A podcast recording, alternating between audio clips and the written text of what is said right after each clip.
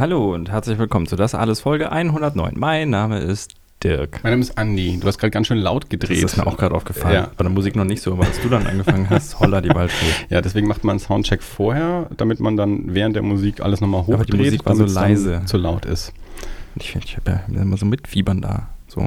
Okay. Mitgerufen. Wieder alle zufrieden, lautstärke technisch? Ja, apropos ja. alle zufrieden. Wir haben nämlich einen Gast, äh, wie letztes Mal schon angekündigt, ähm, haben wir Jonas Schaf, Comiczeichner hier aus der, aus der Gegend. Ein, ein Junge aus der Gegend äh, zu Gast. Hallo Jonas. Hi. ähm, haben wir es so angekündigt, weil du hast lange Zeit ein Geheimnis draus gemacht. Ja, hast aber gesagt, wir haben eine vielleicht, haben wir, vielleicht haben wir einen Überraschungsgast. Ich weiß ja, nicht. Ja. Es ist noch in den Verhandlungen. Dann habe ich es aber beim letzten Mal dann doch gesagt. Ja. Ah, stimmt. Ich habe jetzt mal mit, mit Bela drüber gesprochen haben. Äh, kamen wir dann irgendwann drauf und dann dachte ich mir auch so, naja, jetzt sind wir ja schon eigentlich äh, quasi, haben wir ja schon einen Termin gefunden, dann äh, sollte nicht mehr allzu viel dazwischen kommen. Wobei ich da auch gesagt habe, irgendwas kann ja immer dazwischen kommen, deswegen. Aber es kam nichts dazwischen. Jonas ist da, äh, wir freuen uns sehr und deswegen, ähm, da können wir dann ganz viel aus ihm rausquetschen. Schauen wir mal, was wir so aus ihm rausquetschen können, was wir so erfahren über den, ähm, den Zeichner aus der Gegend. Ich, das, ich weiß nicht. Äh, mir fallen gar keine dummen Worte ein. Nichtsdestotrotz, ich habe gerade gesagt. Au ähm, contraire. mein Freund. Jetzt kommt er mir auch noch mit Französisch. Ähm, vorneweg ähm, muss ich noch eine Sache, oder will ich noch eine Sache kundtun. Ist nicht so dramatisch, wie es klingt. Ich habe ähm, auch letzte Folge mit, mit Bela haben wir ja kurz über den Film Love and 45 gesprochen, ähm, den wir vor kurzem in, in meinem anderen Podcast Erie International besprochen haben. Und ähm, ich war jetzt ähm, am letzten Wochenende hier in Nürnberg auf der Filmbörse und habe da dann äh, festgestellt, dass es ähm, eine, eine, neue Auflage gibt, äh, oder das erste Mal auch eine, eine Blu-ray ähm, von, von Love 45. Es ist weltweit die erste Blu-ray. Es ist von einem, ähm, von einem Österreicher Verlag, NSM Records. Ähm, es gibt gerade in, in Österreich einen Haufen so Firmen, die diese ja so Boutique-Media-Books rausbringen von Horrorfilmen und, und Genre-Kram und eben so, so Sammlereditionen von, von so Nischenfilmen, viel Zeug, ähm, das in, in Deutschland halt auch nicht zu haben ist. Deutschland ist ja, was die Gesetze angeht, ein bisschen anders gestrickt als, ähm, als Österreich und Schweiz, gerade was jetzt das, ähm, das Schneiden von Horrorfilmen angeht. Ähm, da kriegt man dann viel in, in Österreich ungeschnitten und dann eben gerne mal in so Sammeleditionen. Und auf solchen Filmbörsen äh, kann man die dann kaufen. Was ich immer sehr komisch finde, dass ich dann in Nürnberg in einer, in einer Meistersingerhalle stehe und eine DVD kaufen kann, wo hinten explizit draufsteht, dass ich die in Deutschland nicht kaufen darf. Funktioniert aber irgendwie trotzdem. Äh, ist auch egal, das ist jetzt bei Love in 45 so nicht so das Problem. Ähm, aber es scheint jetzt aber tatsächlich auch das erste Mal die, die ungeschnittene Fassung zu sein. Die alte DVD, die ich noch habe, ähm, ist ein bisschen geschnitten. Ähm, jetzt habe ich mir auch dieses, dieses neue Mediabook geholt. Gibt es in drei verschiedenen Covern. Das ist halt dann auch immer noch so. Es sind natürlich limitiert auf, also das Cover, das ich jetzt habe, ist 660 ähm, auf 660, 666 limitiert. Dann gibt es noch zwei andere Cover, die eine andere Stückzahl haben, aber so in dem Dreh. Kosten um die 30 Euro. Ähm, also wenn man es auf Amazon eingibt, findet man es auch. Da kostet dann irgendwie 45 Euro. Aber wenn man sich irgendwie einen anderen Versender sucht, sowas wie Pretz Media, ähm, eben aus Österreich, kostet dann so um die 30 Euro oder eben auf so einer Filmbörse. Also ich habe die jetzt gesehen zwischen 25 Euro und, und 30 Euro, ähm, je nach Händler, äh, angeboten. Ist die, ist die Blu-ray drin, ist die DVD drin? Das Bonusmaterial mit drauf, ist noch so ein, so ein Essay ähm, mit drin zu dem Film. Sind sehr schön gestaltet. Ähm, also ich, gerade das, das Cover, das ich mir jetzt gekauft habe, ist von einem, ähm, von einem amerikanischen Künstler, Nathan Thomas Milliner heißt der, glaube ich. Ähm, der hatte das eigentlich als, als Plakat vor einigen Jahren mal gemacht für, für so ein Jubiläumsscreening, glaube ich, von dem Film. Also das Motiv kannte ich schon. Und das haben sie jetzt eben auch für, für eines der, der ähm, Variant-Cover genommen. Also wer irgendwie ähm, an, an Love in the 45 interessiert ist, ähm, dem sei das mal ans Herz gelegt. Jetzt eben ungeschnitten auf Blu-ray im schönen Mediabook äh, von NSM Records. Ähm, und wie gesagt, ist, äh, ist außerhalb von, oder ja, es ist äh, nirgendwo sonst auf der Welt bisher auf Blu-ray erschienen. Ähm, ich hatte äh, kurz auch Kontakt mit, äh, mit dem Regisseur CM Talkington, der hat es selber auch noch nicht gesehen, dem habe ich dann Bilder geschickt von, von dem Ding. Ähm, der war auch sehr begeistert, wie es geworden ist, äh, zumindest von den Bildern, die er von mir hatte. Ähm, ja, genau, wollte ich nur mal kurz erwähnen, äh, weil erstens mir der Film am Herzen liegt und zweitens wir da letztens drüber gesprochen haben und ich jetzt dann zufällig darüber gestolpert bin. Also ich hatte keine Ahnung, dass, ähm, dass das rauskommt und dann waren wir dort auf der Filmbörse und Bianca meinte dann plötzlich, die haben da Love in a 45 irgendwie in einer schönen Edition. So, hm. Und plötzlich war die so an jedem Stand mit drei verschiedenen Covern und ganz frisch jetzt ähm, eben erst erschienen, vor ein paar Wochen wahrscheinlich. Das soll es aber äh, damit gewesen sein. Ähm, Im Grunde wird diese Folge jetzt also ganz im Zeichen von Jonas Scharf stehen. Ähm, und wir haben schon, ja, und seit boah, also schon einige Wochen, geht schon in die Monate, glaube ich, ähm, schon darauf gefreut, dass das mal klappt. Ich hatte Jonas angeschrieben auf Instagram, weil das irgendwie so der einzige Weg war, den ich spontan gefunden habe, äh, an, an, diesen Mann äh, zu kommen. irgendwie, weil man auf Instagram auch nur eine bestimmte, also das sind die, die Direktnachrichten, haben äh, nur eine bestimmte Zeichenanzahl. Das ist nicht wie auf Twitter, da können die nicht so lang sein. Ich glaube, ich habe dir drei Nachrichten geschickt, äh, um, um alles unterzukriegen, was ich sagen wollte. Ähm, Geschichte ging so, ich war auf der, auf der Website von der Ultra Comics, haben wir auch schon häufig erwähnt, Comicladen hier in Nürnberg und habe mir dort, ähm, bin auf die, auf die Abteilung für die Signiertermine gegangen, mhm. die nicht so aktuell ist. ja. Deswegen war da nämlich auch dein Signiertermin drin gestanden, der irgendwie vom letztes Jahr November, glaube ich, war, ja, als, so. ähm, als Warlords of Appalachia rausgekommen ist, Miniserie für, ähm, für Boom Studios, amerikanischen Verlag, die Jonas gezeichnet hat. Und Genau, also da stand dieser Signiertermin äh, drin und irgendwie habe ich den gelesen und habe da dann eben erfahren, ähm, also ich hatte die, die Hefte hatte ich gesehen, äh, eben in der Ultracomics rumstehen, fand ich interessant, hatte ich so peripher im Auge. Und dann habe ich eben bei diesem Signiertermin, veralteten Signiertermin gelesen, Zeichner hier aus der Gegend und das fand ich dann super spannend und dann habe ich natürlich gleich mal recherchiert und ich dachte, das ist äh, Zeichner hier aus der Gegend, von dem ich noch nie gehört habe. Ähm, und der für einen amerikanischen Verlag zeichnet. Das hat mich natürlich interessiert, das fand ich natürlich spannend. Dann auch noch einen Comic gezeichnet hat, der mir erstmal so vom, vom ersten Anschauen zumindest ähm, gefallen hat, sowohl von der Gestaltung als auch von der, von der Thematik. Und dann habe ich gedacht, das ist mir jetzt wurscht. Normalerweise, also wir machen das selten, dass wir so Leute ähm, spontan überfallen, ähm, die, die wir, mit denen wir vorher noch nicht wirklich irgendwie Kontakt hatten. Und selbst wenn es nur ähm, über, über Twitter-Gespräche war oder so, aber dass wir jemanden einfach so überfallen mit, mit einer Einladung. Ich glaube, das haben wir bei Martina Schradi, war, glaube ich, bisher die einzige, äh, bei der wir das so gemacht haben. und das habe ich, hab ich, dann Jonas angeschrieben ähm, und der hat dann gesagt, ja, ich, ich, ich höre da übers Wochenende mal rein, was ihr da so treibt und melde mich dann dem Wochenende nochmal. Und ähm, das hat er dann zum Glück auch gemacht, äh, hat auch gesagt, ja, wäre dabei, hat aber eben bis Ende September noch, noch Deadlines, ähm, oder bis Ende August, äh, also bis zum September halt irgendwie. Und hat sich dann jetzt, ja, im September wieder gemeldet äh, und dann haben wir einen Termin ausgemacht und es hat geklappt. Das äh, freut uns sehr. Ähm, und äh, deswegen, ja, wollen wir natürlich ganz viel wissen. Ähm, ich habe auch mit, mit anderen ähm, Comiczeichnern, ja, mit Ben halt äh, hier schon mal gesprochen und da habe ich schon gefragt, hey, kennst du den? Und da hat er gesagt, ja, also ich, ich lade den immer zum Comic-Stammtisch ein, der war aber noch nie da, so, und, äh, aber den Namen kenne ich zumindest, also irgendwie ja, getroffen habe ich den auch noch nicht, aber ich habe den zumindest schon mal mitbekommen, dass es den hier irgendwie in der Gegend gibt. Ähm, aber ja, ansonsten, äh, ich, ich keine Ahnung, ähm, wie, wie weit verbreitet diese, diese Comics ähm, in, in Deutschland sind, aber das werden wir alles mal, alles mal abklopfen heute. Ich hoffe, du hast ein bisschen Zeit mitgebracht. Ja. ich ähm, ich habe auch, ich hab auch noch eine witzige Geschichte. Ich war neulich mit einem, mit einem Arbeitskollegen auch ähm, ins Kino gegangen, glaube ich. Und da habe ich irgendwie auch äh, erzählt, ja, hier, Comiczeichen hier aus der Gegend, aus Röttenbach. Und dann sagt er, ja, ich komme ja aus Röttenbach. Und dann sage ich, ja, du bist ja auch noch nicht so alt, du kennst den vielleicht. Stellte sich raus, der ist irgendwie so ein Jahr älter als du, Philipp Dütsch. Ja, ähm, okay. Ja, den kenne ich. Ja, meinte er dann nämlich auch so, ja, ja, da gab es jemanden, der hat auch mal gezeichnet und so, ja, ich glaube, der ist so ein Jahr jünger als ich und ja, ich, ich glaube, ja, ich weiß schon, wer das ist und so und äh, ja, genau, der, mit dem arbeite ich auch zusammen. Okay. Er ist jetzt gerade auf Reise, aber äh, wenn er wiederkommt, dann fängt er wieder fest bei uns an.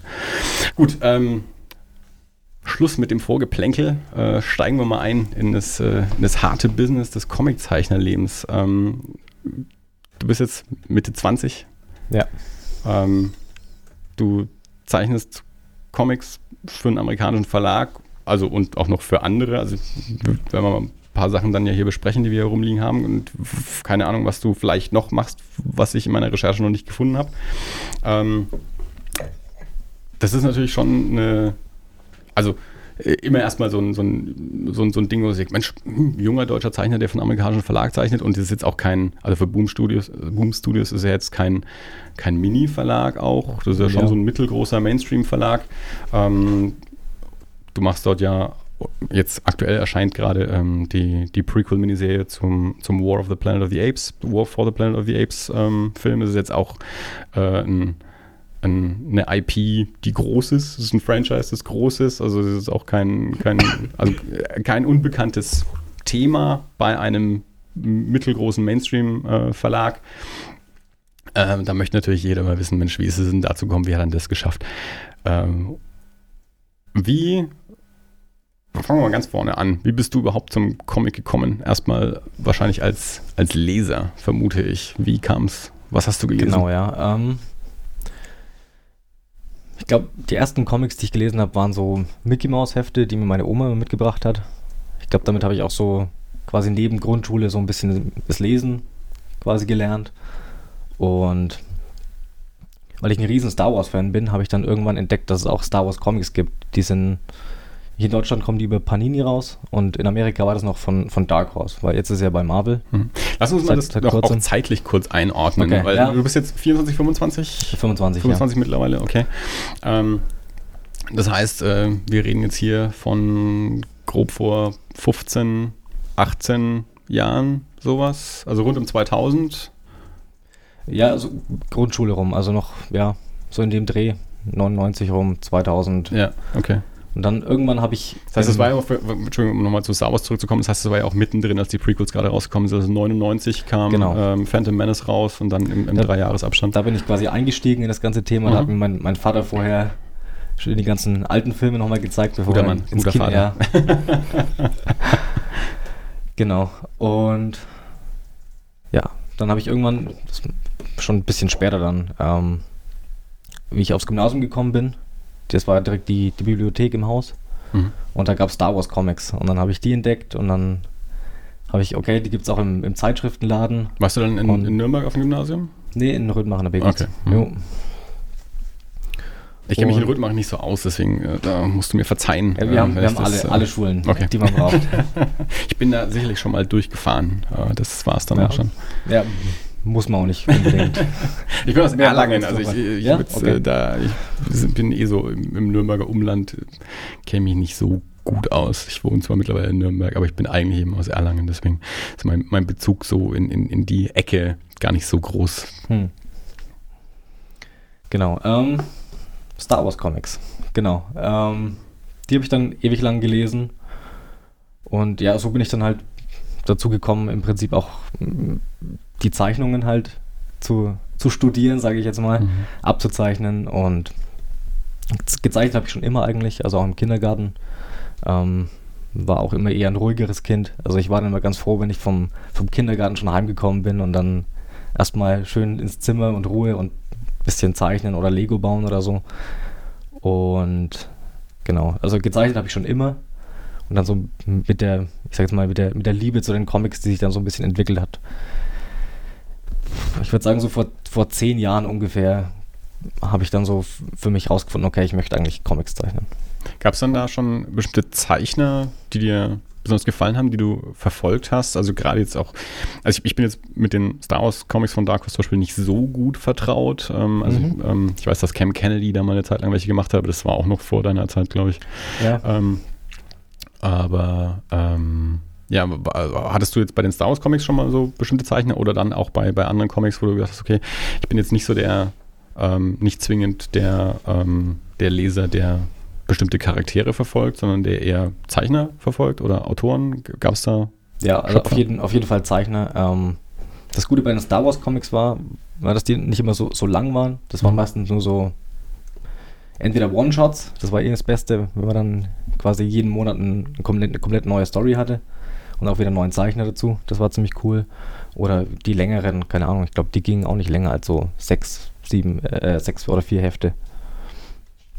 Und da habe ich dann halt über, über die Jahre halt viele verschiedene Zeichenstile und so mal ein bisschen mehr, mehr anschauen können und jetzt so aus dem Stegreif Zeichner nennen. Ich glaube, einen habe ich ziemlich abgefeiert. Der hat, ähm, das war der erste Star Wars Comic, den ich mir überhaupt gekauft habe in einem Zeitschriftenladen. Das war eine, eine ähm, der hat in so einem alternativen Universum gespielt. Ähm, das war im Prinzip Episode 5. Bloß ähm, der Kicker war, dass Luke stirbt. Mhm. Und ich hatte nur den, den ersten Teil, das waren zwei Teile. Und ich habe nur den ersten Teil gehabt. Und da ging, die, der Teil hat damit geendet, dass Lea dann auf Dagobah landet und quasi die Ausbildung zur Jedi-Kriegerin beginnt halt. Den zweiten Teil habe ich nie gelesen, ich habe keine Ahnung, wie sie austritt. Das war der erste Comic, den ich so auftreiben konnte und das war irgendwo in, keine Ahnung was, da waren wir irgendwie unterwegs mal mit, mit einem Schwimmbad oder so. Ja. Und dann, keine Ahnung, in Rödenbach, die mussten erst dann bestellen und hat es ein paar Monate gedauert, bis ich da überhaupt wieder an Comics reingekommen bin. Von daher, keine Ahnung, wie die Story ausgegangen ist, aber ja. Hast du nie äh, das Bedürfnis gehabt, das mal nachzuverfolgen? Also kriegt man ja bestimmt in irgendeinem Trade oder so, das mal zu recherchieren, Stimmt, den, den Rest von der Geschichte. Ist auch schon wieder ewig her. ich möchte es jetzt gleich wissen. okay, das heißt, ähm, irgendwann muss ja eigentlich dann auch der Punkt gekommen sein, wo du vielleicht regelmäßig eine Serie gelesen hast oder so. Oder bist du dann, also du hast jetzt die, die Star Wars Comics auf, auf Deutsch gelesen. Mhm. Ähm, bist du dann äh, da irgendwo noch, also erstens hast du auch noch andere Comics gelesen, jetzt neben den äh, amerikanischen Lizenzen, die bei Panini rausgekommen sind. Also hast du auch, ähm, also jetzt mal die, die klassischen Carlsen-Alben, Spirou, Tim und Struppi oder sonst irgendwas, franco-belgischen Sachen gelesen? Hast du deutsche Comics gelesen? Ich meine, jetzt zu dem Zeitpunkt kam es dann ja auch schon langsam, dass, dass auch aus Deutschland ähm, vermehrt dann, dann Comics gekommen sind. Also gerade so nach, nach 2000 dann ähm, eben mit, mit Flix und Marvel und Naomi Fern, so die ganze Generation, also so meine Generation, ähm, die dann ähm, ja, ich denke, das müsste so, so kurz nach 2000 irgendwann gewesen sein, als die alle so mit ihren ersten größeren Bänden rausgekommen sind. Ähm, beziehungsweise dann hast du ja sicherlich auch irgendwann den, den Einstieg in, in amerikanische Comics äh, gefunden, dass du doch wahrscheinlich direkt amerikanische Comics äh, gelesen hast und nicht nur, ja. nicht nur Übersetzungen. Also war jetzt ein bisschen viel auf, alle, viel auf einmal in einer Frage. Ja.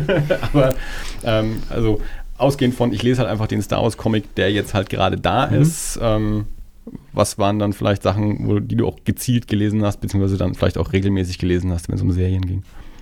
Also ich glaube, die einzigen Serien, die ich wirklich gelesen habe, waren ganz früher die, die Mickey Mouse Hefte und halt diese Star Wars Serie, aber die mhm. habe ich dann auch schon seit Jahren jetzt nicht mehr, mhm. nicht mehr weiterverfolgt. Ähm, ansonsten, ich, hab, ich war irgendwann so auf die, auf die Zeichnungen fokussiert, dass ich dann schon so meine Lieblingszeichner irgendwie hatte und ich kann es zeitlich irgendwie momentan ganz schlecht einordnen. Ich weiß nicht, wann, wann das passiert ist. Ja, aber ich habe dann irgendwann bloß noch so halt wegen den Zeichnern. Oder wenn ich wusste, okay, die, der Zeichner hypt gerade die Story Ultra, die, die muss gut sein, dann mhm. auch mal wegen einem, wegen einem Autor oder so.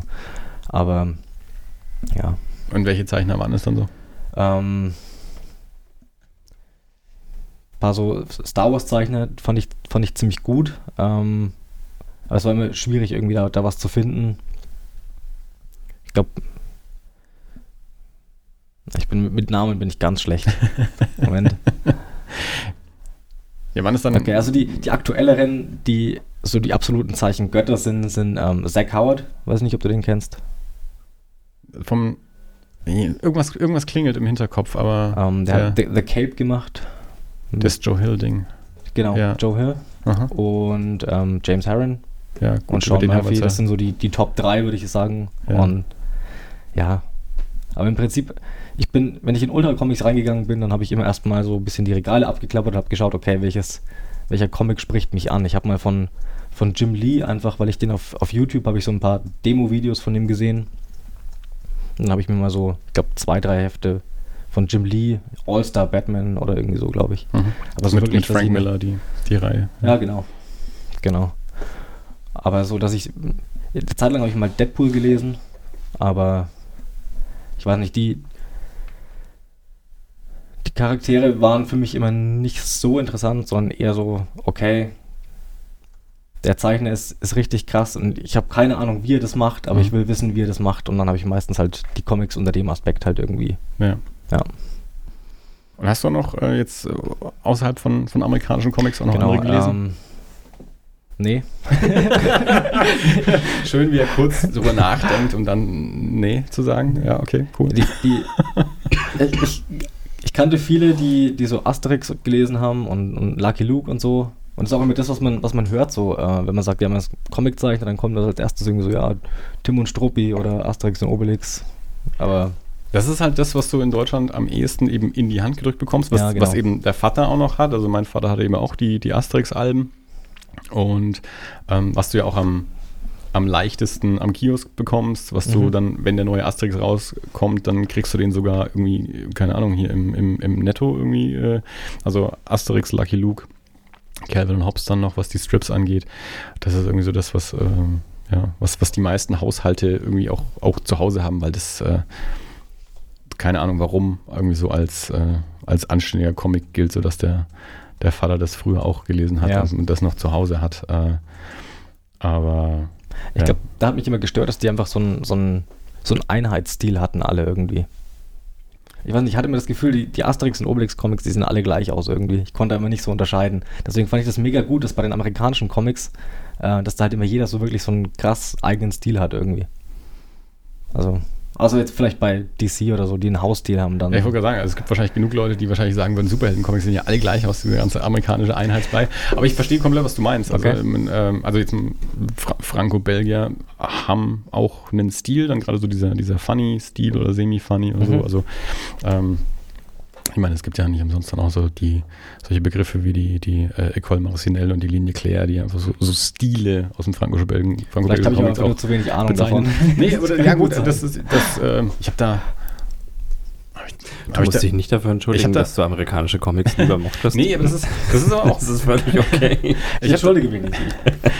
ich habe da neulich auch mit, mit, mit Bela noch mal drüber gesprochen, ähm, noch mit anderen Leuten, gerade jetzt, wenn es um, um Musik geht, dann auch, wenn, irgendwie, wenn ich immer mit, mit so, mit so Hip-Hop-Fans irgendwie spreche und uns dann auch selber ab und zu mal, mal versuche, Hip-Hop anzuhören und mhm. mir Hip-Hop anzueignen und dann aber genau immer an, an diesen Punkt komme, wo ich feststelle, mir, ähm, mir fehlt so ein bisschen das, das Handwerkszeug, mir fehlt die Sprache, weil ich, ich habe die Sprache nicht gelernt. Also ich, ich wie, wie Hip-Hop, wie man Hip-Hop hört. So dieses, also äh, ich verstehe, ich kann Melodien hören, also ich, das, okay. das verstehe ich. Ähm, Beats und, und Raps verstehe ich nicht. Also das ist, da, da fehlt mir die, die Erziehung dafür. Und okay, ist interessant, weil ich habe ähm, als Jugendlicher gar nicht so viel Musik gehört irgendwie. So ein bisschen so Linkin Park, Rise Against, sowas. Ähm, und habe jetzt erst vor kurzem so ein bisschen Hip-Hop für mich entdeckt. Und konnte da eigentlich relativ gut einsteigen, weil es auch immer so ein bisschen so ein. Ich habe das Gefühl, Hip-Hop ist so ein bisschen so ein Storytelling-Ding auch. Ich weiß nicht. Also, wenn ich zeichne, dann höre ich ganz gerne Hip-Hop eigentlich, weil man mhm. einfach nebenher noch so eine Geschichte erzählt bekommt, wenn man aufpasst. Und wenn man nicht aufpasst, dann hat man halt immer noch den Beat irgendwie, keine Ahnung. Ja, und, und bei, bei mir kommt dann eben der Punkt, dass es monoton wird und ich dann aussteige. Also ich dann eben nicht mehr hinhöre, weil ich nicht das Gefühl habe. Also äh, äh, für mein Ohr passiert nicht genug. Für mein, für mein Ohr ist es zu linear. Also für mich mhm. klingt dann eben alles zugleich. Es gibt keine Höhen und keine Tiefen. Und äh, das ist halt total vereinfacht und ich weiß, dass das nicht so ist. Ich weiß, dass das Problem bei mir liegt und nicht bei der Musik. Aber eben aus dem Grund, weil ich das nicht gelernt habe. Und so ist es dann mit anderen Sachen, glaube ich, auch. Also wenn man eben nicht, keine Ahnung, in seiner Kindheit schon jedes Spirou-Album und jedes Asterix-Album und jedes Timon Schuppi-Album gelesen hat, sondern eben dann nur mal drauf schaut, dann sieht halt alles gleich aus. Hm. Und so geht es anderen Leuten wahrscheinlich auch, die Superhelden-Comics nicht lesen und halt da nur mal drauf schauen und denken, es sieht alles gleich aus. Leute, die in ACDC reinhören, in die Ramones, in Motorhead, äh, das klingt alles gleich. Ja, von außen gesehen klingt erstmal alles gleich und dann gibt es aber doch Unterschiede. Oder, okay, hier Punkrock klingt ja alles gleich. Ja, aber wenn man sich mit beschäftigt, klingt eben nicht jede Band gleich. Hm. Ähm, Was hörst du für Hip-Hop? Ähm, ich habe angefangen mit MF Doom. Okay. habe ich zufällig auf, auf YouTube entdeckt, glaube ich. Ähm, der hat äh, so von den Fantastic Four, von den Cartoons, hat er so ein bisschen so Samples immer mit reingemacht. Mhm. Also er ist quasi Dr. Doom und ähm, man hat er so, so Oldschool Hip-Hop gemacht. Also ich glaube, der war in, in, den 90ern oder so. Hatte der so seinen Oldschool Hip-Hop in den 90ern. Mein Lieblingszeichner Jim Marfood hat ja für den auch schon gezeichnet. Okay. Jim Marfood, der war auf äh, Inkpulp Audio, hat er, glaube ich, eine vor kurzem eine Folge gehabt. Ja, eine Doppelfolge. gerade Doppelfolge. Auch, ja. Ich glaube, den zweiten habe ich noch nicht gehört, aber Mhm. Ja, die, die, die zweite Folge geht nur um Hip-Hop. Also in der zweiten Folge äh, unterhalten sie sich nur über Hip-Hop. Also Jim Mahfood ist auch wirklich so mein, also das ist, der ist so mein Hip-Hop-Lehrer. Also bei dem habe ich wirklich aus den, aus seinen alten Comics, wo auch mal ein Soundtrack drinstehen hat oder sowas, habe ich teilweise wirklich die Platten rausgeschrieben, also so Soul, Funk, Hip-Hop irgendwie rausgeschrieben und mir das Zeug dann besorgt, um es zu lernen. Ja, okay. ja MF Doom äh, noch weiter. MF Doom, ähm, Childish Gambino fand ich ziemlich gut. Mhm. Anfangs so zum, zum Einstieg und jetzt mittlerweile höre ich so ein bisschen, ich bin ziemlich viel auf Spotify unterwegs, einfach weil es bequem ist. Und dann lasse ich meistens irgendwie meinen meinen Mix der Woche oder so durchlaufen und unterschiedlichste. Also Action Bronson ist auch noch ziemlich cool. Ähm, zumindest alles Namen, die ich schon mal gehört habe, zumindest. Also ich fühle mich schon gar nicht so schlecht. Ja, du bist ja auch, du hast ja Hip-Hop auch für dich entdeckt letztes, äh, Ich letztes habe mir Jahr. das Ghostface Killer Album bestellt, das Bela uns das letzte Mal empfohlen hat. Okay. Ähm, hier die, die 12 Reasons to Die. Ähm, ist noch nicht angekommen, weil ich habe wieder irgendwie gebraucht aus England bestellt. Ähm, sollte hoffentlich diese Woche kommen, aber ja. Aber das hat halt auch Melodie. Deswegen hat mir das wieder zugesagt, weil da echte Musik drunter liegt. Also echte Musik, das soll jetzt wieder nicht so abwertend klingen, wie es klingt. Äh, auch ich habe Hip-Hop-Alben. Ich versuche es ja immer wieder. Wolltest du noch was zu Hip-Hop sagen? Ich, ich, ähm, ich tendiere dazu, Leute zu unterbrechen. Es tut mir leid. nee, ist völlig in Ordnung. Ähm, ich, ich bin selber immer noch so ein bisschen. Kendrick Lamar finde ich zum Beispiel noch nicht schlecht. Ähm, bin jetzt aber auch nicht so krass informiert drüber. Also ich, ich höre es gerne nebenher, aber bin jetzt auch nicht so der, der Experte oder so. Habe auch generell von Musik, ich habe nie so, einen- so einen Bez- Bezug zur Musik eigentlich. Du hast keine älteren Geschwister. nee, Du hast überhaupt keine Geschwister. doch, Doch. ich habe einen Bruder. Okay. Ja. Aber Junge. Ja. Was, was, was implizierst du mit der Frage jetzt?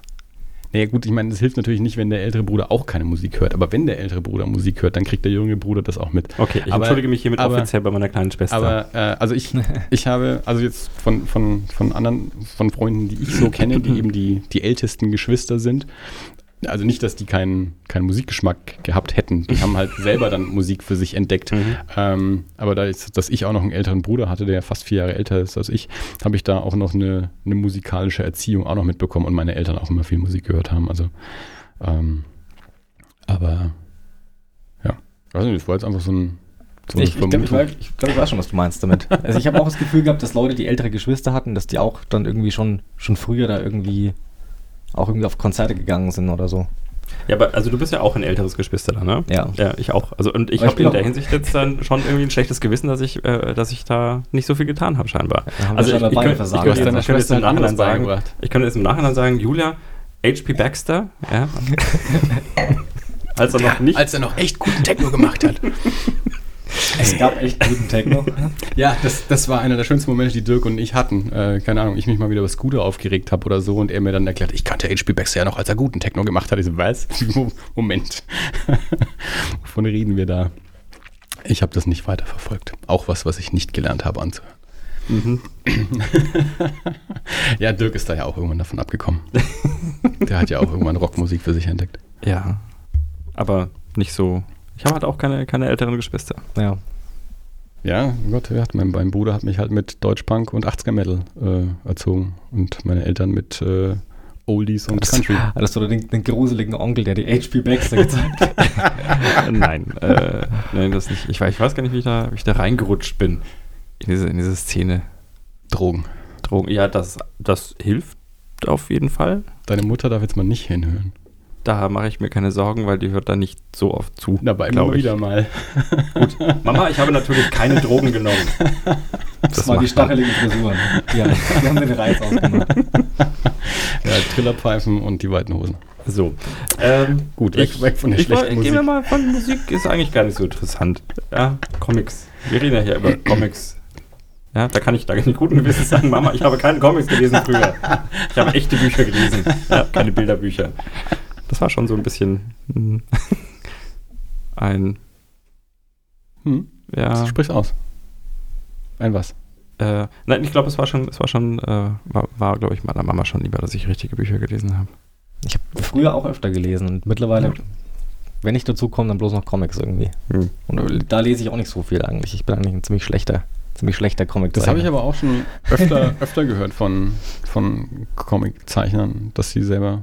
Also man, Ach, die, Moment, die zeichnen Moment. ja auch 24 Stunden am Moment, Tag. darf ich kurz, entschuldige bitte, Julia schreibt gerade, durch mich hat sie Queen entdeckt, insofern, das ist äh, ein, ein bisschen Okay. wenigstens äh, Ja, also immerhin. Ehrenrettung.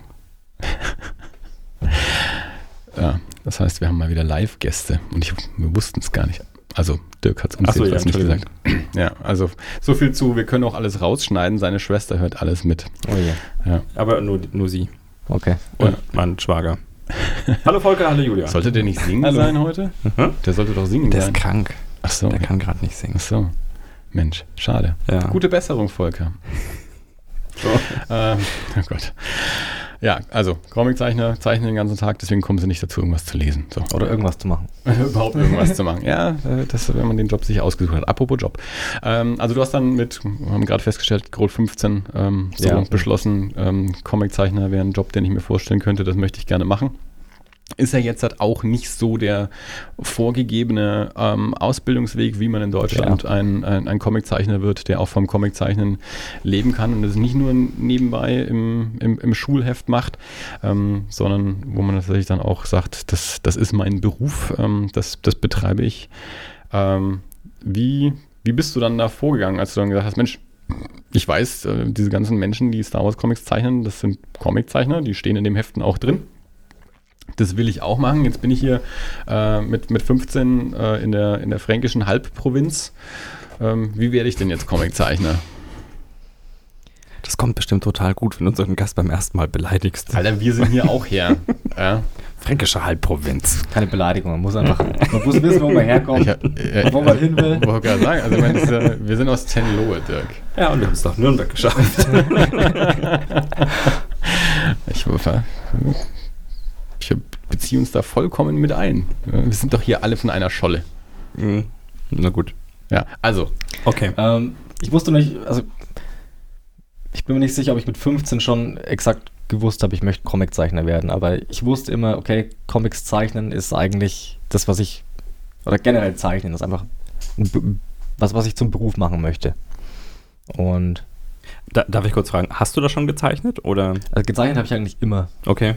Also auch Ähm. schon, schon gut, weil also wenn ich, ich hatte mit Sicherheit auch mal so eine Phase, wo ich mir gedacht Mhm. habe, hey, ich, äh, das ist kreativ die Mädels stehen ja bestimmt auch drauf, wenn man da also gut malen kann. Ja, das ist ja so. Ja. Ich möchte jetzt nicht so unterstellen, aber ich gebe offen das, zu, ich, ist, das ist äh, jetzt der investigative Weg äh, für Dirk, noch an die, an die privaten Details äh, zu kommen. Da stehen ja die Mädels drauf. wenn gut nein, nein, nein, nein, nein, nein, nein, nein, nein, so, so bin ich nicht. Äh, nein, aber also ähm, das ist, äh, das ist, also ich, ich habe, Volker hat auch ein paar offizielle Hörerfragen gestellt. Ich versuche da gerade unauffällig äh, auf, äh, drauf einzuleiten. Ähm, aber wenn, wenn man dazu kommt, zu sagen, ich möchte, ich möchte gerne was mit Zeichnen machen, also Ja. weil ich, ich kann nicht zeichnen. Ich habe einmal einen Cartoon gezeichnet über eine Xylophon spielende Qualle und Das ist ungefähr vier Jahre her. ja, äh, der ist gut. ja, ja, das will ich auch Der gar nicht ist super spannend. Das ist, das ist so ein Trauma, das Dirk hat, ähm, immer, wenn er, wenn er Zeichnungen sieht oder auch von Leuten, die wir, die wir kennen und eingeladen haben, jetzt das, das Bild, das du hier im Hintergrund siehst, von einer Freundin von uns, von der Ruth, ähm, dann, dann ist er immer ganz furchtbar deprimiert, dass er nicht zeichnen kann, weil er aber auch nicht einsieht, wenn wir ihm immer alle sagen, ja, wenn man es nicht macht, dann kann man es auch nicht lernen und von alleine geht es halt nicht. Und Ja. die anderen Leute, die zeichnen können, die Ruth ist auch so eine, die auch sagt, ich habe es halt schon immer gemacht und habe es halt auch nie aufgehört. Ja, dann kann man es halt auch, aber wenn man es halt nie gemacht hat und dann mal probiert, dann kommt halt die Xylophonqualle bei raus, die auch ihre Qualitäten hat. Ähm, aber dann äh, ist man halt nicht, vielleicht nicht so zufrieden, dass man nicht so doll ne, ich ich glaube schon auch, dass es, also, würdest du sagen, jeder kann zeichnen? Also ich, ich finde schon, dass, dass das auch eine Talentfrage ist. Und also für mich ist das eine Sache, die, die finde ich gut. Und Mhm. ich, da, ich beneide da auch äh, Leute darum, wenn sie das können. Aber für mich ist das wie ein bisschen wie eine, wie eine Art von, also ich, ich merke, ich kann mich da nicht ausdrücken, weil also mein, die Bilder, Ja. die in meinem Kopf sind, die gehen nicht durch meine Hand auf das Papier. Ja, aber das hast du, glaube ich, zu, zu jedem Zeitpunkt. Auch wenn du gut zeichnen kannst, dann hast du immer die, die Bilder anders im Kopf, als sie dann tatsächlich auf dem Ja, Papier gut, sind. ich glaube, unsere Ansprüche sind da möglicherweise. Ich habe auch, auch schon mal versucht, das Dirk zu erklären, weil Dirk hat halt, äh, der Dirk kann halt Technik und Computer und so und das fällt dem total leicht und das ist für den kein Hexenwerk. Da stehe ich halt davor wie der Ochs vorm Berg. Ich würde das auch hinkriegen. Ich müsste es halt mehr üben als Dirk. Und das ist mit Zeichnen, glaube ich, Ja. auch so. Andere haben halt vielleicht, denen fällt es ein bisschen leichter von der Hand. Das heißt aber nicht, dass du es nicht auch lernen kannst. Du musst halt vielleicht ein bisschen mehr arbeiten. Ich glaube, das ist es. Ähm, ich glaube ich glaub nicht, dass es sowas wie, wie so ein Talent oder so ein, so ein Geschenk gibt, was, was du halt einfach hast, so ein Gottgegebenes, sondern ich glaube, wenn dir, wenn dir das, das Spaß macht, ich, ich weiß nicht, ihr habt schon mehrere Comiczeichen hier gehabt am Podcast. Wie viele davon waren jetzt eher, ich habe so eine Theorie, vielleicht ist ja auch völlig Schwachsinn, aber ich bin der Meinung, dass, dass viele Comiczeichner oder generell Zeichner ähm, öfter mal ein bisschen introvertierter sind. Und ich glaube, da beschäftigt man sich einfach länger gerne mit sich selbst und mit dem, einfach mit dem, mit dem Prozess, wie, okay, wie werde ich jetzt irgendwie da besser in dem, in dem in dem einen Ding irgendwie. Ich, ich weiß nicht, vielleicht das ist das auch ja, gerade, glaube ich, das ist, also ich kann, ich kann jetzt mal sagen, dass das Computer und, und, und Chat ist jetzt auch nicht unbedingt das Ja. Gesellschaftsding. Nee, das ist schon auch eher was, was. Ja. Also ich glaube auch, das ist das, das, viele solche Bereiche. Also das hörst du ja auch von Musikern, also diese Mhm. Gitarristen, die dann von der Schule heim sind und stundenlang sich eingesperrt haben und Gitarre Ja. gespielt haben und so. Das gibt Zeichnen so und das geht dann eben auch so Computer-Nerds so. Ähm, ja, klar. Ähm, Oh. oh, da schreit ein Kind. Ja, ich äh, entschuldige mich kurz. Ja, das ist kein Problem. Wir erzählen dir dann, wie es war. Du, oder du hörst es dir dann an hinterher. nee, aber gut, ähm, also du wolltest also zumindest schon mal Zeichner sein, ohne jetzt spezifisch vielleicht mit 15 schon Comiczeichner sein zu wollen. Also ich, ich habe nie so, so einen Moment gehabt, wo ich das jetzt so für mich beschlossen habe, glaube ich, sondern es war immer so, okay, ich, ich bin langsam auf einem Level, wo ich es mir vorstellen könnte, dass es vielleicht irgendwie klappen könnte irgendwann mal. Und wie ich dann so mit der, mit der Schule fertig war, habe ich mir schon überlegt, okay, so mit 18, 19, wie alt ist man da? Ja. Ähm, okay, was, was machst du jetzt? Und ich wollte eigentlich dann einfach direkt irgendwie schauen, dass ich Comiczeichner werde. Und meine Eltern haben mir halt dann Gott sei Dank irgendwie eingeredet, dass ich vielleicht vorher mal studieren sollte, dass ich zumindest Mhm. irgendeinen Abschluss habe. Genau, dann habe ich studiert und dann habe ich, ich hatte so eine, so eine Vorstellung, okay, kommst aus dem Studium raus und dann Du fängst musst du natürlich an. uns auch sagen, was du studieren hast. Äh, Design habe ich studiert. Ja, weil du hast ja jetzt ja nicht Maschinenbau studiert Nee, oder nee. so. Also du bist ja schon irgendwie bei der Gestaltung geblieben. ja, man muss bei dem bleiben, was man kann. Und Weil zwar, Ma Mathe, Mathe war nie, hat nie funktioniert für mich, deswegen. was, du, warst, du warst hier in Nürnberg auf der, auf der Hochschule, ne? Genau, an der Also. Mhm. Oben Fachhochschule, Jo. Studiengang für Design. Design. Heißt das so? Okay. Ja. Genau. Ähm, und dann habe ich mir so vorgestellt, okay, kommst du raus aus dem Studium und dann fängst du an so Sample Pages, weil das war immer so, okay, wenn man sich im Internet schlau gemacht hat, wie wird man Comic zeichnen, dann kam immer so, ja, musste auf Conventions gehen und Sample Pages raushauen und die da hinschicken und irgendwie bin ich dann schon während dem Studium irgendwie so angeschrieben worden, immer wieder von Leuten, die irgendwie halt irgendwelche Pitches für Verlage halt machen wollten. Und dann habe ich da halt an so, an so kleineren Sachen irgendwie rumgearbeitet, wo jetzt nicht so viel dabei rumgekommen ist bisher. Ähm, der eine hat mich vor kurzem mal wieder angeschrieben, aber ist jetzt auch schon wieder ewig her, dass ich den Comic gezeichnet habe. Das war 2013, 14. Und der, der will den jetzt immer noch irgendwie rausbringen, aber keine Ahnung. Mal, mal schauen, Mhm. mal schauen, was das wird. Was, wie haben die dich dann Ähm, gefunden? Tatsächlich das meiste einfach über, über DeviantArt. Mhm. Ähm, ich habe mal so, so ein Star Wars Fan-Comic habe ich mal gemacht. Das war 2011, 12 rum, glaube ich. Habe ich für ähm, Fandom Comics heißen die. Äh, auch aus Amerika. Die haben mich mal angeschrieben. Oder habe ich sie angeschrieben? Irgendwie so. Auf jeden Fall so immer über DeviantArt irgendwie Mhm. halt angeschrieben worden von irgendwelchen Leuten. Und dann habe ich äh, nach dem Studium habe ich dann an so einem Comic gearbeitet, an so einem, ja, den wollte ich eigentlich sel selbst rausbringen. Und ich weiß gar nicht, was mit dem. Also ich habe ich hab viele, viele Comics gezeichnet, bevor ich dann einen, einen einen Comic gezeichnet habe. Mhm. Tats tatsächlich. Ähm, keine die, Ahnung. Die Malcolm Gladwell 10.000 Stunden oder wie heißt das immer? So diese Malcolm Gladwell, äh, auch so ein amerikanischer, ich weiß gar nicht, was der ist, Philosoph oder so. Ja, Die, also die, der wird immer wieder zitiert mit diesen 10.000 Stunden. Du musst irgendwas halt mal 10.000 Stunden gemacht haben, bis du es dann gut kannst. Aber das, Tausend, tausend Kraniche verhalten. oder wie halt immer, keine Ahnung, so dieses, oh Mann, hab ich neulich habe ich das erst wieder gehört, so, ein, so auch so ein, ich weiß gar nicht mehr, ob es um Roman oder Drehbuch ging, aber es, der, der- der, und ich weiß auch nicht mehr, wer es gesagt hat, ich bin voll, voll gut im Zitieren heute wieder, aber der, der, der Punkt war, wenn du deinen ersten Roman schreiben willst oder Drehbuch, dann setz dich hin, schreib einen Roman, geh in den Garten, vergrab den und dann schreib deinen ersten Roman. Also Ja. so dieses, Ja, so- oder so dieses, du musst so erstmal alle schlechten Seiten rausgezeichnet haben, bevor die guten Zeiten kommen, äh, Seiten kommen oder so. Ja, gut, die Xylophonqualle ist fertig. Also, Also sind alle schlechten Seiten ja schon raus. wahrscheinlich, wahrscheinlich lauert, äh, lauert mein, mein, mein großer Durchbruch als Comiczeichner nur darauf, dass ich jetzt das nächste Mal den Stift in die Hand nehme Ja. und nach der Xylophonqualle das große zweite Werk zeichne.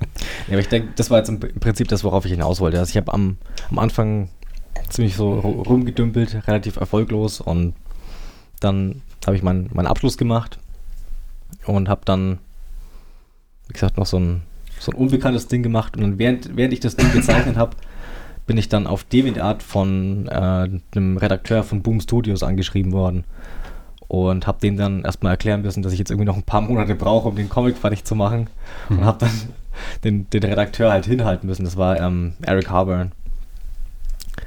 Und ja, dann bin ich mit dem irgendwie ins Gespräch gekommen und dann, dann war das quasi Warlords. Also, War dir Boom vorher schon ein Begriff?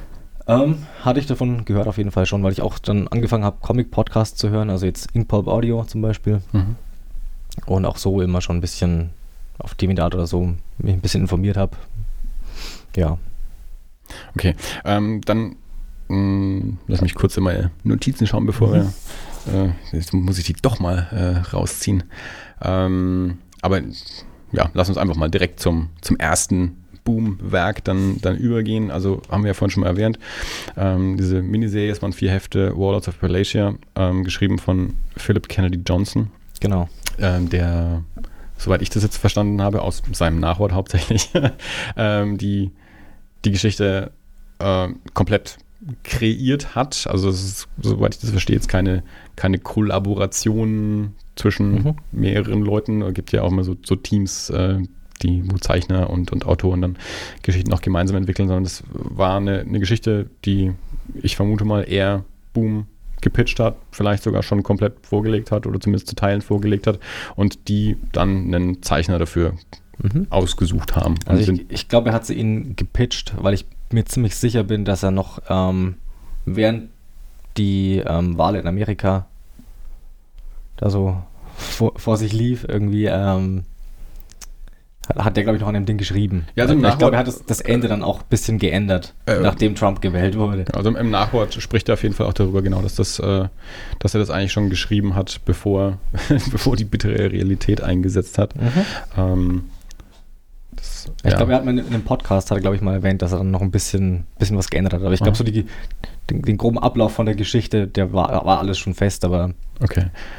Und dann ähm, hat Boom dich also angeschrieben, speziell für dieses Projekt oder erstmal einfach so, Genau. wir würden gern was mit dir machen, wir gucken mal, was passt. Nee, ich glaube, das war speziell für das Projekt. Ähm, wenn ich das richtig verstanden habe, dann ähm, hat ähm, Philipp äh, eben gemeint, er, er sucht halt noch einen Zeichner für das Ding und ähm, Eric Harburn, der, der Redakteur, ähm, hat dann scheinbar angefangen, nach, nach Zeichnern zu suchen. Und glaube, Philipp hat dann, wollte ihm dann noch eine E-Mail schreiben, irgendwie mit so dem, was er sich vorgestellt hatte, so eine Mischung aus Zach Howard und, und James Herron oder so, in, in die Richtung hat er sich vorgestellt.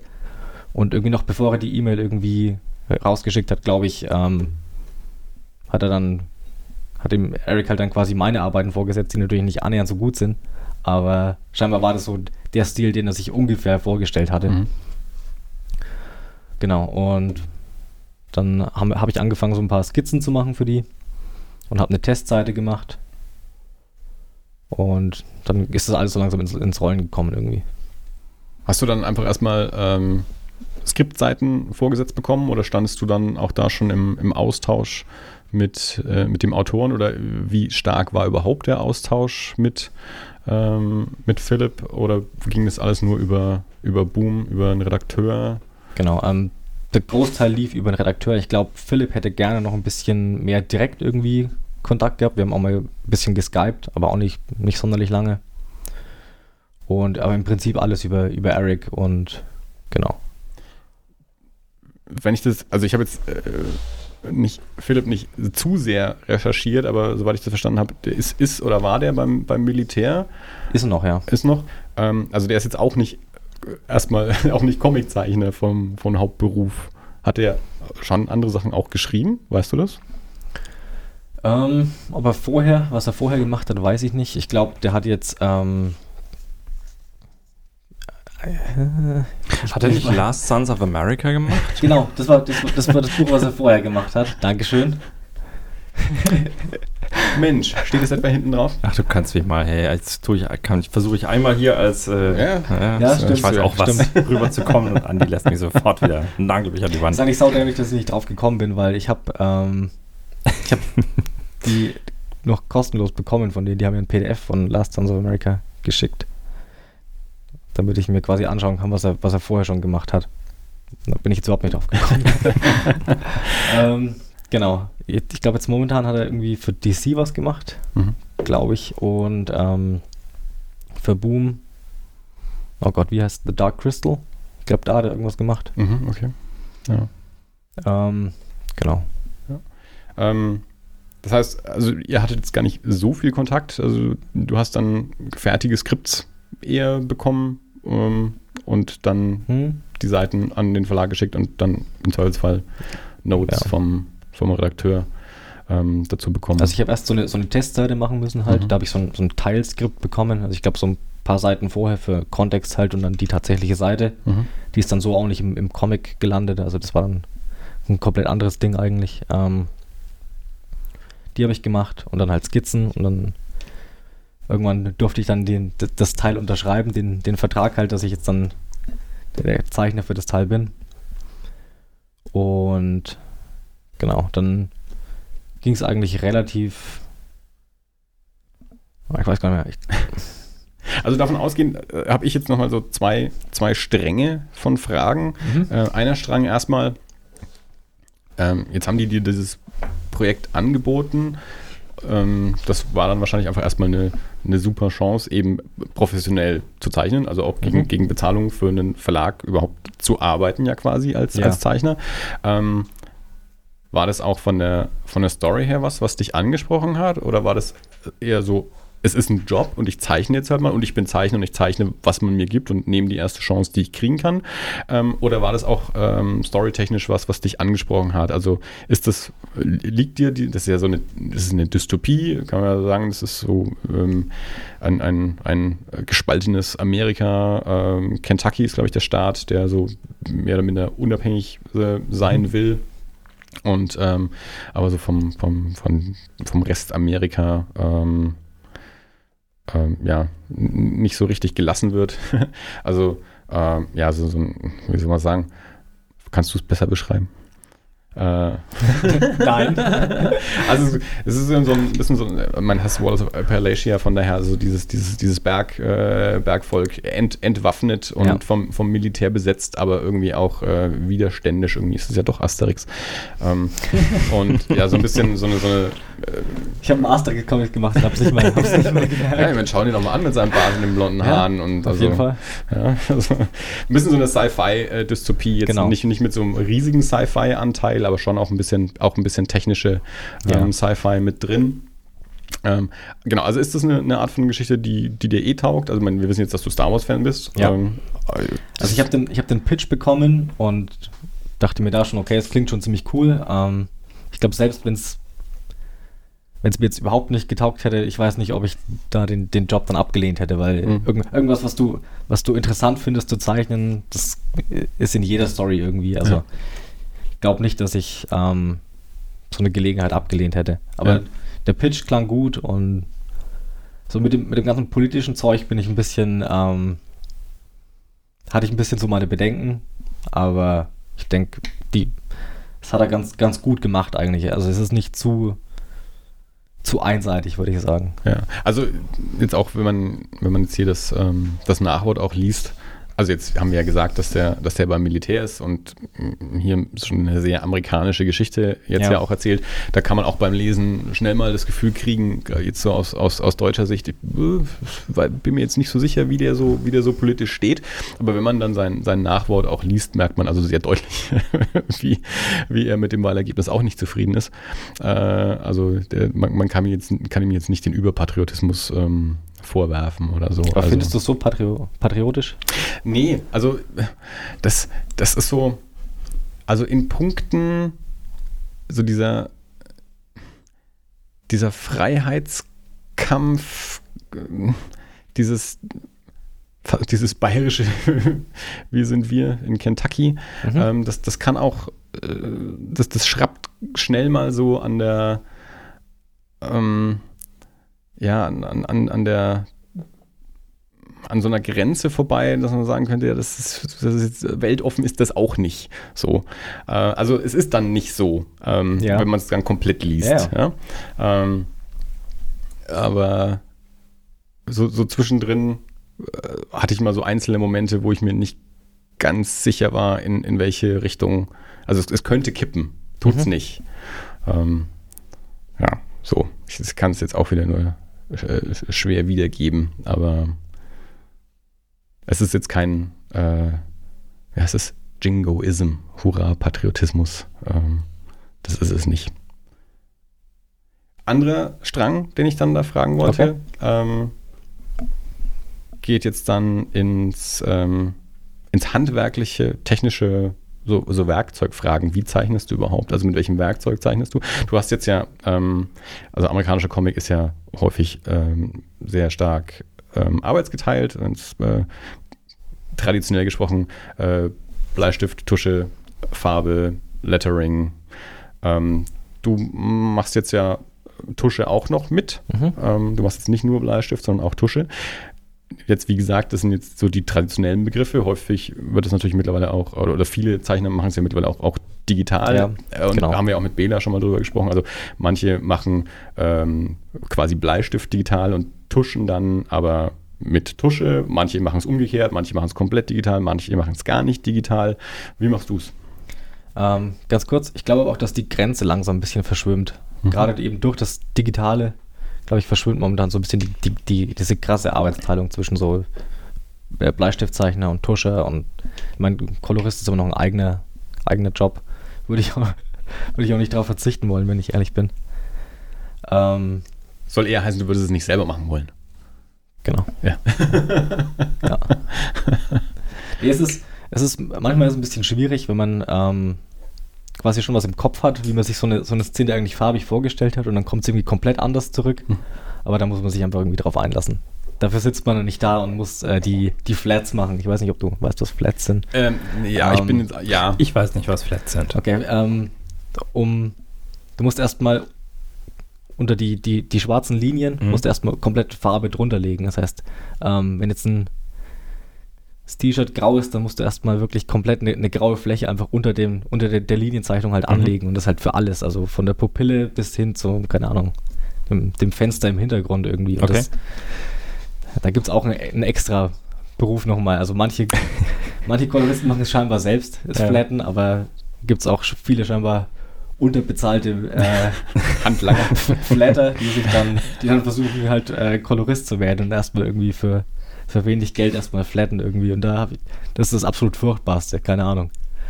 Da so kolorieren mittlerweile komme ich so ein bisschen rein, aber flatten ist absolut, absolut furchtbar. Okay. Ähm, genau.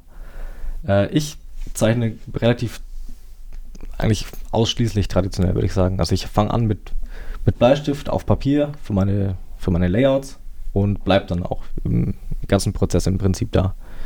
Also ich fange an, ich habe so ein, ich nehme einfach ein, ein Stück Kopierpapier, DIN A4, falte das einmal in der Mitte zusammen und das ist dann quasi meine Doppelseite und da Mhm. fange ich dann an, die, die Layouts drauf zu machen. Die werden dann eingescannt und schicke ich sie halt hin, weil immer jeder, jeder einzelne Schritt muss halt, muss halt abgesegnet werden vom, vom Redakteur vorher. Und dann, wenn ich, wenn ich dann entweder Feedback zurückbekomme, dann, dann wird halt digital, so halb analog, halb digital, wird halt dann das Ding irgendwie halt repariert oder geändert oder Mhm. was weiß ich. Und dann drucke ich es aus auf DIN A4. Und das ist dann meine, meine Bleistiftzeichnung. Also ich bescheiße ein bisschen und mache meine Bleistiftzeichnung kleiner als die eigentliche Tuschezeichnung, weil die mache ich dann auf DIN A3. Mhm. Genau, dann Bleistiftzeichnung wird wieder eingescannt, wieder hingeschickt und wenn dann alles passt, dann wird sie in hellblau auf DIN A3 ausgedruckt Mhm. und da tusche ich dann drüber. Also ich tusche nicht über meine Bleistiftzeichnung direkt drüber, sondern über, Okay. einen, über einen blauen Ausdruck. Einfach, Ja. wenn man das, Blau dann nicht sieht, wenn man es einscannt. Ja. Mit welchem Genau. Werkzeug tuschst du? Also machst du Pinsel oder Stifte oder gemischt oder Alles ein bisschen. Feder? Ähm, Feder habe ich jetzt erst vor kurzem angefangen. Ähm, ansonsten so, so Tuschestifte einfach von, von fein bis. Ich hatte eine, eine Zeit lang habe ich mal diesen, diesen Brush-Tip von Faber-Castell benutzt, Mhm. aber die fransen immer so schnell aus, keine Ahnung. Ähm, was ich momentan benutze, ist kein, kein Pinsel, weil ich immer zu faul bin, mein Zeug auszuwaschen. Und ähm, da gibt es von, von Pentel gibt's, gibt's so ein Ding, das ist eigentlich für Wasserfarben gedacht. Mhm. Also es gibt den, den, den Tuschestift, der tust du so Kartuschen hinten rein Mhm. und dann musst du halt jedes Mal eine, eine Kartusche nachkaufen. Und ich habe mir gedacht, das kann ich umgehen. Habe mit den, ähm, das ist im Prinzip einfach die, dieselbe Synthetikspitze vorne dran. Und hinten hast du eigentlich so ein, so ein Wasserreservoir drin. Ja. Und deshalb lasse ich einfach immer leer und tauche den einfach immer wie einen normalen Pinsel einfach in mein Tuscheglas ein. Okay, ja. Und dann brauche ich keine Kartuschen kaufen und sonst was. Und dann im Prinzip tusche ich mit einem Pentel Aquash. okay. Genau. Nochmal eine Frage früher, weil äh, mir das nicht so ganz klar ist. Du sagst, du, also du kriegst ja ein Skript vom, äh, vom Mhm. Verlag. Wie, wie genau habe ich mir das vorzustellen? Also schreiben die dir wirklich äh, Panel für Panel, was da sein soll? Also ist das ein oder Mm, also ich, ich, ich stelle mir den Prozess unheimlich schwer vor, weil so wie du schon sagst, du zeichnest was und dann bist du manchmal, musst du manchmal äh, die Zähne zusammenbeißen, wenn du es vom Koloristen wieder kriegst. Ich stelle mir das ja als äh, äh, äh, noch viel schwieriger vor Ja. äh, an, an Philipps Stelle, wenn, wenn du eine Sache schreibst und dann kriegst du, ich weiß nicht, kriegt Mhm. dann er das auch nochmal oder entscheidet dann der komplette Redakteur, wie, wie, wie, die, wie das Ganze aussieht? Ja, also ich bekomme schon immer Feedback vom, vom über dem Redakteur bekomme ich Feedback vom ganzen Team. Also wenn Mhm. jetzt dem, dem Autor irgendwas nicht passt da, dann muss ich das schon, Ja. schon Okay. ändern. Also ich habe auch mit, mit, mit beim, beim ersten jetzt bei Warlords habe ich eigentlich so mit die meisten, ähm, meisten Änderungswünsche eigentlich bekommen bisher. Das war bei Planet der Affen war das jetzt gar nicht so. Da musste ich gar nicht so viel ändern. Aber bei Warlords war es im Philipp scheinbar ziemlich wichtig, dass das dann auch relativ so ist, wie er sich vorgestellt hat. Mhm. Also das, das erste Skript war auch relativ, ähm, relativ detailliert noch und genau und relativ spezifisch, halt die ganzen Beschreibungen und so. Es kommt auch auf dem, auf dem Autor darauf an, wie, wie genau er jetzt manche Sachen haben will. Und im, im Lauf, also über die, über die vier Issues, ist es dann ein bisschen, bisschen äh, lockerer geworden. Das Mhm. Skript da hat er dann ein bisschen gewusst, okay, kann er mir schon vertrauen jetzt in, in der Hinsicht. Ja. Dann, ja. Ja, aber ist das dann wirklich ein Skript, an dem steht, äh, eine Seite, vier Panels, erstes Panel, folgende Szene? Oder, also ich, ich Im, im Prinzip ja. Okay. Also im, im Prinzip ist die, das ganze Skript ist halt aufgeteilt in, in Seiten Mhm. und dann pro Seite hast du vier bis sechs, manchmal sieben, manchmal acht Panels. Und die sind halt auch, also da steht dann der Dialog schon drin, Mhm. fertig, dass du halt auch weißt, was du dann, also was, was die Leute zueinander Ja, ja. sagen, dass du das natürlich auch ein bisschen anpassen kannst. Und ja, genau, also wie gesagt, es ist unterschiedlich, je nachdem, wie, wie spezifisch die, die Szene ist, die sich Mhm. der Autor vorgestellt hat. Oder wenn es jetzt eine Unterhaltungsszene ist und es geht wirklich bloß darum, okay, zwei Charaktere unterhalten sich jetzt, dann Ja. Besteht einfach nur da zwei Charaktere unterhalten hast du sich. halt Panel, die und die, steht bloß noch die, die Namen von den Charakteren halt da Mhm. und dann, was sie halt reden. Okay. Also, Ich meine, im Großen, also im, äh, im Großen gesehen, wie Jonas ja schon gesagt hat, ähm, gibt es da, glaube ich, große Unterschiede, je nachdem, äh, erstens, wer der Autor ist, zweitens auch, wie stark die Beziehung zwischen Autor und Zeichner ist. Es Mhm. gibt natürlich da wieder auch so, so Teams, die schon so lange miteinander arbeiten, dass die wissen, was sie voneinander wollen und dann äh, nicht mehr der, der Autor nicht sagt, wie viele Panels er auf einer Seite will, sondern nur sagt, was, was sind die Szenen quasi und der Mhm. Zeichner dann das, das Seitendesign dann macht. Und dann gibt es halt wieder andere Autoren, die da sehr spezifisch sind oder eben, wenn sie auch den, den Zeichner noch nicht kennen, sehr genau vorgeben, okay, so viele äh, Panels pro Seite, die Figuren sind da und da sind die dort und das soll noch mit im Panel drin sein und so.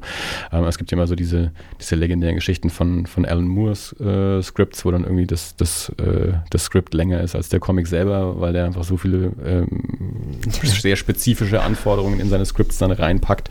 Ähm, die, das, die, die halt dann wahnsinnig lang sind. Und dann gibt es halt so die, diese klassische Marvel-Methode, so wie äh, Stan Lee in den 60er Jahren äh, ja, jeden Marvel-Comic geschrieben hat, weil er ihn nicht geschrieben hat, sondern nur gesagt hat, hier äh, Kirby, also in dem, in dem Heft, äh, der Gegner, also Spider-Man ist die Hauptfigur, der Gegner ist, ist die und die Figur, ähm, äh, das ist so der, der Konflikt und dann kloppen sie sich für fünf Seiten. So, das war dann so ne, grob und dann hat Kirby sich hingesetzt, hat dann irgendwie, keine Ahnung, 24 Seiten oder was auch immer gezeichnet. Dann hat Stan Lee sich das wieder angeschaut und hat dann halt Sprechblasen, also hat dann, hat dann halt Dialoge reingeschrieben, mal so schnell. Okay. Ähm, das ist so die, die Marvel Method, so, also Du kriegst nur eine kurze Beschreibung und dann macht eigentlich der Zeichner und dann kommen hinterher die, die Dialoge rein. Äh, und ansonsten das, was eigentlich schon so das ähm, mittlerweile üblichere ist, ist, dass schon die, die Dialoge wirklich vorher geschrieben sind, aber dann so der, der Grad, ähm, wie, wie stark ähm, der der Panel-Breakdown vom Autor schon vorgegeben ist, ist dann, glaube ich, sehr, mhm. sehr unterschiedlich. Also Greg Capullo, der lange ja mit, mit, mit Scott Snyder Batman gemacht hat, ähm, erzählt es auch, dass die zwei kannten sich auch noch nicht, aus denen sind sehr dicke Freunde geworden und ja. eben auch ein, ein, sehr starkes Team, die lange Jahre miteinander gearbeitet haben und auch immer noch teilweise miteinander arbeiten, sich am Anfang aber nicht kannten, also wirklich für Batman zusammengepackt wurden. Und da Scott Snyder eben auch sehr penibel war und sehr, sehr detaillierte Skripts geschrieben hat und Greg Capullo gesagt hat, so Junge, jetzt mach dich mal ein bisschen locker. ich kann zeichnen. Äh, also du schreibst die Geschichte, aber ich zeichne. Also pfusch mir nicht in mein Handwerk rein mit deinem Skript und dann muss ja. man da irgendwo halt so, so einen Mittelgrad finden. Von daher ist wahrscheinlich auch für so einen Verlag, wenn die jetzt also so einen äh, jungen, frischen Zeichner, frisch aus ja. dem Studium in, in Deutschland, ist ja, das ist ja auch noch so ein Ding. Ihr habt euch wahrscheinlich nicht persönlich getroffen vorher nee. mal. Äh, wahrscheinlich immer noch nicht nee. mal persönlich getroffen. Äh, also da ist natürlich auch so der, der ja. Vertrauensgrad, muss sich da erstmal erarbeitet werden. Nee, das, das fand ich eh ziemlich krass, dass die da echt so, okay, wir machen jetzt mal so ein, so ein Ding, was halt doch relativ mutig ist, wie jetzt Warlords. Und dann halt auch noch mit einem, den halt keiner kennt. Ja. Und von dem sie nicht mal wissen, hat, hat noch nicht mal einen, einen, einen, Comic irgendwie fertig gemacht, so ja. richtig. Und kann der überhaupt Deadlines äh, kann, kann, einhalten? Genau, ja. genau. Das war, das war das nächste. Erstmal so, okay, du hast jetzt eine Deadline und musst jetzt wirklich da den, den Comic raushauen und, und jeden Monat hast du deine, deine Deadline. Von daher war das erstmal der, der Fokus bei dem, bei dem ersten Buch jetzt wirklich bloß einfach fertig machen. Und das ist mittlerweile viel drin, was ich absolut nicht mehr sehen kann. So von, von den Zeichnungen her. Also generell alte Arbeiten sind eh immer furchtbar. Also ich weiß nicht, wie du mit, deinem, mit deiner Quallenfigur, mit deiner Telefon-Quallenfigur ich, ich, ich zu, zu alter Arbeit stehst, aber ich, äh, so, sobald es ein paar Monate alt ist, ist es schon immer fast schwer anzuschauen für mich. Gut, also nachdem es mein einziges Werk ist. Äh, Wir hören uns auch alte Podcasts nicht mehr an. Ja, also. okay. Ja, doch, also ab und zu höre ich mal rein. Äh, und denke mir, manchmal denke ich mir, oh Gottes Willen. Es gibt ein paar Klassiker, die könnte ich immer wieder anhören. Also, also tut mir leid, wenn ich nochmal nachfrage, aber ich finde ich find das echt äh, super interessant. Also wir hatten ja schon viele Comiczeichner mhm. hier auch, äh, die aber, äh, ich glaube, so, so eine Situation wie, wie bei dir ist tatsächlich bis jetzt, also so wie ich das äh, erfahre, schon, schon erstmalig. Also wir haben Leute wie Bela, die mehr oder weniger so, so mal einen Auftrag bekommen, äh, zeichne mal einen Comic über einen Truck Stop. Gut, also das sind halt so die, genau, das waren also die, die, die Auftragsarbeiten für, genau. für Firmen. Also, ja. Genau, aus, aus dem eigentlichen Comic-Feld meistens schreiben die Leute halt selber ihr, ihr Zeug. Also genau. äh, Martina, Jeff, Ben, ähm, Bela bei seinen eigenen Sachen halt auch. Oder dann halt diese Auftragscomics, die jetzt aber auch natürlich ein ganz anderes Feld nochmal sind, als jetzt äh, mit einem Autoren zusammenzuarbeiten. Ja, na, na, natürlich, aber, ja, genau. aber gerade deswegen und äh, also auch aufgrund dieser Entfernung der Tatsache, dass, dass mhm. da nie ein persönlicher Kontakt besteht, wenn du, wenn du äh, da was hinschickst und du kriegst Anmerkungen zurück, ärger, also ärgert dich das oder findest du, denkst du dir manchmal, das ist aber schon besser, so wie ich das jetzt hier hatte, weil mhm, das war, also äh, wird das irgendwann deine Geschichte auch, so wie, wie dass du sagst, nee, ich, ich würde es jetzt eigentlich gerne lieber so machen, wie ich das ja. richtig halte, oder ist das, ist das halt okay. ein Auftrag? Ähm, zum einen bin ich noch, nicht ganz Greg Capullo. Da muss ich noch ein bisschen dran arbeiten, deswegen. Ähm, ah, Hauptsache, du kommst wieder hierher, wenn du es bist. Okay, ja, auf jeden Fall. Ja, also genau, wenn du mal Batman zeichnest, dann. Ja, ja ähm, so. Jetzt habe ich kurz den, den Faden verloren. es ging um Greg Capullo. Wie, wie, gehst du ähm, mit Anmerkungen um? Anmerkungen, richtig. Ähm, also anfangs hat es mich ein bisschen, war ich ein bisschen, bisschen überrascht, weil ich das nie so wirklich hatte, dass wirklich jemand sagt, okay, da bist du gerade mit der Kamera viel zu nah dran. Geh mal hier so 20 Schritte zurück irgendwie. Ähm, anfangs hat es mich ein bisschen, hat mich ein bisschen frustriert, einfach weil ich mir dachte, okay, du, du musst jetzt erstmal hier deine, deine scheiß Deadline irgendwie einhalten können und ähm, im Prinzip war das was, was man irgendwie lernen musste einfach und ich glaube, es ist auch wichtig, dass man immer wieder Anmerkungen bekommt, einfach weil man sonst zu sehr irgendwie immer die, dieselben Fehler macht, einfach aus Bequemlichkeit, weil man irgendwie macht man halt so, keine Ahnung. Und wenn das nie in Frage gestellt wird, dann glaube ich, ist auch nicht gut. Von daher, je mehr, je mehr Anmerkungen eigentlich, desto, desto besser, wenn man, wenn man halt besser werden möchte. Aber wenn man natürlich einfach nur sein, sein Zeug loswerden will, dann ist es schon manchmal ein bisschen frustrierend. Aber wie Ey. gesagt, ich, ich komme mich nicht beschweren. Die haben, Ja. die haben so viel Vertrauen am, am Anfang in mich reingesteckt, einfach da wollte ich mich nicht irgendwie, wollte ich nicht, nicht mich beschweren, wenn ich jetzt Ich glaube dass die, die, die Arbeit von, von guten Redakteuren nicht zu unterschätzen ist. Jetzt nicht nur im Comic, jetzt auch im, im, im Roma- Roman oder so. Ja. Also klar, man sagt immer, Mensch, der, der Autor hat so einen tollen Roman geschrieben, aber häufig steckt da halt auch noch Mhm. mindestens ein Redakteur äh, dahinter, der in einem sehr, sehr langen Prozess äh, die, die Form auch, auch mitgestaltet hat Ja. und den Roman auch mit, also der halt, die, die sich ja dann über, ich meine, das, das geht ja, das, es ist ja jetzt nicht nur, wenn, wenn, wenn Jonas das Skript bekommt, dann haben die das mit, mit dem Autoren ja auch schon gemacht. Also der liefert ja auch nicht einfach nur das Skript ab Mhm. und der Verlag reicht es weiter, sondern der kriegt ja dann auch schon seine Anmerkungen und äh, wird dann schon mal gesagt, ja. Ja. hier, keine Ahnung, Figurenzeichnung, Dialog oder sonst irgendwas, straff hier mal was, da mal, mal kürzer, da mal, mal anders oder was.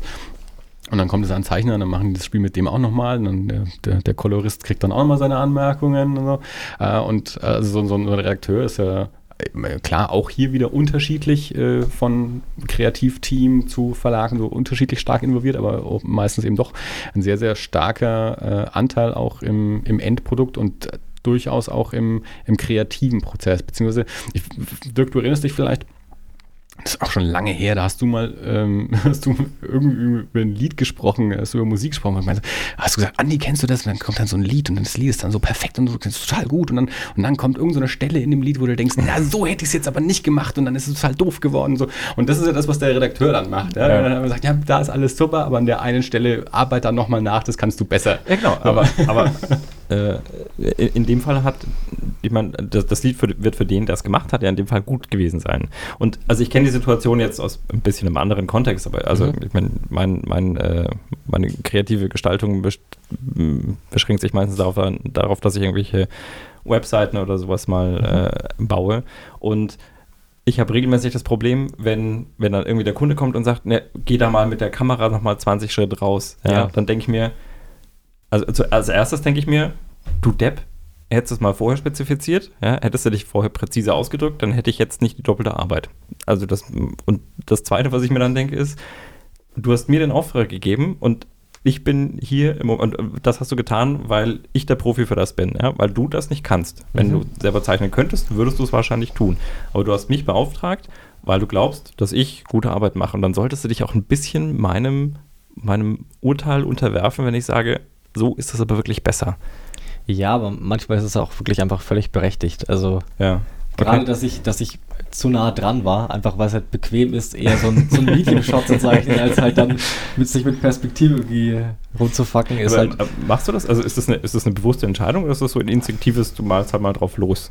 Oder denkst du dir, ist das wirklich so ein, ach Gott, ich bin echt schon müde und Deadline ist übermorgen und dann ähm, gehe ich mal näher ran? Ich weiß nicht, wie, wie bewusst es tatsächlich ist. Ich glaube, wenn man, wenn man wirklich völlig ehrlich zu sich ist, dann, dann, dann weiß man schon, dass man gerade irgendwie einfach ein bisschen, bisschen faul ist und hofft, dass man damit durchkommt, aber man Aber muss ich- auch irgendwo Abstriche machen, so ist nicht, aber Ja. ich glaube, es ist schon auch wichtig, dass man, selbst wenn man jetzt ein, ein Profi ist, dass man trotzdem noch irgendwie offen für Kritik ist, einfach, dass man besser werden kann, weil ja. Ich glaube, da ist auch doch noch ein Unterschied zwischen dem, was, was Dirk gerade beschrieben hat und dem, was, was, ähm, was Jonas da äh, wi- widerfahren ist, weil, wenn, weil du sagst, hättest du es mal vorher anständig beschrieben, das würde dann ja wieder heißen, dass wirklich, also dass das, da müsste das Skript ja quasi, also noch mehr Ja, sagen, äh, was, zu- zu was, schwammig, also, dass wirklich gar keine kreative Freiheit mehr Ja. da ist. Das heißt, was ja eigentlich passiert ist, dass der Zeichner kreative Freiheit bekommt, aber dann halt im, äh, im Nachhinein dann äh, vielleicht halt mal noch Anmerkungen bekommt, äh, wie er es wie es besser machen kann, wie es besser lösen kann. Ja. Ähm, auch unter einer bestimmten ähm, äh, also der, der Verlag und der Autor, die, die wollen ja auch irgendwie was, was Bestimmtes. ja. Äh, hast du Ähm. gerade dein Mikrofon vom Tisch gelöst? Äh, weiß nicht, es, es, es sinkt mir ab. Ja, das sieht so aus. Nicht cool. Magst du mal Pause machen, dass wir das hier. Pause? Ja, dann kann ich das vielleicht hier wieder reparieren. Ja, okay, wir machen mal Pause.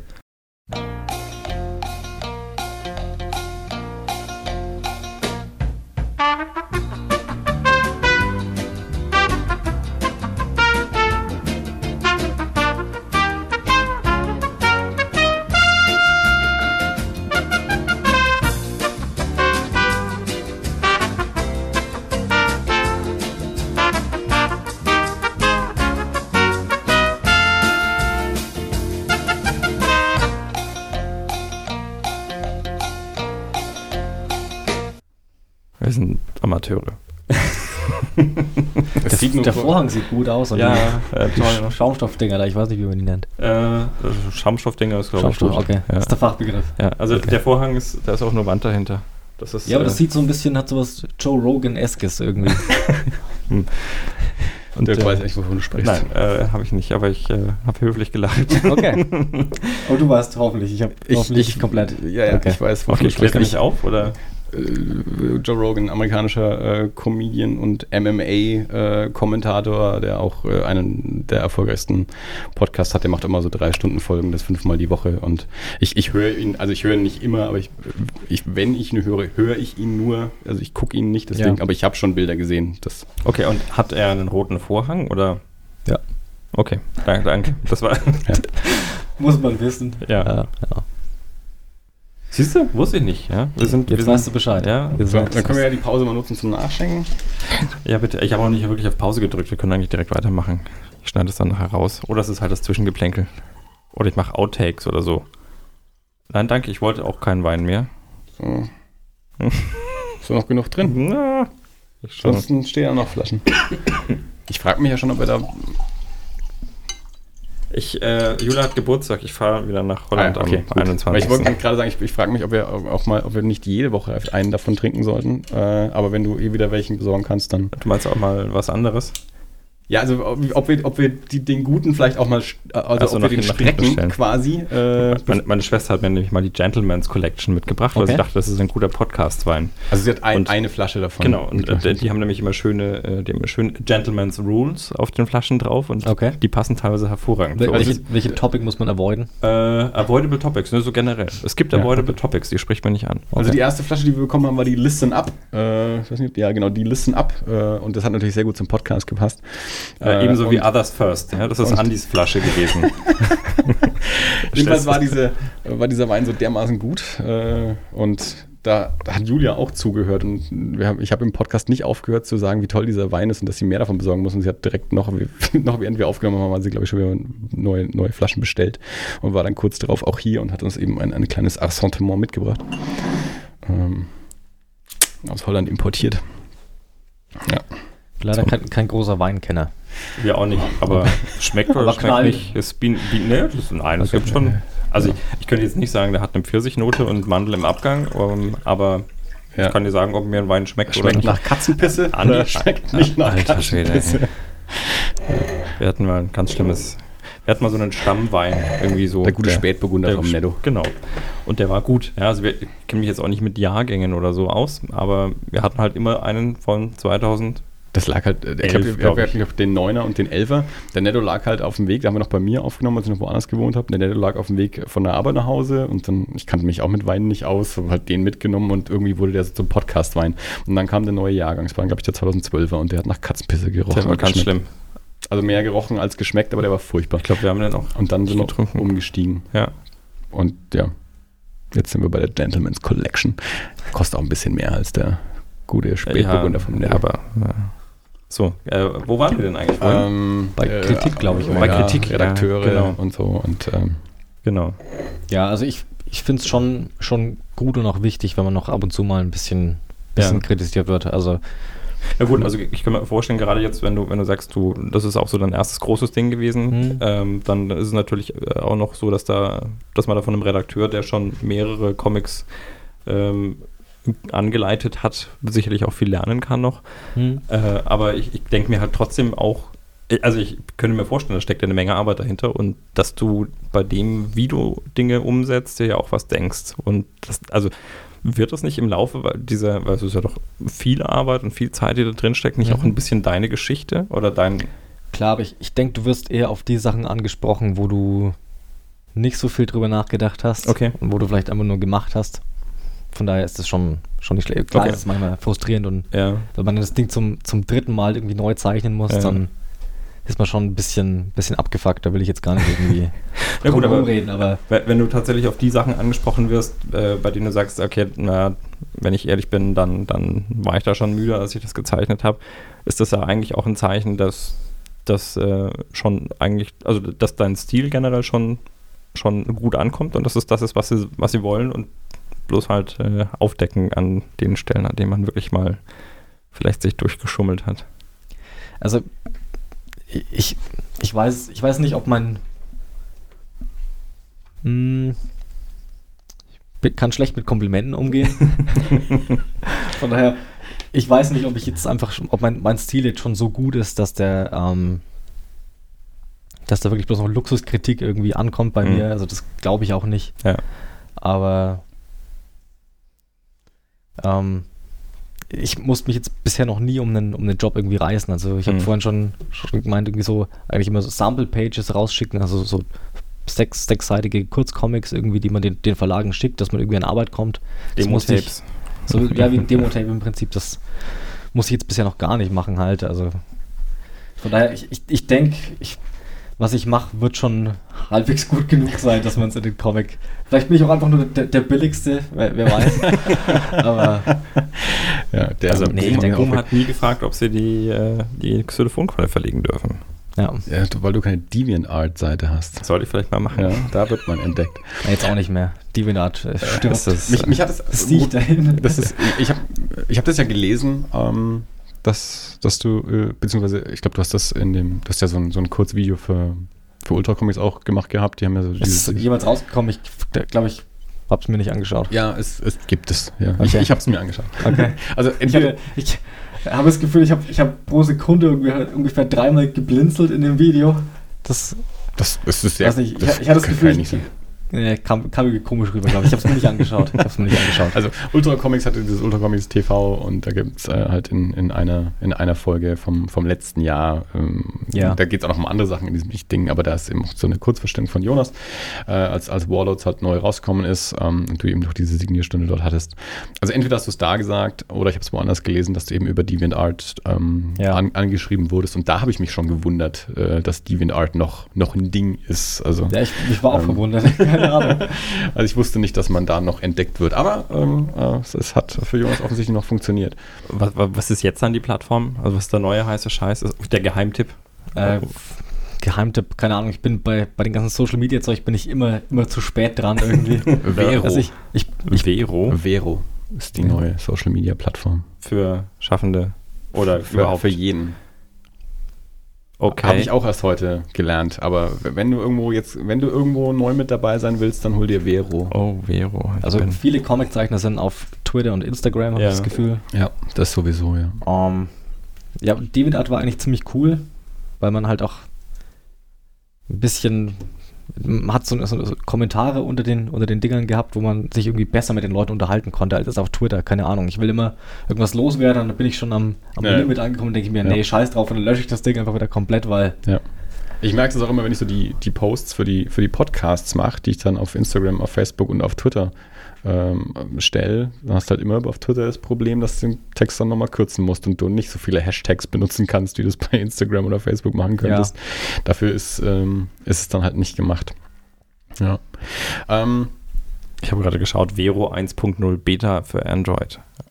Das ist wirklich noch Early Adopter.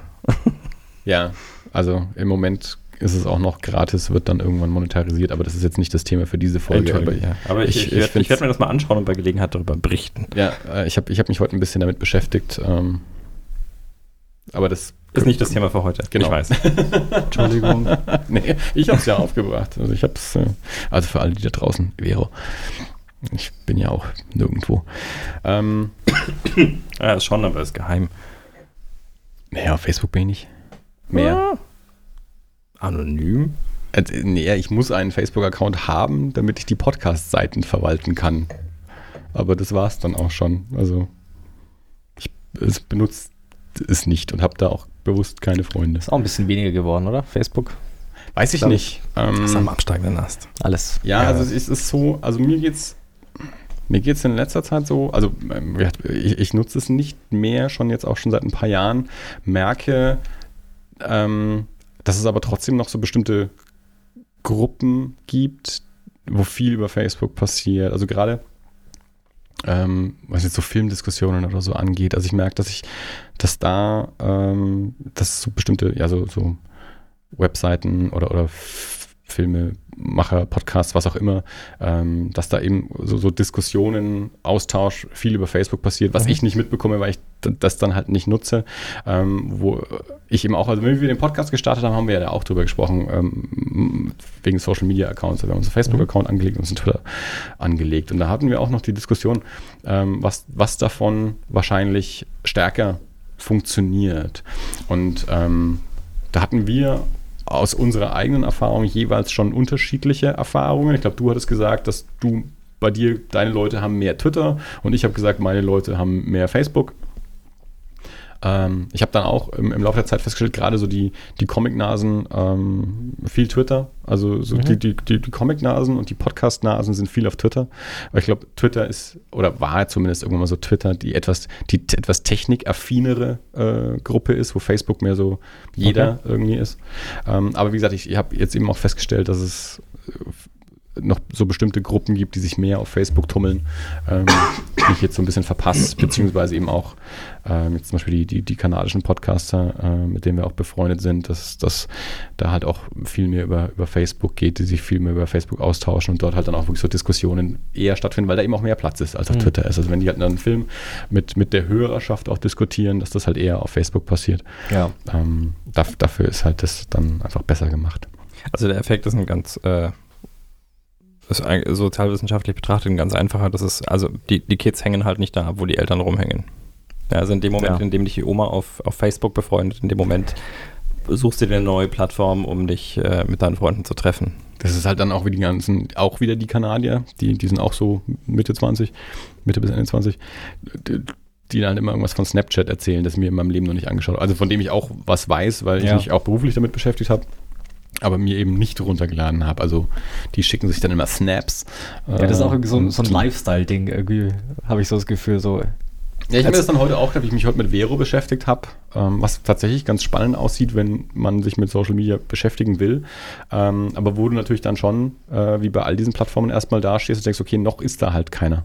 Und dann melde ich mich da halt an, aber mit wem befreunde ich mich denn da, wenn da meine Freunde nicht sind? Mit dem Also es- Erstbesten. es muss dann, es muss dann halt erstmal passieren, dass dann halt Mhm. die Leute da auch sind. Also dass die dann halt auch, Ja. gerade wenn du jetzt eben schon äh, jahrelang vielleicht Facebook-Nutzer bist oder Twitter-Nutzer bist, dass du dann halt quasi umsteigst oder noch zusätzlich nimmst. Das ist auch das, was mich dann auch überfordert. Also, okay, jetzt habe ich die anderen Sachen schon, jetzt muss ich das auch noch mit bedienen. Wenn du dann jetzt auch noch das nutzt, eben nicht nur privat, sondern eben auch noch so zur Verbreitung deines Podcasts, deines Comics oder was auch immer, dann musst du plötzlich überall sein. Aber du musst das alles bespielen dann und ähm, dann wird es irgendwann übersichtlich, unübersichtlich. Lass uns zurück zum Comics kommen. Ähm, du hast dann äh, Walls of Appalachia war dann abgeschlossen Jo.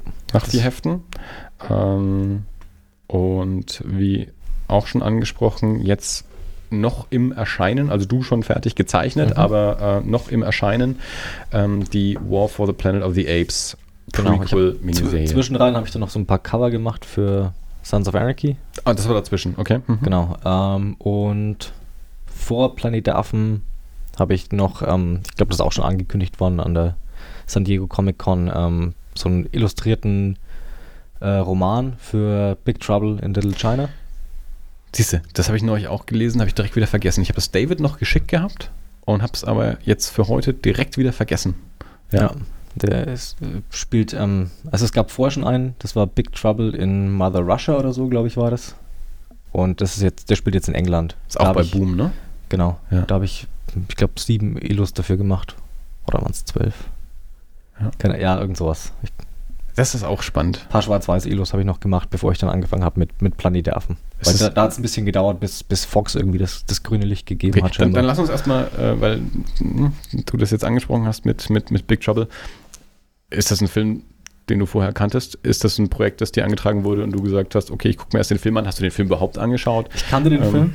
Ich habe den einmal gesehen und war irgendwie völlig perplex, was für ein, wie der einfach immer abgefahrener wurde. Also ich denke spätestens, wenn dann die, spätestens wie der, wie der Typ explodiert. Äh, Du, ich muss ehrlich zugeben, ich glaube, ich habe den bis heute noch nicht gesehen. hast du noch nicht? Also, Okay. das ist, glaube ich, einer von den wenigen Carpenters, ähm, die ich bis heute immer noch nicht gesehen habe, äh, die ich schon lange anschauen will und das wird sicherlich auch passieren. Ähm, aber ja, es ist, es ist kein Film, mit dem ich aufgewachsen bin. Also habe ich andere Carpenters häufiger gesehen. Hm. Ähm, aber ich, ich weiß, was es ist. Ja. Okay. Ja.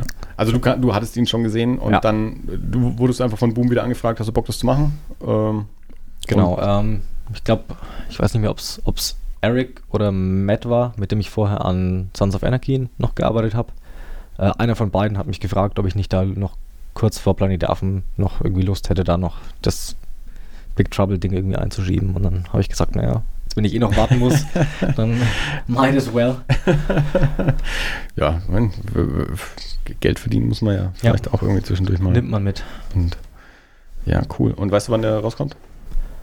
Ähm, irgendwann auch nicht in, in naher Zukunft irgendwann. Gut, also- ich bin mir gerade nicht sicher. Ja. Vielleicht November, vielleicht. Okay. Und dann Planet der Affen. Ähm, wir haben den Film haben wir kürzlich mal, als wir mit Lukas aufgenommen haben, habe ich über den Film gesprochen. Da hatte ich den Film kurz vorher gesehen. Ähm, mein, einer meiner Lieblingsfilme des Jahres. Mhm. Ich war sehr begeistert. Und ähm, wusste dann ja auch schon, hatte wahrscheinlich auch schon ein oder zwei Hefte, ähm, dass, dass du eben die, die Prequel-Serie ähm, zeichnest. Und auch wieder, auch wieder vier Hefte. Und ich habe heute. Heute habe ich da noch mal ein bisschen recherchiert dazu. Ähm, weil ich neulich irgendwie drüber gestolpert bin, wer, wer der Autor davon ist. Mhm. Also David Walker. Ähm, der, der Name war mir jetzt nicht bewusst, aber als ich dann irgendwie drüber gestolpert bin, dass er derjenige ist, der ähm, zuletzt Power Man und Iron Fist geschrieben hat mit Sanford Green als Zeichner. Und Sanford Green, ähm, einer der Zeichner, die mich in den letzten Jahren mit am meisten begeistert haben. Also Okay. ohne, ohne, dass ich bisher wirklich was von ihm gelesen habe, aber einfach nur als, als diese Reihe, also David, mit dem ich Eerie International mache, ist ja ein riesen Iron Fist-Fan und als Mhm. dann da die neue äh, neue Comic-Reihe eben angekündigt wurde, habe ich halt Seiten davon gesehen und war ultra begeistert, ähm, wie die aussahen. Und, und Sanford Green ist so ein Zeichner, von dem ich auf jeden Fall noch mehr anschauen will. Ähm, Die haben jetzt ein neues Projekt, glaube ich, zusammen. Genau, Root irgendwas Ja. ähm, haben sie jetzt gerade angekündigt. Ähm, und genau, ich bin also neulich dann drüber gestolpert, dass der Autor eben der, der, der gleiche ist äh, und habe da heute auch noch mal ein bisschen, bisschen zu recherchiert. Ähm, David Walker ist, der ist so eine, ja, so, so, eine, so, eine, so eine Größe so ein bisschen im, im Blaxploitation-Feld. Der hat eine Dokumentation über Blaxploitation-Filme ähm, gedreht. Der hat diese Seite Badass Mofo ähm, aufgemacht, äh, diverse Bücher, glaube ich, auch irgendwie zu dem Thema geschrieben und ähm, schreibt eben auch Comics. Hat einen, einen, Shaft-Roman äh, geschrieben. Ähm, und dann eben, ja, hier gesagt, äh, Power Man Iron Fist und dann jetzt auch diese, diese andere mm, Root irgendwas äh, Geschichte. Äh, also der ist so der, der, der Blaxploitation-Autor unter den, unter den Comic-Autoren. Also auch ein, auch, ein, auch ein spannender Typ. Ähm, und habe dann ähm, auch eben da speziell mal, mal recherchiert, auch in, in Verbindung mit, ähm, mit der, mit der Planete Affen-Serie jetzt hat. Und habe ähm, hab zwei kurze Interviews mit ihm, mit ihm gefunden.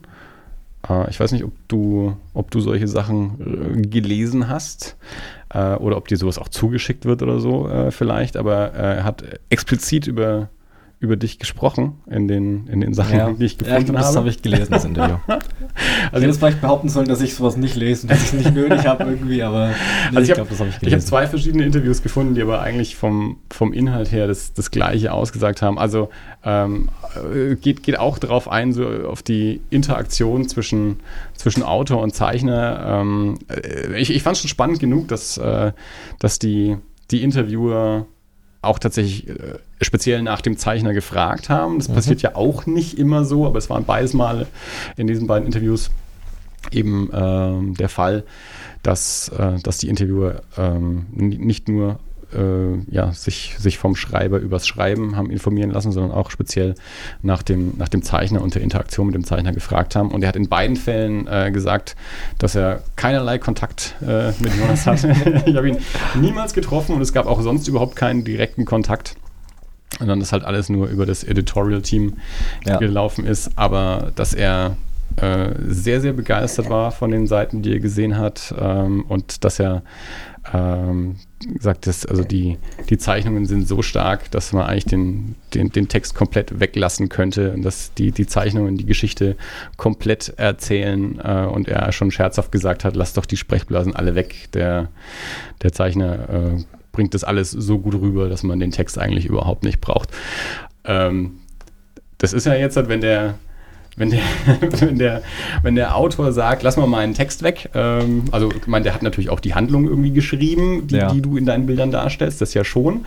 Ähm, aber wenn dann der, der Autor auch noch sagt, okay, also alles, was ich sagen wollte, hat dieser Zeichner, den ich noch nie getroffen habe, ähm, der wesentlich jünger ist als ich, der Ja. tausende von Meilen von mir weg wohnt, ähm, der hat das alles so umgesetzt, dass, dass meine Worte eigentlich nicht mehr notwendig sind. Ist ja nicht schlecht, ne? Ja, es war schon. ähm, ich weiß gar nicht, ob das mein erster. Also, ist natürlich mega schmeichelhaft, aber ich glaube, mein erster Gedanke war so: Ja, meint er das jetzt. Weil es ist eine, eine ziemlich kleine Branche einfach. Und ich weiß auch nicht, wie, wie höflich die, die Leute da einfach. Ja. Ich habe ich hab vorhin schon mal angesprochen, ich bin nicht gut mit Komplimenten, Ja, ja, deswegen Mein, mein, erster, mein erster Instinkt ist immer erstmal anzweifeln. Ja. Und ja, Aber ich, also in dem Fall, also ich glaube, ich verstehe, was du meinst. Ähm, und ich meine, in, in, in dem Sinne, ähm, wenn der, wenn der Autor seinen Zeichner gut redet, er, redet ja damit sein, sein Produkt Comment, ja, ja, auch äh, gut, ist ja klar. Äh, aber auch, auch da gibt es natürlich Abstufungen. Also, äh, also ich glaube, so wie er das da sagt, ähm, also es wirkte auf mich jedenfalls schon nach, nach einem äh, nach, nach ehrlicher Begeisterung und einem ehrlichen Lob. Also äh, der kann auch einfach nur sagen, ja, die Zeichnungen sind super, ja, aber zu sagen, die Zeichnungen sind so super, dass man meinen Text nicht mehr braucht, ist, glaube ich, schon nochmal eine, eine andere Stufe. ja Also ich, ich, ich kenne natürlich nicht, also ich kann das nicht, nicht wirklich abschätzen, aber ja, ist Gut. schon. Ja, habe ich mich schon drüber gefreut. Kann ich jetzt lügen. nee, also, äh, es, es klang auf jeden Fall gut und ähm, ich habe es dir ja vorhin auch schon gesagt, ähm, äh, Bela, nachdem wir letztes Mal mit ihm drüber gesprochen haben, hat mir dann auch geschrieben, ähm, dass er sich schon mal das erste Heft äh, besorgt hat und er war eben auch sehr, sehr angetan ähm, von, den, von den Zeichnungen. Ja. Äh, von dem soll ich äh, auf jeden Fall explizit fragen, ob du was weißt, ähm, was eine deutsche Veröffentlichung angeht. Ähm, ob du Äh. irgendwas weißt, äh, weil CrossCult äh, bringt so die, die Planet der Affen-Sachen in, in Deutschland raus. Anscheinend sowohl die von IDW als auch die von Boom, äh, soweit Bela mir das gesagt hat. Äh, und Bela liest zwar dann auch die amerikanischen Sachen, unterstützt aber dann auch immer gern die, die deutschen Verlage, wenn die Mhm. sowas rausbringen. Deswegen hat er gesagt, ich soll dich fragen, ob du was weißt. Nee, da habe ich leider gar keine Ahnung.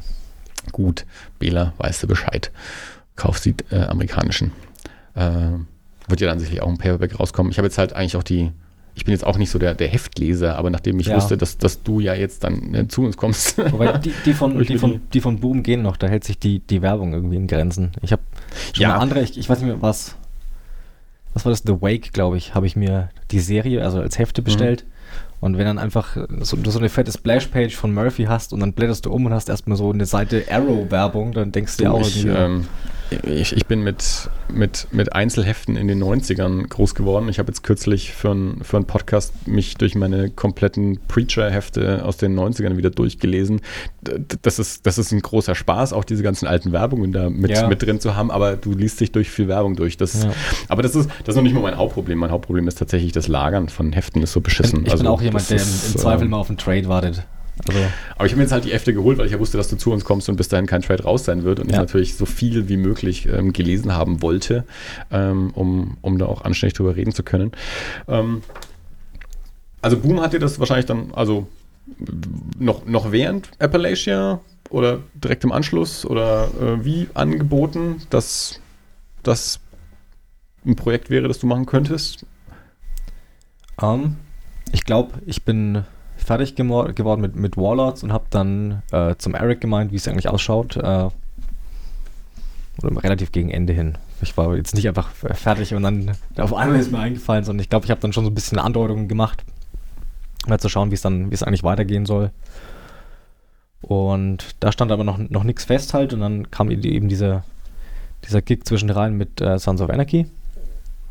Das war dann Hast du die Serie eigentlich gesehen gehabt oder hast du da ich habe, äh, als die erste Staffel damals auf RTL 2 oder so lief, habe ich, hab ich die erste Staffel, glaube ich, in Teilen gesehen. Aber es war jetzt nichts, was mich so krass interessiert hat, weil ich auch nicht so der, der Motorradfan irgendwie bin. Äh, Das heißt, die, die Cover hast du dann einfach nach. Was, was, was kriegst du? Also du hast ja jetzt die, du hast ja jetzt die Hefte nicht gezeichnet. Das heißt, Ja. das sind keine, keine Figuren und keine Geschichten, mit denen du dich eh schon beschäftigt hast, sondern du kriegst dann den Auftrag, mach da mal ein Cover zu. Wa- Was, was wird dir da gegeben, damit du ein Cover für das jeweilige Heft gestalten kannst? Also äh, ich, ich glaube, im, im Normalfall sind die Hefte dann ja auch noch nicht zwingend fertig gezeichnet, wenn die Cover entstehen? Oder wie war das bei dir? Hast du da schon Seiten dazu gesehen dann? Oder wurde dir einfach gesagt, hier sind so Character Sheets, äh, die, das sind die Charaktere, die drauf sein sollen, mach mal was? Äh.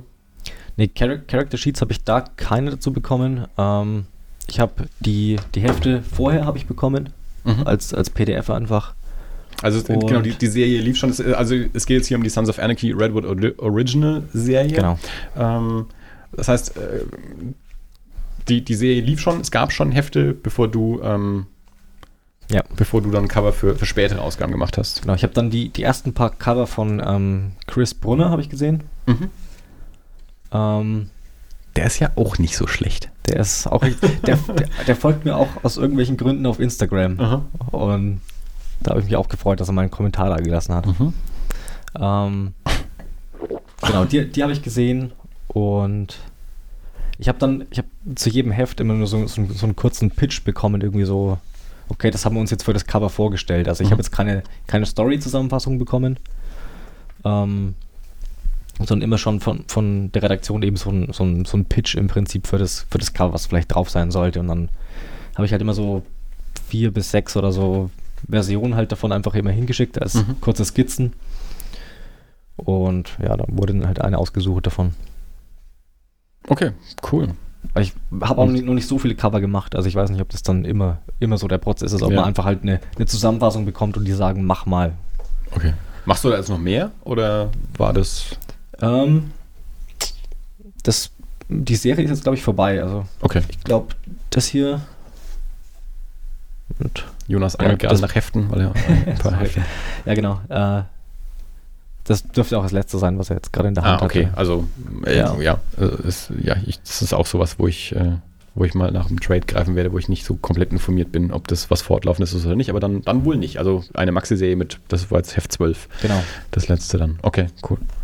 Darf ich eine blöde Frage stellen? Warum, warum beauftragt man jemand anderen als den eigentlichen Heftzeichner, ein Cover zu machen? Das ist meistens so. Ist das so? Ja. Aber Also im amerikanischen Comic ist es meistens Also so. musst du dazu sagen, das ist auch bloß das Subscription-Cover, was ich gemacht habe. Ist nicht das, was im, im Laden ist eigentlich, sondern das ist nur, wenn du bei, bei Boom halt ein Abo hast, hm. äh, dann bekommst du das Cover. Wa- was ja Ähm. natürlich irgendwie signalisiert, dass es was Wertigeres ist, weil man möchte ja, dass man Ja, also dieses- Oder sie wollen einfach, dass du, wenn du das andere Cover möchtest, was ein berühmterer Zeichner gemacht hat, äh, Ah, okay. dass du dann, dass du Nochmal dann das nochmal extra kaufst, genau. Ich meine, Ähm, bei Warlords ähm, gab es ja auch mehrere Cover. ähm, genau. Ähm, aber warum? Also äh, in, meine, in meiner Welt oder also in meiner nicht, nicht äh, üblicher Comicleser-Welt äh, sehe ich ein Cover und denke mir vom Cover her, Ja. das, das ist ein Stil, der gefällt mir. Also ich habe, wir hatten das Thema hier schon häufiger. Für mich, ähm, gerade der, der ein ungeübter Comicleser ist, ist der Stil echt wichtig, ob ich mit einem Comic klarkomme oder nicht. Mhm. Also das ist, das ist für, für wie, wie für andere Menschen der, der Satzbau in einem Buch. Ja, ist das Hypotaxe, Parataxe und ähnlich tue ich mich echt hart mit manchen Stilen, weil mich das unheimlich vom Lesen abhält. Mhm. Und äh, dann sehe ich das Cover und dann ist der, dann ist das ja innen drin vielleicht alles ganz anders. Ja, in, in einer idealen Welt würde ich auch gerne das, das Cover immer noch, noch dazu machen halt, Ja. aber es ist halt so, dass du, du hast halt einen Monat Zeit für dein Heft, was halt einmal monatlich erscheint und das ist immer schon stramm genug eigentlich Okay. vom, vom Zeitplan her. Also wenn ich jetzt für die Cover hatte ich, glaube ich, immer so eine Woche oder so Zeit, die zu machen. Also Okay. Aber also jetzt mal ganz blöd gesagt, ich habe ich hab tatsächlich keine Ahnung, wie lange, was du für Zeitläufigkeiten hast, wie lange du brauchst, um eine Seite zu zeichnen. Aber jetzt mal, mal überspitzt formuliert, das ist ja, das ist ja ein, ein Bild mehr, ein großes äh, und eins, das man vielleicht auch detailreicher äh, gestalten möchte als die Ja. einzelnen Panels. Aber ist das äh, so, so vom Zeitaufwand her so ein Unterschied, dass das wirklich nochmal ins Gewicht fällt? Also die, die Cover, die ich bisher gemacht habe, habe ich immer noch selbst koloriert. Mhm. Von daher, das kostet nochmal extra ordentlich Zeit und dann Ja, ähm, und Flatten ist einfach ätzend. Flatten ist ätzend. Das hatten wir schon. Niemand mag Ähm, Flatten. Es ist halt auch gerade, also das ist wieder so dieser, dieser amerikanische arbeitsteilige Prozess und Ja. dann eben auch so dieses, jeden Monat muss das Ding pünktlich rauskommen. Also man hat früher immer so grob gesagt, ein Zeichner schafft eine Seite am Tag. Das Okay. schaffen mittlerweile viele auch schon nicht mehr. Ähm, und äh, wie also- vorhin auch schon mal angedeutet, also Die jungen, die jungen Leute einfach. Ne? Cover, Cover werden dann auch gern schon mal also gleichzeitig quasi auch gemacht. Okay. Also man- manchmal ein Coverzeichner eben keine Ahnung, was in der, in der Geschichte eigentlich passiert, aber machen schon mal ein Cover dazu, kriegen dann Mhm. eben nur gesagt, der Charakter muss halt drauf sein. Ähm, und dann ist es unabhängig von dem, also gerade was jetzt die was jetzt so die, die, die Superhelden-Charaktere dann auch angeht, wo Leute halt einfach wirklich nur noch Batman kaufen, egal wer es gerade macht. Äh, Da ist es dann nicht mehr so wichtig, Okay. wer, wer drin und wer draußen drauf ist. Und dann ist es eben ähm, der Coverzeichnen trotzdem nochmal, also so, eine- so eine einseitige Illustration ist eine andere Disziplin als sequenzielles Erzählen im, Mhm. im Comic drin. Also gibt es halt Leute, die das auch ähm, be besser können oder so ähnlich wie, wie, wie Buchcover gestalten, halt da auch so, für, für die das eine Spezialität ist, also wie, wie Dave Johnson oder Tim Bradstreet, die einfach hervorragende Einzelillustrationen, Cover machen können.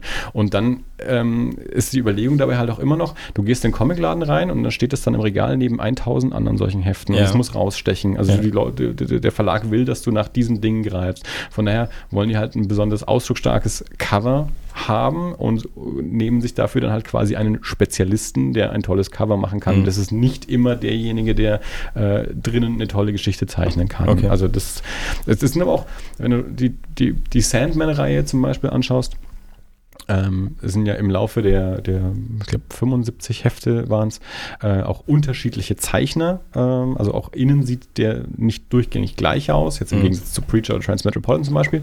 Ähm, aber jedes Heft hat ein Cover von Dave McKean. Und Dave McKean, also ke- kein, kein Comic sieht drinnen so aus bei Sandman, wie er, wie er draußen äh, aussieht. Ähm, trotzdem haben diese Cover äh, ganz, ganz viel dazu beigetragen, was diese Serie ist und wie diese Serie auch wahrgenommen wird, auch wenn Mhm. die Zeichnungen innen selber nicht so aussehen. Ähm, Dave Johnson hat alle Cover für 100 Bullets gemacht, Edward Risso, Edward Risso, Eduardo Risso Eduardo hat, hat alle. Interiors gemacht.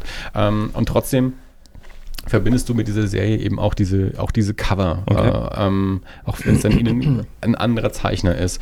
Äh, aber ich, ich kenne das Phänomen, also mir geht es auch ganz häufig so, dass ich dann nach dem Heft greife, weil es innen, was außen cool aussieht und dann blätterst du rein und denkst, ja, okay, innen ist es aber nicht für mich und dann stellst du es wieder weg. Mhm. Also ähm, das, ja, das, das gibt's auf jeden Fall. Also, aber es ist, es ist also dieses, es ist halt dieses amerikanische System irgendwie. Okay. Das hast du jetzt im, ähm, im europäischen Comic ähm, auch nicht so, einfach weil diese, diese Monatsheftproduktion halt so nicht Mhm. da ist. Also was so die, die, die Alben oder Graphic Novels oder so angeht, dann Reinhard Kleist macht halt sein eigenes Cover, weil der halt alles dann alleine Ja. macht. Ähm, Na gut, aber das kommt ja auch einmal raus und ist keine, kein, kein Monatswerk. genau. Ja. Ja, also das ist halt diese Arbeitsteilung, die Okay. halt da Dann hast du halt nochmal die, stattfindet. die Geschichte mit den ähm, Alternativcovern einfach, dass du Mhm. halt, wenn die Serie startet, dann machst du halt erstmal drei, vier Cover Hm. und die Sammler kaufen dann halt erstmal zum, zum Start von der Serie halt dann erstmal alle vier Cover. Hast du Das ist, ja. halt viermal so viele Hefte verkauft. Ja, das ist. Äh, eigentlich, eigentlich ist es Schweinerei. Das ist wie sich an, an Leuten bereichern, die sich dann nachher vier verschiedene oder fünf verschiedene Star Wars-Kollektionen in den Schrank stellen müssen. Ja, in, in den unterschiedlichen. tut man Nein, nein. ja, das ist ja schon so ein bisschen so eine, so eine OCD, oder? Also du weißt ja, du weißt ja, da gibt es noch zwei Cover. Ja, du hast gut. vielleicht schon zwei. Und das legt man irgendwann ab. Ich kenne das. hm? Ich habe das abgelegt. ich hatte auch alle elf Cover von The Darkness 11. Also, weil ein Freund gemeint hat, ich krieg einen kompletten, ich kann einen kompletten Pack besorgen. Mit allen elf Covern. Elfmal das gleiche Heft mit elf verschiedenen Covern. Ja. Du spinnst doch. Gab es auch zu Planet, Planet der Affen jetzt, ähm, gab es drei Cover für die normale Serie und dann für die Comic-Con gab es nochmal ein Mhm. Exklusivcover von Robert Samelin, der auch die Cover für die Serie von Warlords gemacht hat. Mhm. Ich glaube, die sind auch hinten im, im Graphic Novel Mhm, mit drin. Ja. Also ist schon immer noch so, so ein bisschen so, so Prestige. Ja, also Ein es, es, es bisschen. hat, ich meine, in den 90ern war das ja ähm, extrem, was, äh, was Variant-Cover angeht. Dann ist der Sammlermarkt zusammengebrochen, dann hat man das eigentlich wieder aufgehört. Und jetzt so in den letzten, weiß ich nicht, fünf, sechs, sieben Jahren ähm, hat es wieder zugelegt, zumindest bei, bei so verschiedenen Verlagen, die wieder mehr Variant-Cover rausgebracht haben. Aber es, es ist noch nicht so extrem, ähm, wie es wie es mal Anfang, Mitte der 90er Jahre ähm, der Fall war. Aber ja, es gab jetzt erst neulich wieder so ein Ding, ich glaube von Marvel, die ähm, auch so, so Foliencover oder so jetzt rausbringen wollten, wo jetzt schon verschiedene Retailer gesagt haben, das machen sie nicht mit, weil du erst eine bestimmte Anzahl an dem normalen Cover abkaufen musst, bevor Mhm. du dann ein so ein Spezialcover bekommst. Und Ja. du kannst, aber es ist ja nicht wie im deutschen Magazinhandel, dass du die dann wieder zurückgeben kannst, was du nicht verkauft hast, sondern du sitzt dann auf diesen Dingern Mhm. und die halt gesagt haben, okay, ich, ich kann nicht 100 von dem Heft verkaufen, äh, muss aber 100 abnehmen, damit ich ein Spezialcover oder Mhm. zwei Spezialcover bekomme. Und dann haben die gesagt, deckt uns alle mal am Arsch und ihr könnt eure Cover behalten. Ähm, Planete Affen. Jo. Wie vertraut warst du mit Planete Affen, bevor du an dieses Projekt gekommen bist? Ähm, ich habe vor Ewigkeiten mal den, den ersten gesehen mit Charlton Heston. Mhm. Also den, Den fand ich- den Original. den ersten. Original. Ja. Ja. Ähm, den fand ich ganz gut und dann, Hätte ich vorher sagen sollen, dass du hier mit einem ganz großen Planete Affen-Fan am Tisch sitzt und das bin ich. okay. okay. Nein, du kannst nichts Falsches sagen. Okay. ähm, den mit Mark Wahlberg, den kannte ich schon irgendwie aus, aus Funk und Fernsehen. kannte ich den schon, schon vorher irgendwie. Habe ich bestimmt auch schon dreimal gesehen, obwohl er. Das ist hart im Nehmen. ja, Sogar ich nur zweimal gesehen. Und das wollte ich noch nicht mal. ja, nee, keine Ahnung, sonderlich gut war er nicht, aber Ja.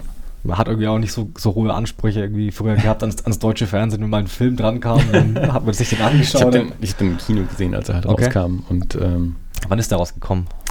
Ähm, muss auch so rund um 2000 gewesen Ah. sein. Also ich, Dirk und ich haben ja im Kino gearbeitet. Ähm, ich habe von 99 bis, ich glaube 2002 äh, im Sinister in Erlangen gearbeitet. Mhm. Dirk war ein ein Jahr vor mir da und auch noch ein bisschen länger als ich, glaube ich. Also so rund um 2000. Das heißt, es gibt so, ein, so eine ganze Sparte von, von Filmen, die ich dadurch einordnen kann, dass ich sie in der Zeit dort gesehen habe. Deswegen Ja. weiß ich immer, das war Okay. so rund um 2000. Mhm.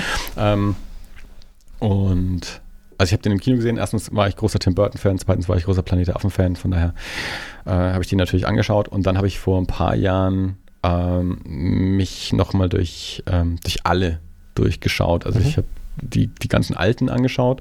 Ich habe mir von einem Freund die Box ausgeliehen gehabt und da lag eben auch die, die Tim Burton-Version mit bei. Ich glaube, Ja. ich das war so eine Zeitschriften-DVD oder Mhm. so. Und ich hatte eigentlich nicht vor, den anzuschauen und habe es dann aber doch getan, weil ich dachte, jetzt bin ich schon dabei, alle anzuschauen, jetzt schaue ich den auch an.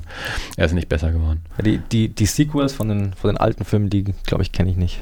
Also ich Ja. habe den, den ersten gesehen, der war auch gut, aber ich glaube, ich habe den, den zweiten mal angefangen, aber Der zweite ist großartig. Also es ist, ja, Planet Affen ist, ein- ist ein sehr spezielles Thema ja. für mich. Und die neuen Filme fand ich alle durchweg ziemlich gut. Ja. Hast Ja. du, okay, also du, dir war es also nicht, nicht unvertraut, du hattest es auch gesehen, du hast auch die, die neuen Filme gesehen gehabt, bevor ähm, jetzt das äh, Projekt, also Comic an dich getragen wurde. Also es gab ja, Ja. da schon zwei Filme vorher, Mhm. die hast, hattest du schon gesehen. Also Ja. Ich glaube, äh, entweder alle beide oder zumindest einen davon. ja, okay. Also ich wusste, dass es gut ist, deswegen. Mhm. Ähm, jetzt arbeitest du hier ja dann ähm, nicht nur mit einem mit einem Autoren, den du nicht kennst. Äh, der Autor arbeitet jetzt auch noch mit, äh, mit, mit Figuren, die nicht seine sind. Ähm, es geht jetzt hier auch noch dann teilweise darum, ja ähm, Likenesses äh, nachzumachen. Also es, ist, es tauchen ja nur mal Ja. Figuren auf, ähm, die, die im Film zum einen von, von echten Darstellern und Schauspielern dargestellt werden. Also wir haben jetzt hier Woody Harrelson, der, ähm, der jetzt dann halt im, im Comic zumindest auch mal ein bisschen auftaucht. Und ähm, natürlich vor allem auch die, die Affen, ähm, selbst wenn sie ähm, zum, zum großen Teil im Film am Computer entstanden sind, steckt halt doch Andy Serkis auch drunter. Und es geht auch darum, eine, eine Ähnlichkeit ähm, auch zu, zu Caesar äh, und, und anderen Figuren dann auch im, im Comic dann nochmal darzustellen. Das heißt, das ist ja auch nochmal eine, eine andere Disziplin, als du es jetzt bei, bei Warlords hattest, wo Ja. du Figuren kreieren konntest, natürlich dann sicherlich in Absprache mit, mit Redaktion Ja, und klar. Autor, die dann gesagt haben, ja, die Designs passen so oder passen nicht so, ändere mal da was oder die Figur soll ein bisschen anders aussehen Mhm. oder was auch immer. Ähm, hier kommt es jetzt dann oben ähm, auch noch drauf an, dass Figuren auch noch so aussehen, wie man sie aus dem Film kennt. Ähm, ja. Ich habe ich hab so ein bisschen versucht, eine- Balance zu finden. Also Warlords, es sieht, finde ich, deutlich cartooniger aus als jetzt äh, Planet der Affen. Mhm. Aber ich wollte trotzdem jetzt mich nicht zu sehr verbiegen und irgendwie dann. Ja. Ich wollte auch, dass die Figuren dann in den Hintergrund reinpassen, den ich zeichne halt. Also das soll jetzt nicht, nicht irgendwie komplett so vom Foto abgezeichnet sein und dann ist aber nur das Gesicht von Woody Harrelson jetzt vom Foto abgezeichnet und der Rest sieht dann halt so aus wie, Ja. wie mein Stil. Deswegen, ja, ich wollte ein bisschen eine Balance finden dazwischen und manchmal ist es ein bisschen besser gelungen als manche anders, äh, manche Mhm. andere Male, aber keine Ahnung. Wa- Was sagt da der Verlag vorher zu dir, wenn es um sowas geht? Also sagen die, ähm, ma, ma, mal mal so gut du kannst Woody Harrelson oder sagen die, mach mal, wie du es machen würdest und dann sagen wir dir, was wir davon halten? Ähm, die Menschen, glaube ich, musste ich vorher überhaupt nicht zeichnen. Ich habe nur Mhm. für die äh, Affencharaktere musste ich Mhm. vorher ein paar Skizzen machen. Die wurden dann auch zu Fox geschickt, glaube ich, und dann habe ich Ja. von da dann erst das okay bekommen, dass ich überhaupt dran arbeiten durfte. Sowas kommt ja dann auch noch mit dazu. Also du hast ja sogar teilweise, also ich weiß das als, ähm, ich glaube, als, als Games Workshop ähm, irgendwann mal die, die Herr der Ringe Tabletop ähm, Games rausgebracht hat äh, und entsprechend ja auch die, die Figuren nach den Schauspielern äh, gem- gemodelt hat, Mhm. äh, dass dann sogar die Schauspieler da auch noch mitreden durften. Also das Ja. ist ja auch noch so ein Ding. Ja. Also normalerweise als Schauspieler gibst du ja quasi die Rechte an deiner, an deiner Fresse dann, dann ab, weil du nicht der Schauspieler, sondern die Figur bist. Ja. Ähm, aber natürlich auch noch je, je nach Status und Größe und je nach Projekt. Ähm, in so einem Fall, also ich glaube, irgend so ein, so ein Typ auf der Spielmannmesse hat mir damals halt irgendwie erzählt, dass dann irgendwie Christopher Lee halt dann irgendwie auch noch mehrere Anmerkungen hatte, wie seine Figur für dieses Spiel auszusehen hat Äh, und so. Und, Kurze, kurzer Einschub dazu, ähm, das Big Trouble in Little China Ding. Mhm. Ähm, also die, die alle Charaktere bis auf Kim, Kim Cattrall mhm. ähm, so, durfte ich so zeichnen, wie sie tatsächlich ausschauen, also die Schauspieler. Mhm. Und für Kim Cattrall, glaube ich, musste ich äh, eine General Likeness machen. Okay. Das heißt, äh, die darf dann halt nicht so aussehen wie die Schauspielerin tatsächlich, sondern wie die Figur. Ja. Also okay. da muss man dann ein bisschen, bisschen schlechter zeichnen, als man eigentlich, eigentlich wollte oder könnte. dass man im Keine Ahnung. Zweifelsfall noch behaupten kann, das ist gar nicht Kim Cattrall. Ja, ja, so ungefähr. So wurde mir das erklärt. Also General Likeness ist nicht, Ja. nicht okay. Das ist jetzt eindeutig hier Kurt Russell, sondern das ist die Ja. Figur. Ja, äh, Sachen, mit denen man sich dann auch noch rumschlagen muss. Mhm. Ne? Ja. Also, ähm, wie, also wir haben jetzt ja, wir wissen jetzt ja schon, dass du mit David Walker keinen Kontakt hattest. Äh, Überhaupt das, keinen äh, während du die, diese, ähm, diese Serie gezeichnet hast. War, war irgendwas sonst anders im, in der Zusammenarbeit mit, mit Boom? War das jetzt ein anderer Redakteur? Ich habe gar nicht nachgeschaut, ehrlich gesagt. Ähm, zu, zu Warlords ähm, hat man dir jetzt mehr Freiheiten gelassen oder war es strikter, weil es eben ein, ein Franchise ist, wo noch mehr Leute mitreden? Oder hattest du da eine, in irgendeiner Weise eine, eine andere Erfahrung als, als mit Warlords oder war es eigentlich das Gleiche? Das war eine, ähm, eine andere Chefredakteurin und ein anderer Assistant Editor. Und da habe ich deutlich weniger zurückbekommen, also an, an Mhm. Anmerkungen oder Änderungswünschen. Ähm, ich weiß ehrlich gesagt nicht, nicht genau, warum ich bei Warlords deutlich mehr zurückbekommen habe. Vielleicht war es einfach ein, ein Projekt, was irgendwie kleiner war, wo die, wo halt der, der Redakteur und der Autor irgendwie mehr Kontrolle drüber haben wollten. Oder ob ich jetzt in dem einen Jahr so krass viel besser geworden bin, was ich auch nicht glaube. Ähm, ja, da habe ich nicht so viel zurückbekommen an, an Kritik. Ähm, aber so, im Prinzip, du, du stickst halt, sprichst dich halt ab mit den Leuten, okay, du hast immer so, so Zwischentermine, so Milestones, wo du halt dann ähm, erstmal die, die Layouts hinschickst, dann die Bleistiftzeichnung, dann halt die, die Tuschezeichnung und dann hoffentlich ist, geht's durch, so wie es wie es abgegeben wurde und dann Mhm. im Prinzip war es nicht, nicht viel anders, außer dass man nicht so viel ändern musste. Ähm, was mir jetzt aufgefallen ist, auch noch, ähm, so, sowohl bei den Affen ähm, als auch bei, bei Warlords und jetzt auch, du hast noch ähm, für, für Waxwork Mhm.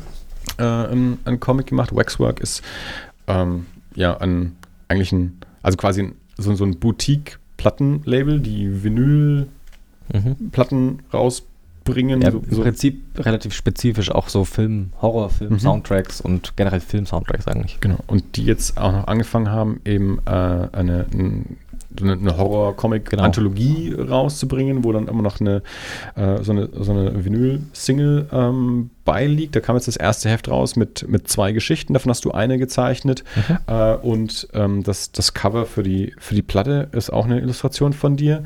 Ähm, wo, worauf ich jetzt eigentlich hinaus wollte, war, dass ich mir bei, bei allen drei ähm, Comics gedacht habe, ähm, dass, dass, dass tolle Farben jeweils sind. Also da sind meiner Meinung nach äh, ziemlich tolle äh, Koloristen äh, an, den, an Mhm. den Dingern mit dran gewesen. Jetzt hast du ja vorhin schon mal gesagt, dass es nicht zwingend immer so aussieht, wenn man was in Farbe zurückbekommt, äh, Ja. wie, wie du es dir eigentlich so äh, gewünscht, vorgestellt oder äh, gedacht hattest. Ähm, wann kriegst du das zu sehen? Also wann, wann schicken die dir das in Farbe zu oder musst du warten, bis es gedruckt ist, bis du es siehst? Es ist natürlich, man gut, mittlerweile ist es nicht mehr ganz so schlimm wie früher. Mittlerweile ähm, ist das, das gedruckte Heft, glaube ich, näher an der ähm, an dem, was, was mal jemand gezeichnet und auch koloriert hat, als es früher der Fall war. Allein durch, durch Druckprozess und durch Mhm. digitales Arbeiten und so war früher, glaube ich, gerade was Farbe angeht, ähm, nochmal anders äh, zwischen, zwischen Original und, und Druckversion. Also wann kriegst du das zu sehen und wie zufrieden bist du mit, mit den unterschiedlichen Heften und ihren jeweiligen Koloristen? Also bei, bei Planet der Affen habe ich ähm, die ersten zwei Hefte habe ich vom, vom Koloristen selber zugeschickt bekommen, von Jason, mit dem hatte ich mich ein bisschen unterhalten, Jason Wardy. Ähm, den habe ich auch vorher auf, auf die Art noch nachgeschaut, nachdem mir quasi erklärt wird, okay, der, der koloriert das Teil dann. Und da war ich ziemlich begeistert von den Sachen, die ich gesehen habe. Von daher wusste ich schon, okay, das, das wird schon gut, da brauche ich mir keine Gedanken machen. Die waren bisher alle echt ziemlich gut, also kann man sich nicht beschweren. Auch Wa- Waxwork äh, Jordan Boyd, der ist auch, war ich auch ziemlich begeistert davon. Ähm, und auch vom Stil her alle irgendwie völlig unterschiedlich. Ja. Ähm, Das ist ja auch was, was man so als, als Leser gerade in diesem wieder amerikanischen arbeitsgeteilten Pro Prozess sich ja auch mal klar machen muss. Ich meine, jetzt tuschst du deine Sachen selber, Mhm. ähm, aber bei vielen anderen ist das ja nicht der Fall und wie sehr eine Zeichnung sich dadurch verändern kann, wer sie tuscht. Also über die gleiche Bleistiftzeichnung Mhm. verschiedene Tuscher drüber zu lassen, äh, sieht das Ding komplett anders aus und dann kommt der Kolorist auch noch dazu. Also, äh, das hast du, äh, hast du bei den Farben, ja, auch nochmal ziemlich stark. Das habe ich Ja. bei, bei Warlords habe ich das ziemlich gemerkt. Ähm, von Doug Garbach, der, der Stil, den er hat, der ist so, so ein Cuts and Gradients Stil, glaube ich, äh, Cell Shading so ein bisschen. Mhm. Ähm, da, wie ich das koloriert gesehen habe, ich, ich fand die Farben mega gut, aber ich habe das Gefühl, ähm, der Stil, wie es koloriert wurde, hat so ein bisschen äh, mir Schwächen aufgezeigt, die ich in meiner Linienzeichnung so vorher Mhm. nicht gesehen habe. Und bei Planet der Affen jetzt manchmal habe ich das Gefühl, dass die, dass meine Linie ein bisschen absumpft manchmal in den Farben, weil Mhm. die, weil die manchmal ein bisschen, bisschen zu, weil er hat so, er legt so eine Textur drüber und das finde ich, ich finde es mega gut, aber es ist halt immer, ich habe auch, wenn ich, wenn ich von einem, von einem Koloristen die, die Arbeit sehe über, über einen anderen Zeichner drüber, dann finde ich die immer ungefähr zehnmal besser als das, was ich dann zurückbekomme. Und das soll jetzt nicht irgendwie nicht heißen, dass ich mein Zeug so, so ultra gut finde und finde, dass der, der, dass der Zeichner, das, äh, der, der Kolorist das irgendwie schlechter macht, aber ähm, ich glaube, das ist einfach eine, eine, eine Frage der, der Perspektive. Ja.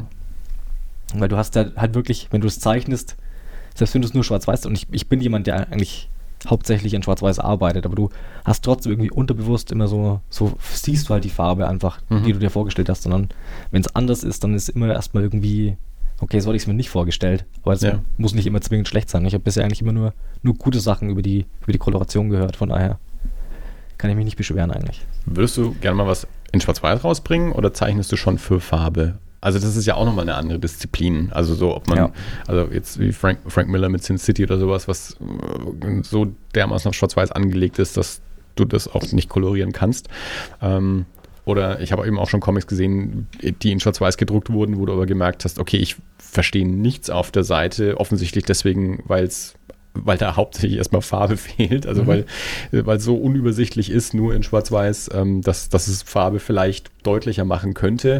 Ja. Ähm, das, was ich jetzt von deinen Arbeiten bisher in Schwarz-Weiß gesehen habe, ich habe jetzt ja nur ein paar Sachen gesehen, weil die, die Hefte sind ja nun mal in Farbe gedruckt, aber ich habe natürlich auch ein paar Illustrationen in Schwarz-Weiß gesehen. Ähm, die wirken ja trotzdem, die wirken sehr klar. Äh, also ich kann mir schon vorstellen, dass die, äh, dass die Hefte auch in Schwarz-Weiß ähm, funktionieren würden. Vielleicht müsste man mal irgendwie noch ein paar Flächen noch, noch schwarz machen oder so. Ähm, ist, äh, magst du Schwarz-Weiß-Comics? Zeichnest du gerne in Schwarz-Weiß, dass es auch Schwarz-Weiß bleiben könnte? Oder siehst du die Sachen schon lieber in Farbe? Also ich, ich, ich denke schon, dass ich darauf achte, dass ich, dass sich der Comic auch so wie dann ich abgebe, halt, dass sich die Seite trotzdem irgendwie gut liest. Mhm. Also das ist schon, schon wichtig, weil du halt auch natürlich irgendwie das Auge halt durch, durch Schwarz-Weiß-Verteilung irgendwie halt durch die Seite durchleiten solltest im Idealfall. Von daher, ja, ich, ich gehe schon immer davon aus, dass das Ding auch koloriert wird. Ähm, ob ich jetzt, hast du äh, Punk Rock Jesus gelesen von Sean Murphy? Ich weiß, welches ist, ich habe es aber nicht gelesen, ja. Okay, weil ich, ich finde, es gibt wenige Zeichner, die wirklich gut genug sind, dass man sich einen, einen Comic in Schwarz-Weiß wirklich komplett von denen geben kann, ohne dass irgendwann das Auge einfach ermüdet, weil ich habe das Gefühl, viele Zeichner, die können zwar gut zeichnen, aber irgendwie ist dann die, die Verteilung zwischen hell-dunkel, es wird dann einfach irgendwie so ein, so ein, so ein Grau irgendwann auf der Seite, Mhm. wenn du nicht aufpasst. Und ich glaube, an dem Punkt bin ich noch nicht ganz angekommen. Dass Was, ich was wolltest du jetzt über. Sean Murphy in dem Moment sagen? Weil der so unfassbar gut ist, einfach Okay. in Schwarz-Weiß. Und äh, der arbeitet jetzt in letzter Zeit immer öfter mit ähm, Matt Hollingsworth. Ja. Und der ist natürlich unfassbar gut als Kolorist, aber Sean Murphy ist halt wirklich einer von den wenigen, wo ich mir denke, seine Arbeit funktioniert halt auch in, in Schwarz-Weiß. Hm. Mike Mignola. Also, Ja. da habe ich lange, lange hin und her überlegt, ob ich mir die deutschen Ausgaben hole, weil die schwarz-weiß sind, oder die amerikanischen Ausgaben Echt? hole, weil die größer sind. Also Crosscut hat, hat die ganzen Hellboy-Sachen in schwarz-weiß rausgebracht. Okay. Ähm, Weil ich habe schon ein paar Cover von Mike Mignola gesehen, die ich in Schwarz-Weiß zwar gut fand, aber in, wenn der Farbe drüber macht, dann haut er nochmal irgendwie so einen, so einen extra grafischen Effekt einfach ich, halt, mit rein. Dave Stewart ist da halt auch so, auch so ein Kolorist, äh, Ja. der, der da nicht zu Stewart ist unterschätzen ist. Auch richtig, Sorry. richtig gut. Der gewinnt auch nicht, äh, auch nicht umsonst jedes Jahr irgendwie ein Eisner, gefühlt, ähm, weil der halt ja, so einer der Koloristen ist. Ja. Ähm, aber das, das, ich meine, die Crosscut-Ausgaben sind halt kleiner. Mhm. Ähm, das, das hat immer so ein bisschen dagegen gesprochen, aber andererseits ist das Schwarz-Weiß halt auch sehr teuer. Ich habe mich dann, also mittlerweile habe ich mir die amerikanischen Library Editions, also größer und farbig, äh, ähm, gekauft. Aber, ähm, oder auch ähm, Fabio Moon und Gabriel Barr, also die, die funktionieren auch sehr, sehr gut in Schwarz-Weiß und die werden ja auch dann äh, gerne mal von, von Dave Stewart äh, gecolored. Ähm, aber ja, also genau, es ist halt auch, je nachdem, wie es halt schon von vornherein auch angelegt ist. Also an sich, jetzt ähm, Hellboy ist äh, dafür angelegt, dass es farbig erscheint. In Deutschland haben Mhm. sie sich damals halt entschieden, es in Schwarz-Weiß zu machen und es funktioniert. Okay. Aber das, dafür ist es natürlich eigentlich nicht gedacht gewesen. Oder sowas wie Sin City ist halt nicht gedacht, in farbig zu erscheinen und das kannst du auch nicht nachträglich kolorieren. Dafür Ja. sind die Illustrationen nicht ausgelegt.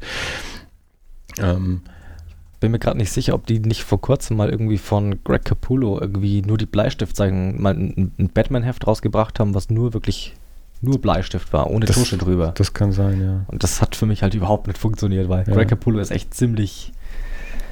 Äh, der, der vertraut seinem Tuscher schon, schon ziemlich viel an, habe ich immer das Gefühl. Ich glaube, es gibt, es gibt so Zeichner, also und Frank Miller scheint da ja auch einer, äh, auch so einer zu sein, die, die sehr, sehr, sehr sparsam sind äh, Oh. in ihren Bleistiftzeichnungen. Ich meine, wenn man sich selber tuscht, dann kann man das ja noch leichter sein. Also Jim Mahfood ist da auch so einer, der, wo alles im, im, im Tuscheprozess eigentlich passiert, wo die Bleistiftzeichnungen also äh, extrem sparsam sind. Ähm, auch natürlich wahrscheinlich wieder die Frage, wie, wie sehr vertraut der, der Penciler seinem, seinem Tuscher. Ähm, aber ja, gut, diese, diese, diese Artist Editions, ähm, die es ja auch in den letzten Jahren sehr, sehr viel gibt von, von verschiedenen Verlagen, eben gerne mal so die, die, die Reproduktionen der, der Originalboards ähm, und dann eben Ja. häufig nur in, in Bleistift, weil man es jetzt eben auch, das ist ja auch wieder so, ein, so eine Entwicklung im, im Reproduktionsprozess, dass man mittlerweile auch so drucken kann, dass man Bleistift auch anständig erkennt überhaupt in dem Druckprozess. Also Ja, meine. Tusche gibt es ja eigentlich nur, weil man Ja. Bleistift früher nicht drucken konnte. So. Ja. Das ist halt, hat sich halt nicht reproduzieren lassen. Also man hat halt nichts erkannt. Ähm, das hat sich halt mit der Entwicklung der Drucktechnik dann auch irgendwann mal verändert. Aber ja. Ähm, gut. Wie, äh, weil ich das, äh, jetzt wird David schon ab und zu mal erwähnt, also Freund David, äh, der ja auch als ähm, in den USA als, als Letterer arbeitet, deswegen Mhm. muss ich auch Letterings-Fragen stellen. Ähm, jetzt ist Boom, also äh, Da habe ich, da hab ich auch noch eine Frage. Nee, ich, ich frage dich jetzt nicht nach dem Lettering, weil meine, das ist, du machst das Lettering nicht, deswegen frage ich dich danach nicht. Und ich bin auch kein Spezialist für, für Lettering, aber weil ich halt mit David so viel zu tun habe, beschäftige ich mich mehr damit. Ähm, also zum einen, äh, Boom ist jetzt kein Verlag, der, die den Letterer auf dem Cover nennen, aber den Koloristen auf dem Cover nennen. Das hat DC auch irgendwann angefangen und die Letterer haben gesagt, und was ist mit uns? Das sagen sie immer. Ja, Ähm, vor, vor kurzem war irgendwie Letter Appreciation Genau, Day. war der erste Letter Appreciation Day am Geburtstag von irgendeinem Letterer, dessen Namen ich nicht mehr weiß. Ähm, aber, äh, also, du bist jetzt der Zeichner, du kriegst das Skript, das heißt, du kennst auch die Dialoge. Mhm. Wie gestaltest du deine Panels, deinen Seitenaufbau, deine Zeichnungen, dass der Letterer auch noch Platz hat, äh, die Dialoge reinzubringen? Beziehungsweise neulich ging auch mal wieder so, so, so ein Tweet-Ding rum, irgendwie so von, von allen Letterern an, an alle Zeichner da draußen. Erste Person, die spricht, steht links. Ja, aber es ist halt manchmal einfach, manchmal macht es halt einfach keinen Sinn irgendwie, dass die erste Person, die spricht, halt links steht. Also ich würde auch gerne mal eine Meinung von dem, von dem Letterer dazu hören tatsächlich, was denn ich noch verbessern könnte jetzt, aber ich, ich versuche schon immer zumindest dran zu denken. Also ich bin, ich habe schon, schon Layouts gesehen, wo... Also David hat auf jeden Fall schon diese Waxworks-Geschichte von dir. Also ich kann, ihn, ich kann ihn da mal noch spezifischer nachfragen, wenn du willst. Okay, kannst du gerne machen. Ich bin gerne für Kritik offen. Für, für Letterer-Kritik. Äh, Habe ich bisher noch nichts gehört. Äh, Aber ist das was, wo du halt in deinem Zeichenprozess irgendwie äh, spezifisch darauf aufpasst, dass du Platz für, für Sprechblasen lässt oder wie viel Platz du lässt, dass dann nicht der, weil das ist natürlich auch der für den Letterer ähm, dann ja auch wieder eine, eine undankbare Aufgabe, wenn er dann dasteht und sagt, Mensch, das sind ja Spitzenzeichnungen, aber ich muss da irgendwo noch eine Sprechblase drüber machen und dann beschwert sich der Zeichner, jetzt hast du aber meine Zeichnungen abgedeckt, ja, aber irgendwo muss der Dialog halt auch hin. Ähm, Ja, ja. Ist das, inwiefern arbeitest du das in deine Zeichnungen mit ein? Also in erster Linie geht es mir mal darum, dass meine Seite funktioniert. Als, als Ganzes einfach.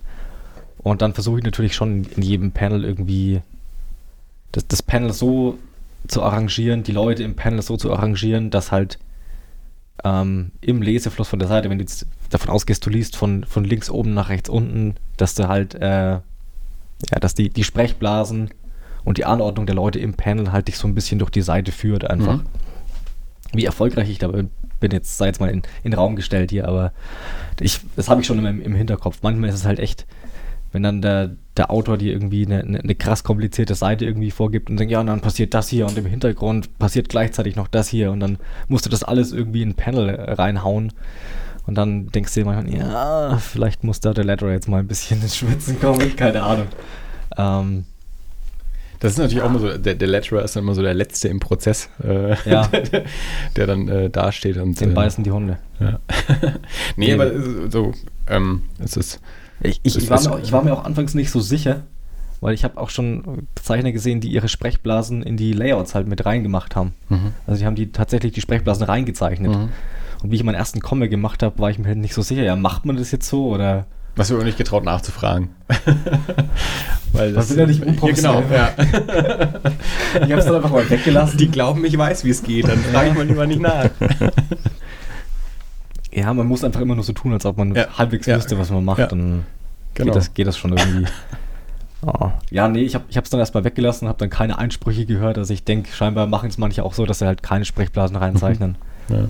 Ich, ich habe schon immer im Hinterkopf, dass da eine Sprechblase hin muss. Also so ist nicht, aber ja, Gut, aber das ist ja schon mal, also es scheint Das ja auch welche alles- zu geben, die da nicht zwingend dran denken, dass da noch eine Sprechblase hin muss. passiert alles in den, in den Layouts auf jeden Fall. Das ist der, der einzige Teil von der Arbeit, wo man denken muss. Und dann manchmal hat man einen guten Tag und alles läuft. Und manchmal nudelt man da ewig lang rum an dem Ding und dann, keine Ahnung, wird so, wird so halb, halb gut und dann Wie sehr beschäftigst du dich tatsächlich mit der Geschichte? Also wie sehr liest du die Story für dich selbst?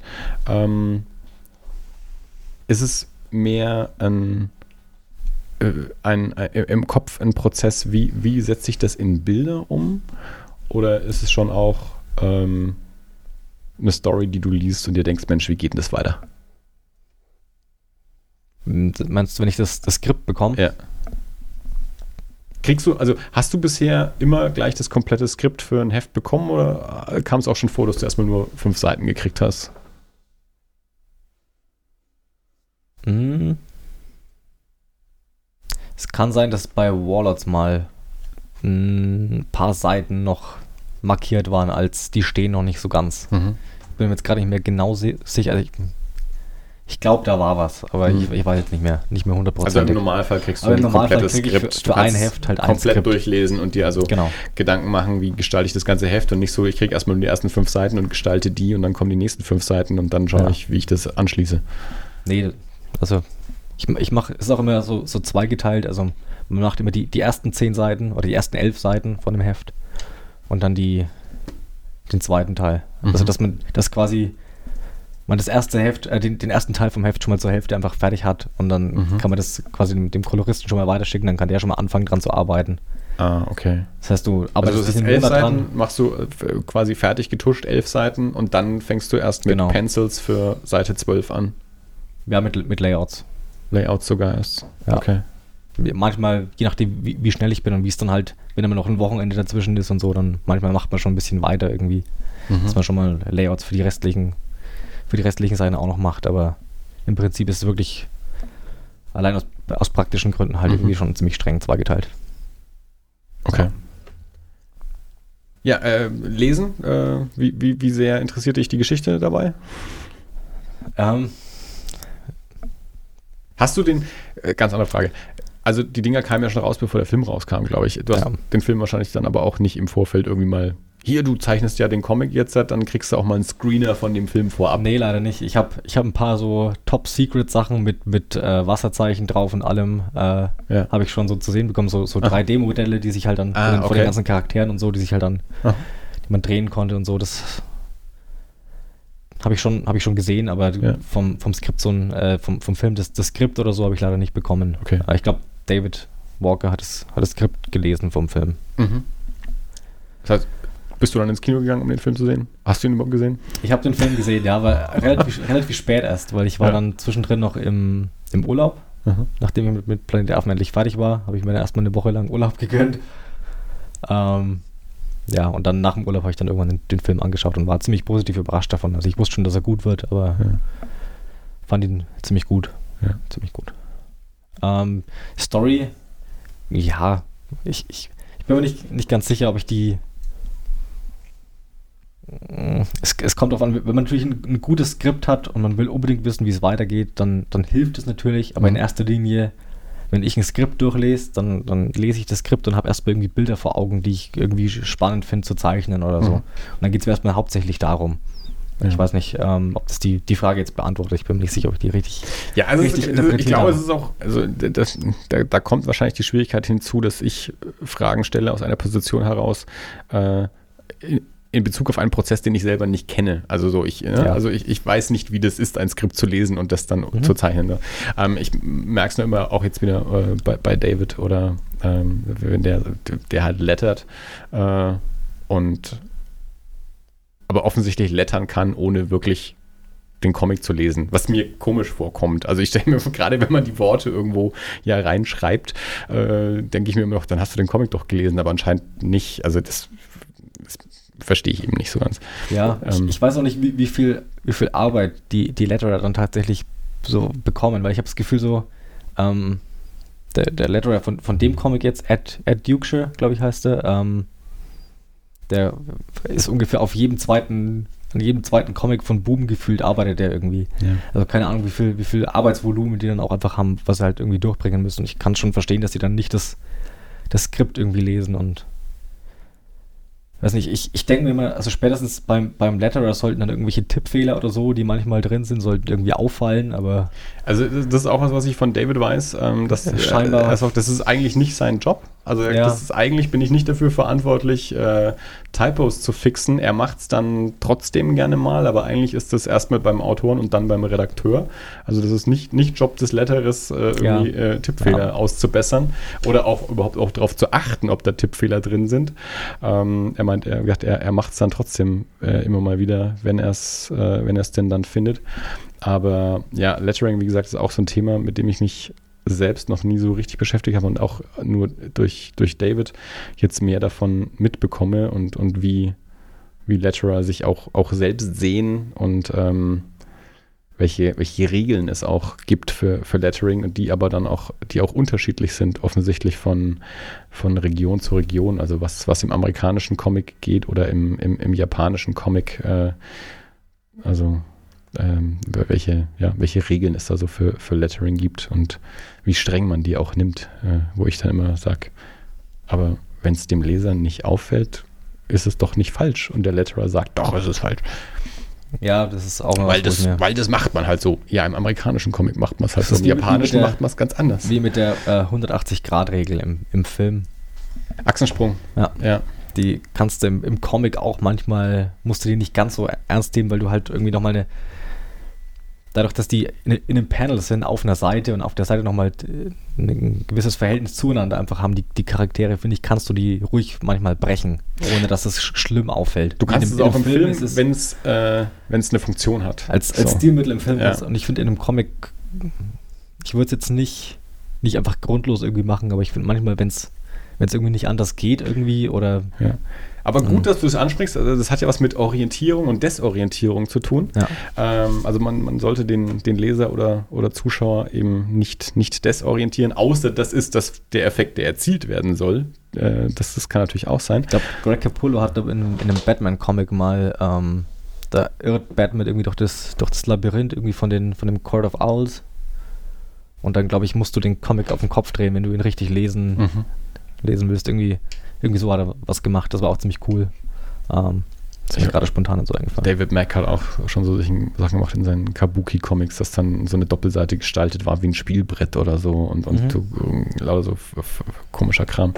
Ähm, was mir ähm, bei, bei Warlords, ich habe jetzt Warlords fast zweimal gelesen, weil ich habe ich habe einmal drei Hefte, ich glaube drei Hefte gelesen und dann hatte ich es eine Weile liegen.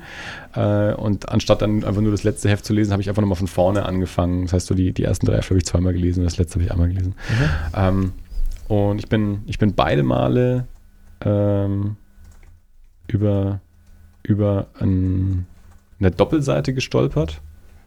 Und ich glaube, es sind sogar, ich glaube, es waren zwei Stellen im, im, im kompletten Buch, über die ich gestolpert bin ähm, wo ich als Leser tatsächlich äh, ein Problem hatte und ich okay. das, das weiß ich von mir selbst, dass ich dieses Problem immer wieder habe und das ist die Gestaltung von, von so Doppelseiten, hm. wenn äh, wenn der Lesefluss nicht auf einer Seite passiert, sondern über, also sich über zwei Seiten direkt rüberzieht. Ja. Also dass man halt nicht auf einer Seite von, von links oben nach rechts unten liest, sondern erstmal über die komplette Doppelseite äh, von, von links nach rechts. Ähm, ich habe jetzt hier eben eine, eine, eine Doppelseite aufgeschlagen äh, wo ich aber auch glaube, dass das ein, äh, dass das ein Trade-Problem ist. Ich wollte es auch gerade sagen. Ist, Im Einzelheft, wo ich den, den, den, ja, den, den Mittelfalz äh, ja, besser, besser ja. sehe, ähm, habe ich das Problem wahrscheinlich nicht so.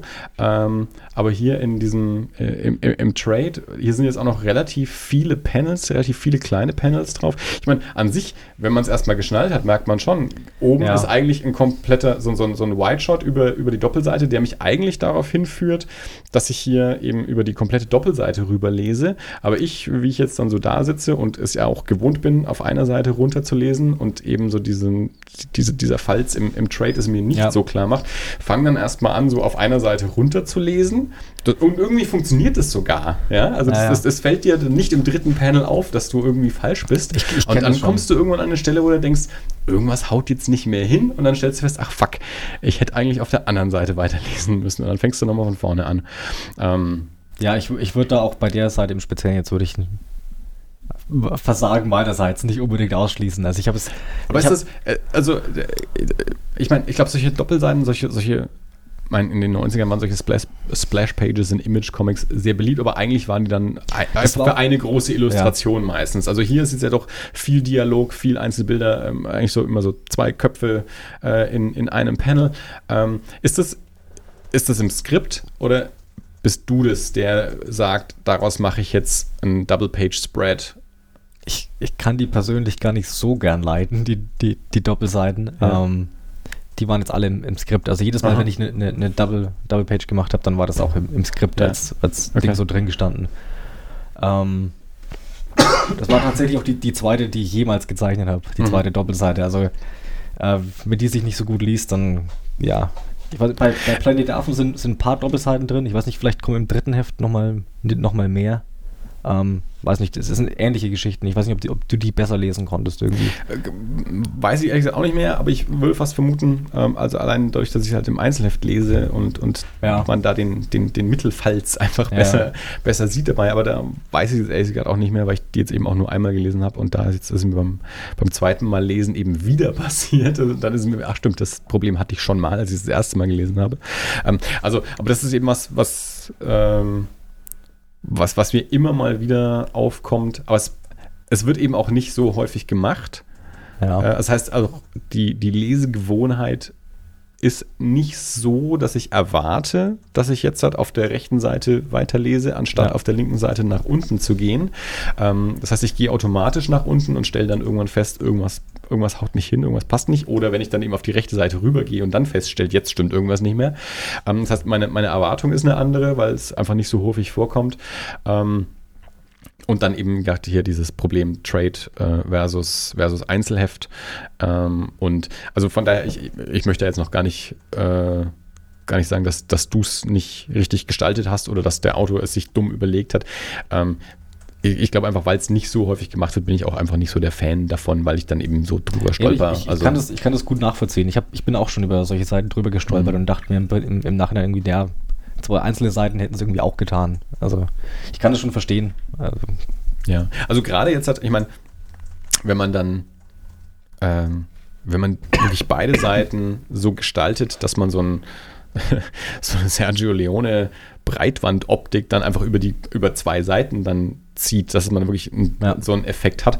In dem Fall ist es einfach viele kleine Panels, die über zwei Seiten laufen, Ja. die, die auch im, im normalen Rhythmus linke Seite, rechte Seite laufen könnten. Also es macht in dem Moment keinen Unterschied. Also du, äh, der, der Autor hat sich jetzt nicht diese Seiten ausgedacht, um das Format in seiner vollen Breite zu nutzen. Also er hat nicht gesagt, Jonas, ich möchte jetzt vier richtig breite Panels über diese zwei Seiten drüber haben. Ich will so einen Sergio Leone-Effekt. Das Ja. war es ja nun mal leider nicht, sondern es sind, ich habe hier zwölf kleine Panels, die du jetzt halt mal in einer anderen Leseordnung anordnest. Also ja, d- Ja. das Ding ist halt immer, ähm, halt die, das erste Panel sollte immer über, die, über beide Seiten drüber gehen und ja. ich finde, es muss schon eine, ein sehr spezieller Moment sein, dass es das irgendwie wert ist. Weil ich, wie gesagt, selber bin ich auch nicht so unbedingt der Fan davon. Ich habe das bei Planet der Affen, habe ich das ein paar Mal machen müssen. Ich glaube, im ersten und im zweiten Heft sind jeweils wieder so, so Szenarien drin, wo es der, wo es der, das erste Panel hast, was einfach über beide Seiten geht und dann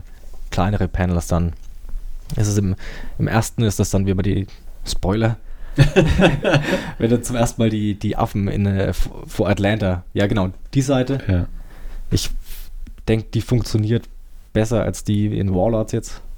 Weiß nicht, was deine Meinung dazu ist. Oder ob das auch wieder irritierend ist. Also jetzt, jetzt imitieren wir mal, wie es in einem Trade aussehen würde und halten mal den, den Falz ein bisschen zu. Ja. ähm, also bei der kommt jetzt, glaube ich, ein bisschen erschwerend hinzu, ähm, dass auf der, auf der rechten Seite, also dass das, dass das breite Panel ganz oben auf der rechten Seite doppelt so tief ist als auf der, auf der ersten Seite. Das also eigentlich, wenn ich mir das hier anschaue, ähm, mein, mein Instinkt wahrscheinlich eher trotzdem erstmal zu dem ersten kleinen Panel auf der linken Seite geht Ja. ähm, weil ich wahrscheinlich nicht gelernt habe, oder äh, nach, nach rechts zu gehen, sondern dann eher nach unten zu gehen.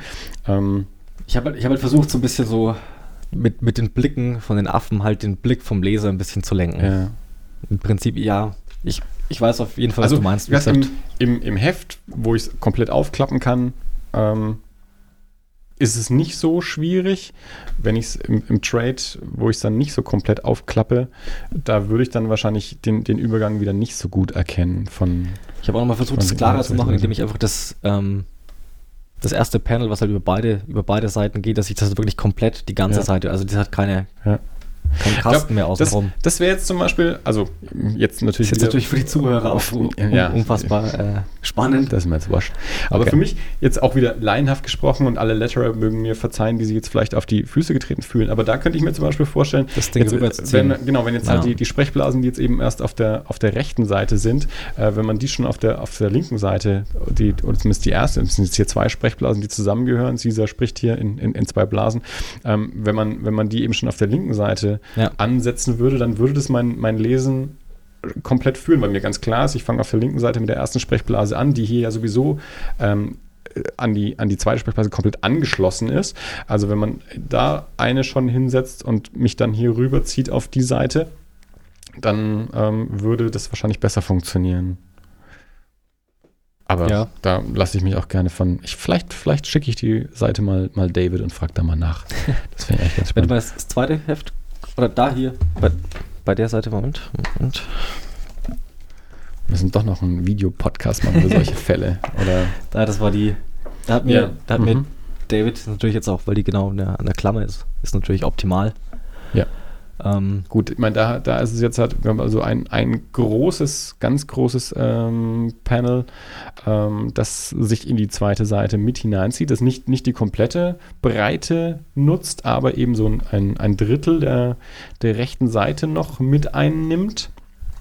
Da Ähm, da finde ich, funktioniert es oben ganz gut. Obendrein ist auch kein Dialog. Also in, in, wir, haben, wir haben eh nur zwei Sprechblasen auf der Ja. Seite, die sich aber alle in diesem ersten großen Panel befinden. Äh, und in den, in den restlichen Panels gibt es auch keine, keine Sprechblasen mehr. Aber, aber klar, ich meine, da wird mir dann da- da das Auge also sowieso über den Falz rübergezogen auf Ja. die zweite Seite. Äh, und dann kann ich hier die, die kleinen Panels auf der zweiten Seite Wobei ich mich dann da auch schon erwischt habe, dass ich dann die einfach komplett links liegen habe lassen. Hm, mhm. Und dann einfach direkt hier unten weitergelesen habe. Ja. Weil es halt keine Sprechblasen gibt, Ja. die irgendwie noch.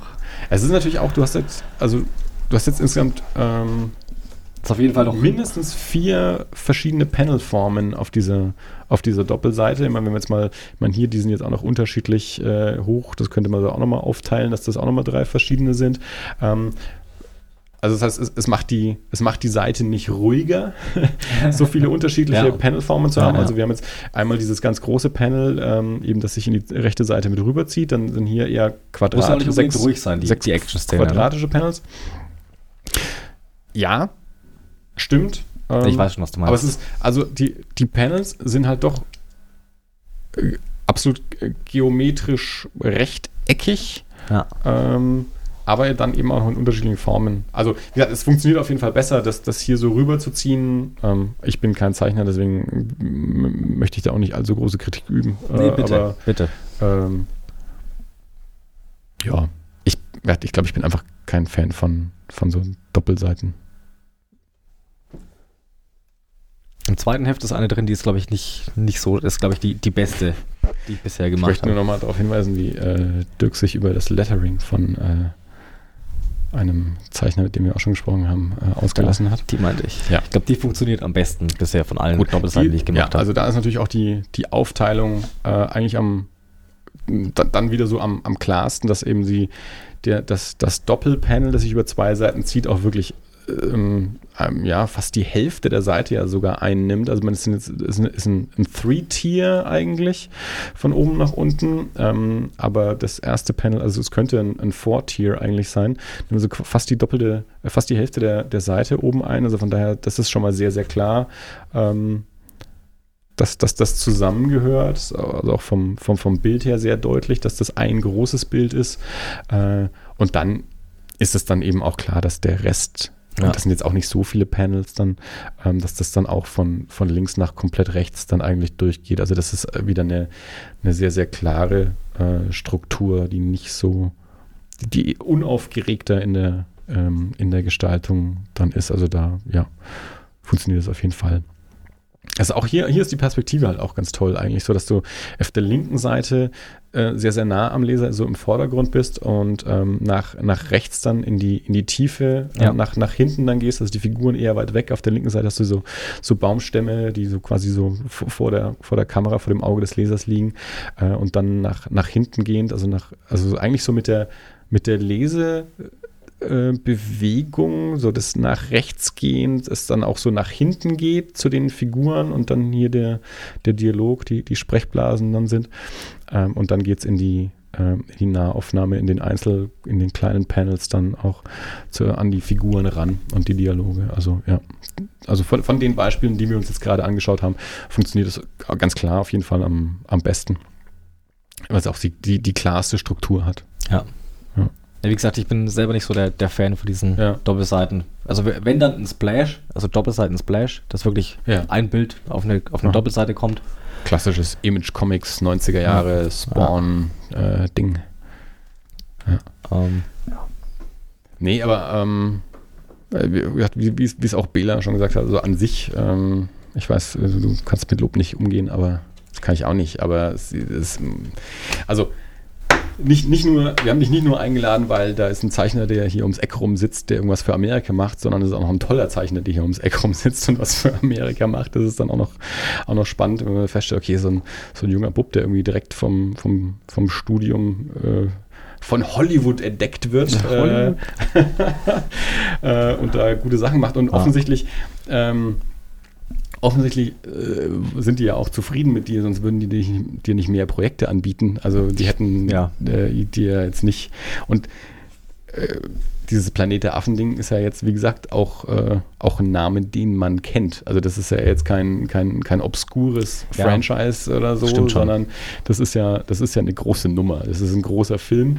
Äh, das ist der dritte. Das, wir haben neulich auch schon mal drüber gesprochen, aber es ist ja eh, das ist wieder so ein, ich, so ein, so ein unwahrscheinliches Ding. Also es ist so der, der dritte Film in einer neu aufgelegten Reihe, äh, wo es schon mal, weiß nicht mehr, vier oder fünf Filme in den 60er, 70er Jahren gab und dazwischen gab es noch mal einen. Also das ist, ähm, das ist ja, das ist ja eine große Nummer. Also Planet der Affen ist eine große Marke. ja, Ja. kennt, kennt es, man. Es ist nicht Star Wars, ähm, aber es ist so knapp drunter eigentlich. Also Ja. das, ne? äh, und jetzt ist ja auch so ein, so ein Verlag wie Boom, der, der mit so Lizenzen arbeitet. Das macht Dark Horse ja, oder hat Dark Horse ja auch viel gemacht. Ähm, hat natürlich Star Wars haben sie das natürlich nicht mehr. Ähm, aber die sind ja dann äh, auch dem, dem Lizenzgeber gegenüber in einer, in einer gewissen Verpflichtung, die, die Marke auch anständig zu behandeln. Ähm, sonst war es das auch irgendwann mit der Ja, ja. Lizenz. Äh, von daher haben die ja absolut auch ein Interesse, dass das gute Leute machen. Und ähm, von daher scheinen die ja, scheinen die ja ganz zufrieden gewesen zu sein mit dem, was du gemacht hast. Also ich glaube, ich vermute jetzt einfach mal, ich weiß nicht, wie Boom wirtschaftlich dasteht, aber ich vermute einfach mal, mit so einer Lizenz nehmen sie jetzt sich nicht einfach nur den billigsten, der in, in Deutschland einfach äh, im, im, im Keller hockt und das macht, äh, sondern auch einen, wo sie denken, da kommt auch was Anständiges dabei raus, was wir dann ähm, der, der Fox auch vorlegen können, ohne dass die uns das Ding um die Ohren hauen. So, das Ja. war's. Ähm, wie, wie, wie kam es zu diesem Waxwork-Gig? also wir haben es ja schon gesagt, du hast jetzt hier diese, äh, in, dem, in dem ersten Heft, House of Wax, Waxwork, ähm, sind, sind zwei, zwei Geschichten drin, Horror-Anthologie. Du hast jetzt eine, eine der Geschichten gestaltet und ähm, auch die Coverillustration für, die, für das Plattencover. Ähm, wie kam es zu dem Auftrag? Ich glaube, da bin ich, bin ich auch über, über DeviantArt angeschrieben worden. so sehr die, die Plattform stirbt irgendwie. Das behauptest du doch nur, damit da kein anderer was macht, damit du da weiter gefunden wirst. Ja, das ist mein Plan. Ich, ich bin verantwortlich für die ganzen Furry-Porn, der da, der da gepostet wird, nur damit die Seite langsam, langsam stirbt. Kein respektabler Künstler mehr drauf ist. Jetzt weißt du, warum er keine Oh. Cover zeichnet, weil er in der Zeit schlechten Furry-Porn macht Ja. und damit DeviantArt zuspammt. Den krankesten Furry-Porn überhaupt. Er googelt es gerade schon. Er, er schaut sich das jetzt gerade an. Tu es wir nicht. brauchen was für die Shownotes. Tu es nicht. Ja, Folge Äh. 109 Furry Porn. Nennen es nicht so. Nee, Wir werden, äh, wir werden, wir werden, Avoidable Topics. wir, wir, hm, Mensch, aber wie es halt immer zusammenpasst. Ja. Wir werden bestimmt gesperrt auf iTunes, wenn, wenn wir das Furry Porn Ja, sagen wir, sagen wir noch ein paar Mal Furry Porn. Furry-Porn. Das, Furry Porn. ich glaube, das, das ist nicht so schlimm, wenn du es wenn du's im, im, im Beschreibungstext oder im Titel so nennst, dann fällt es, glaube ich, mehr auf. Ich würde es mit Null schreiben statt O, dann fällt es keiner auf. So macht man das. Mhm. Kennst dich aus in der Internetwelt. ähm, also, du, wir gehen jetzt mal davon aus, Waxwork hatte ich ja auf DeviantArt gefunden. Ne nehmen wir an. ja, nee, war tatsächlich so. Ähm, ich, ich wusste erstmal überhaupt nicht, was die, was die sind oder was die machen. War dann da auch Sind ja jetzt auch erstmal kein Comicverlag. Ja. Hab die dann auch erstmal wieder so ein bisschen äh, hingehalten. Weil ich auch nicht. Ich habe zu dem Zeitpunkt habe ich, ich weiß gar nicht, woran ich gearbeitet habe. Auf jeden Fall auch wieder, für, war ich halt für Boom noch irgendwie beschäftigt und dann wusste ich auch so, ja, weiß nicht, wie es momentan ausschaut bei mir zeitlich, muss ich erstmal irgendwie abchecken. Und dann habe ich erstmal die nachgeschaut, was die so machen. Und nachdem die dann scheinbar auch öfter schon mal mit, mit äh, Francesco Francavilla zusammengearbeitet haben, dem relativ bekannten Comiczeichner, dachte ich mir, naja, okay, dann, dann werden die schon was Anständiges machen. Der macht ja ganz viel für, für Mondo, auch so Mhm. ähm, Plakate und so. Und äh, ja, so diese, diese Boutique-Labels, die eben so ja, Spezialauflagen von, von Platten. Also Mondo macht es ja auch, Mondo bringt ja auch Platten raus und T-Shirts und, Jo. und, und Platten, ähm, Poster. Und äh, Francesco Francavilla macht er macht er sehr viel Schönes. Ja. Dem kann man auch mal auf Instagram folgen. Das schadet auch nicht. Ja, genau, und dann haben die mir halt auch irgendwie. Ich glaube, das war auch wieder so eine Sache, die dann so relativ schnell gehen musste irgendwie.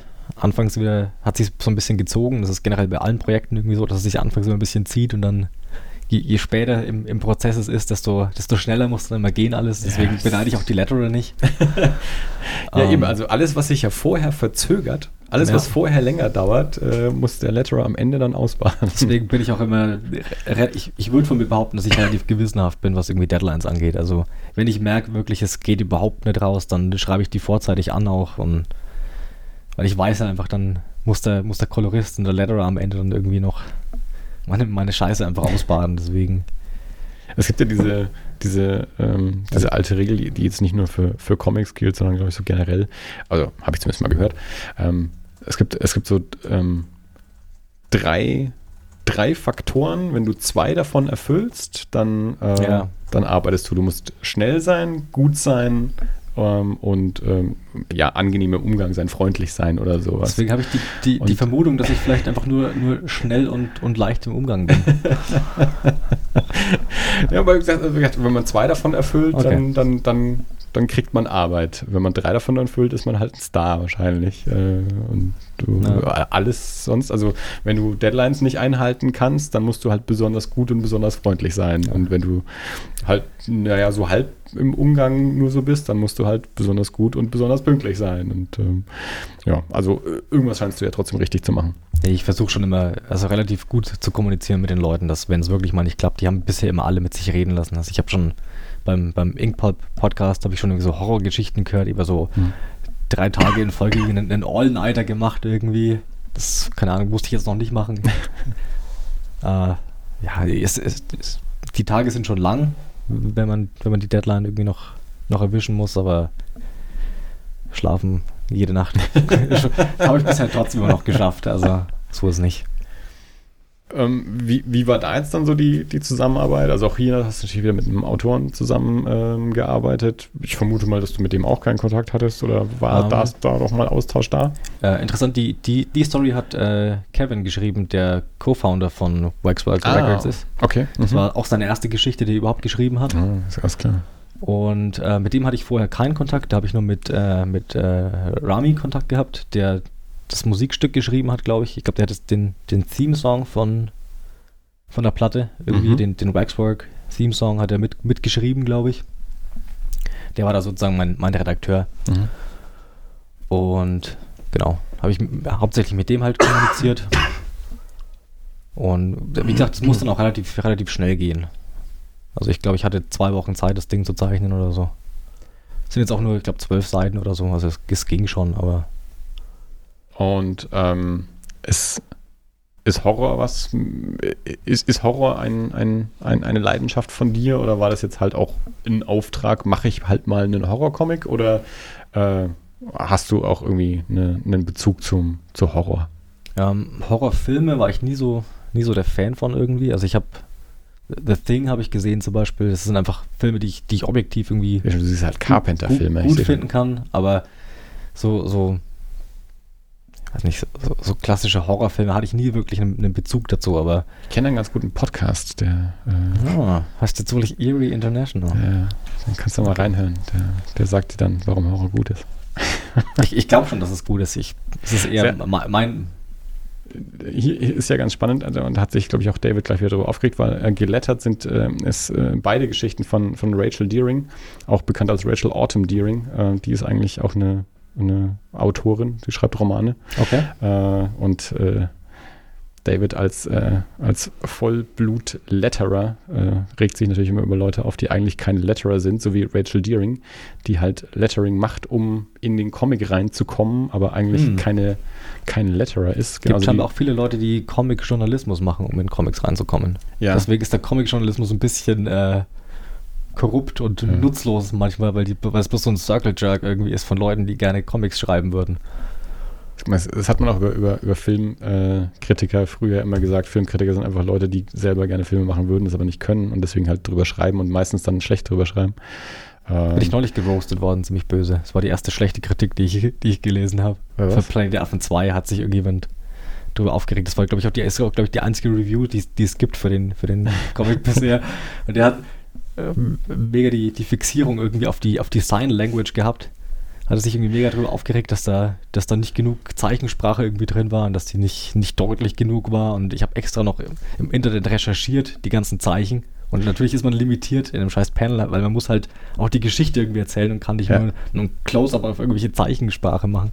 Das ist ja auch ganz spannend, stimmt, wo du es gerade erzählst. Also, als wir über den Film gesprochen haben, also was, was mir in dem Film ja auch so gut gefallen hat, also dass quasi nicht gesprochen wird in diesem Film. Also, dass halt, also gefühlt zwei Drittel des Films äh, über Zeichensprache passieren oder Mhm. einfach über, über keine Sprache. Ähm, und ja, und das im, im, im Comic ja also im Film halt mit Untertiteln äh, umgesetzt wird, im Comic dann entsprechend auch natürlich mit, ähm, mit, mit Text umgesetzt wird, aber ja, du bist natürlich limitiert in dem Sinne, dass du einfach nur, dass du ja e- einen Ausschnitt, also nur ein Bild zeigen kannst Ja. äh, aus der Bewegung, also wo, wo Zeichensprache ja über Bewegung passiert, aber Bewegung im Comic natürlich das ist, was also im Film leichter, leichter darzustellen ist, als es im Comic äh, ist. Äh, gut, also ich meine. Ich habe mir halt immer so ein, ein Schlüsselwort aus dem Satz dann ausgesucht, was ich Mhm. halt dann als Zeichen irgendwie dargestellt habe. Und manchmal war es halt ein kleines Panel und man musste halt eine Totale machen und dann ist halt die Hand irgendwie nur so ein, ja. so ein kleiner Kringel irgendwie. Keine Ahnung. Ist aber auch spannend, also nichts das- machen dann. Was man sich dann auch mal wieder klar machen muss, womit, äh, womit Zeichner sich beschäftigen müssen Ja. im Umsetzen von sowas. Also, Das ist das nächste äh, so, so Kleidung. Wenn man einfach nie sich über Kleidung Gedanken gemacht hat, Ja. dann, keine Ahnung, hat Ja. man einfach keine, keine Ahnung, wie überhaupt das Revers von einem Jackett funktioniert Ja. einfach oder so. Das Das, ist sind auch Sachen, da muss man sich irgendwie auch erst reindenken und reinarbeiten und In einem Roman kannst du schreiben, ja, Hauptfigur sitzt auf einem Stuhl. Im Film oder im Comic musst du dir Gedanken darüber machen, wie sieht dieser Stuhl aus, wie steht dieser Stuhl da, wie sitzt derjenige auf diesem Stuhl. hat, hat äh, Andrew Robinson hat ähm, einen Comic, eine Graphic Novel über die Beatles gezeichnet. Und der muss scheinbar mega ins, ins Rabbit Hole einfach äh, runtergestiegen sein, hat dann scheinbar irgendwann, irgendwann sich selbst dabei ertappt, wie er ähm, Tür, einen Türknauf recherchiert hat, Mhm. einfach einen epochengerechten Türknauf. Also kann Ja. man schon auch übertreiben. Also Das ist, gibt, gibt ja so viele Sachen. Ich weiß nicht, was bei.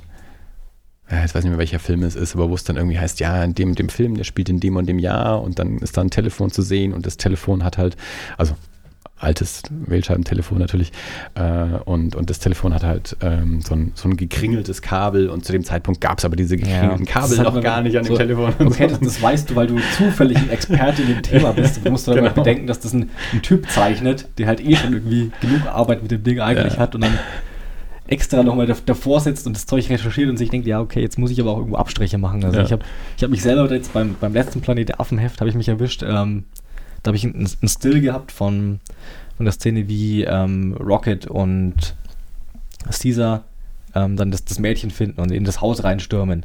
Und da siehst du nur so kurz in der Silhouette äh, die, das Gewehr von Rocket, was er halt benutzt.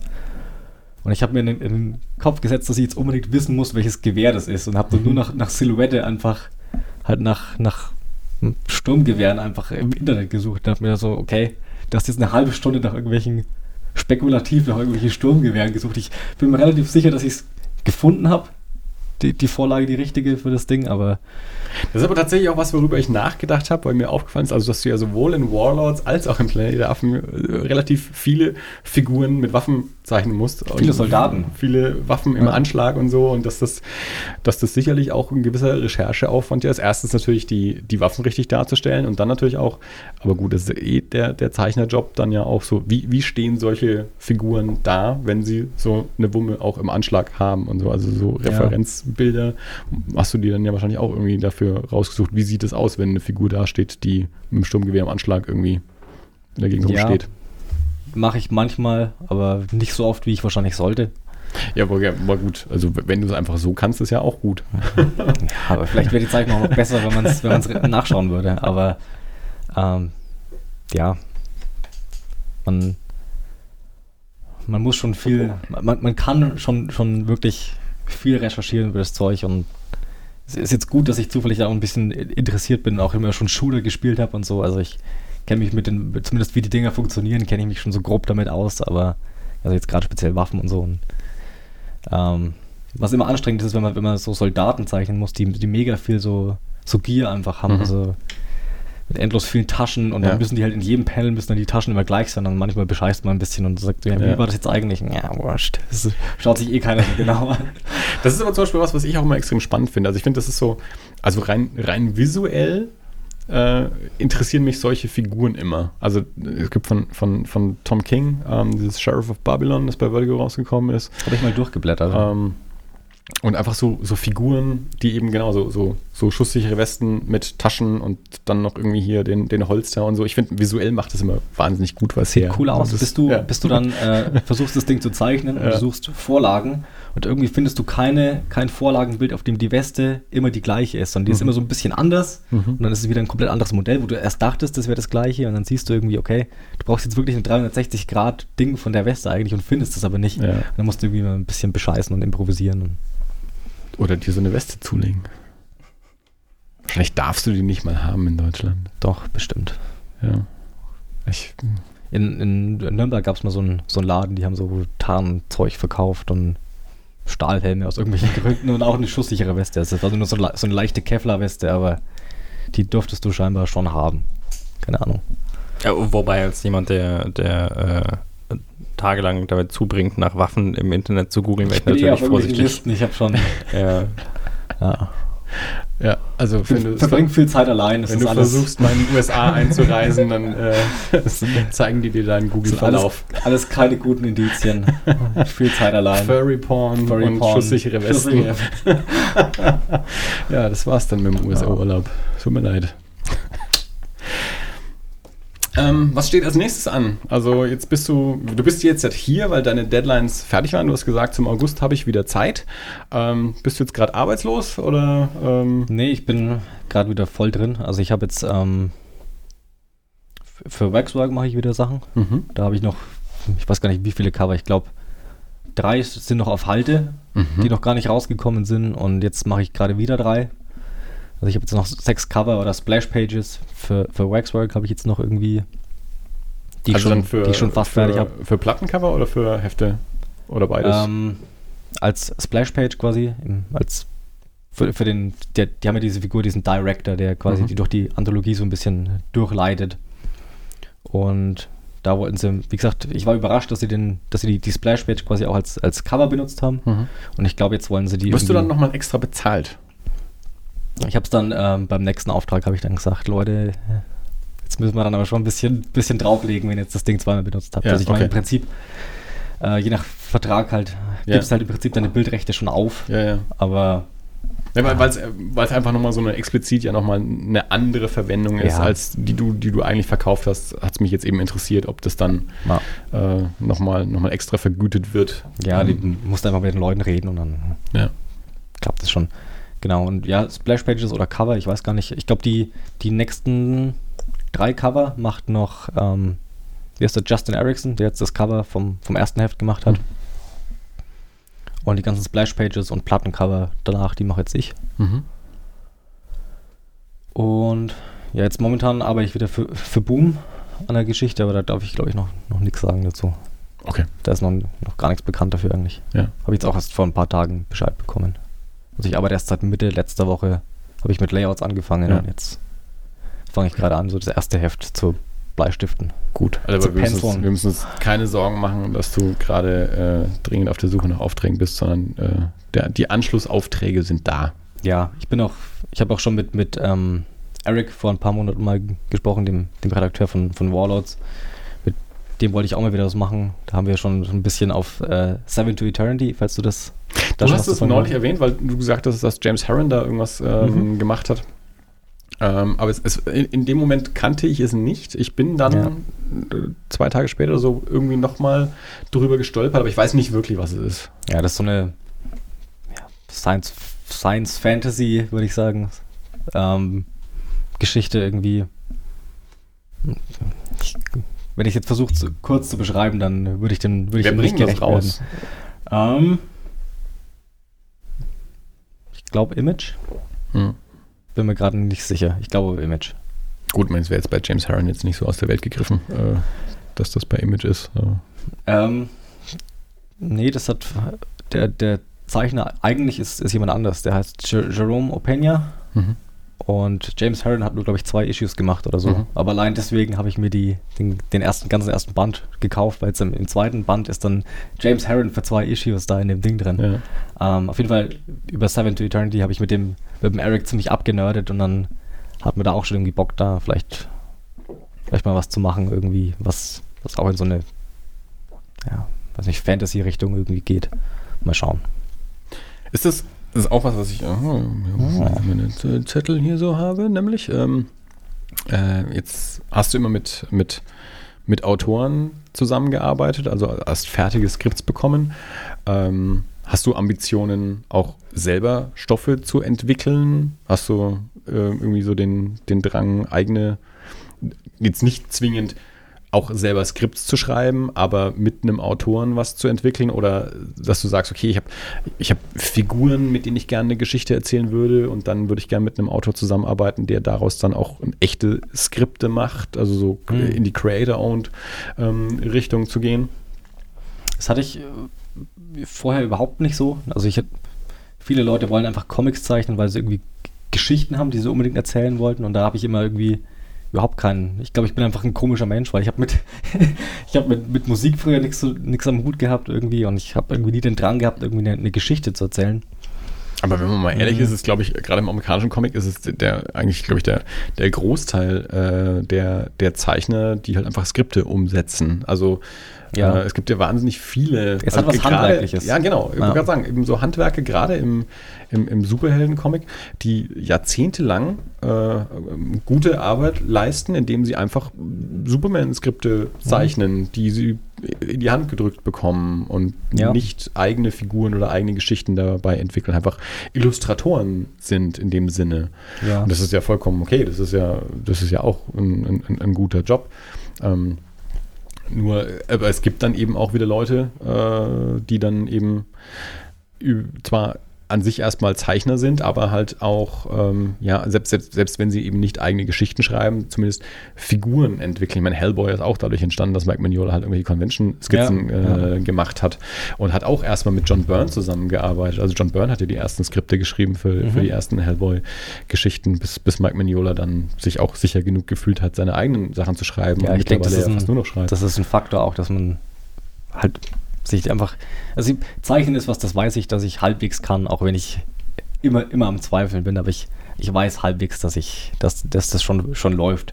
Jetzt schreiben habe ich halt überhaupt keine Erfahrungswerte auch damit. Ähm, ich habe jetzt vor kurzem mal angefangen, mich ein bisschen damit zu beschäftigen und mal tatsächlich auch angefangen, ein paar Ideen aufzuschreiben in so einem Buch, aber Oder hast du, Keine machst, Ahnung. machst du, führst du so Skizzenbücher, wo du einfach frei irgendwelche Figuren ähm, zeichnest? Also wie jetzt eben zum Beispiel so dieses Hellboy-Ding, dass du halt einfach, keine Ahnung, irgendwelche Designs für dich selber machst, wo du dann irgendwann sagst, Mensch, die Figur sieht ganz cool aus, der könnte man eine Geschichte schreiben oder so. Hm. Ich habe während dem Studium habe ich ein paar Mal irgendwie so kleine Skizzenbücher angefangen. Im Endeffekt ist es dann immer darauf rausgelaufen, dass ich dann irgendwann angefangen habe, einfach nur irgendwelche Notizen mir aufzuschreiben von Sachen, die ich noch erledigen muss oder so. Irgendwie war mir das immer zu, zu prätentiös, Irgendwie den Einkaufszettel dann. ein, Sk ein Skizzenbuch irgendwie zu führen. Keine Ahnung. Das ist hab auch ganz geil. Es gibt so Zeichner, die sagen, also du musst jeden Tag, musst du, musst du in dein Skizzenbuch was zeichnen, sonst machst du was falsch und dann sitzt der hier und sagt, das ist mir zu prätentiös. Ich, ich sag nicht, dass ich recht habe. Ich sag nur, das erschien mir immer so. Ja, ja. Ich, möchte jetzt auch gar nicht die Leute, die, die da ihre, ihre krassen Skizzenbücher führen, da habe ich äh, Respekt dafür, keine Ahnung. Ich hätte keinen Bock, am, nach, nach zehn Stunden Zeichnen nochmal irgendwie in meinem Skizzenbuch irgendwie noch eine, schöne Illustration reinzumachen. Und wenn ich dann keine schöne Illustration reinmache, weil was bloß ein Skizzenbuch ist, dann Mhm. kann ich irgendwie auch drauf verzichten, glaube ich. Ich weiß nicht. Ja. Vielleicht, vielleicht, vielleicht sollte ich anfangen, eins zu führen. Einfach, einfach Also weil ich. Also du, du bist jetzt noch nicht dabei, visuell eigene Figuren zu entwickeln, aber du spielst im Kopf mit, mit Story-Ideen, die du vielleicht mal dir vorstellen könntest, dass da mal was draus wird. Ja. ja, ich, Ja, das ist natürlich, wenn man auch so dumme Fragen stellt, dann kriegt man halt eine Ja-Antwort. Es ja war keine, Das war keine dumme Frage. Es war keine, keine offene Fragestellung, Es es war- war, es war war- eine Ja-Nein-Frage, habe ich eine Ja-Nein-Antwort bekommen. Es war, eine, es, war eine, es war eine gehemmte Antwort, weil ich mir selber nicht, noch nicht so ganz sicher bin bei dem Ding. Deswegen. Da kommst du dann nochmal zum Comic-Stammtisch und dann äh, tauschst du Mhm. dich mal aus äh, mit, mit Ja, da, da ich, vielleicht habe ich da Angst davor. Vielleicht komme ich deswegen immer nicht zum, zum Comic-Stammtisch, weil ich, wir, weil sollten, wir, schauen, wir sollten schauen, nachdem ihr heute äh, Ben die Einladung schickt, dass wir, da, dass wir da alle beim nächsten Mal hinkommen. Ich habe immer nur Angst, dass das rauskommt, dass ich einfach kein, kein Skizzenbuch führe, wie jeder anständige Zeichner und dass ich keine Geschichten habe, die, die man Ich- erzählen sollte. Nee, das, das, das gehen wir mal an. Also äh, wie, sollten, sollten, wir mal, sollten wir mal schauen, dass wir da alle beim nächsten Mal dabei sind. Das wäre, glaube ich, ganz cool. Ähm, lass mich, ich gucke jetzt nochmal auf meinen Zettel und du kannst jetzt nochmal überlegen, ob du noch irgendwelche Sachen hast, die du noch loswerden wolltest. Ähm,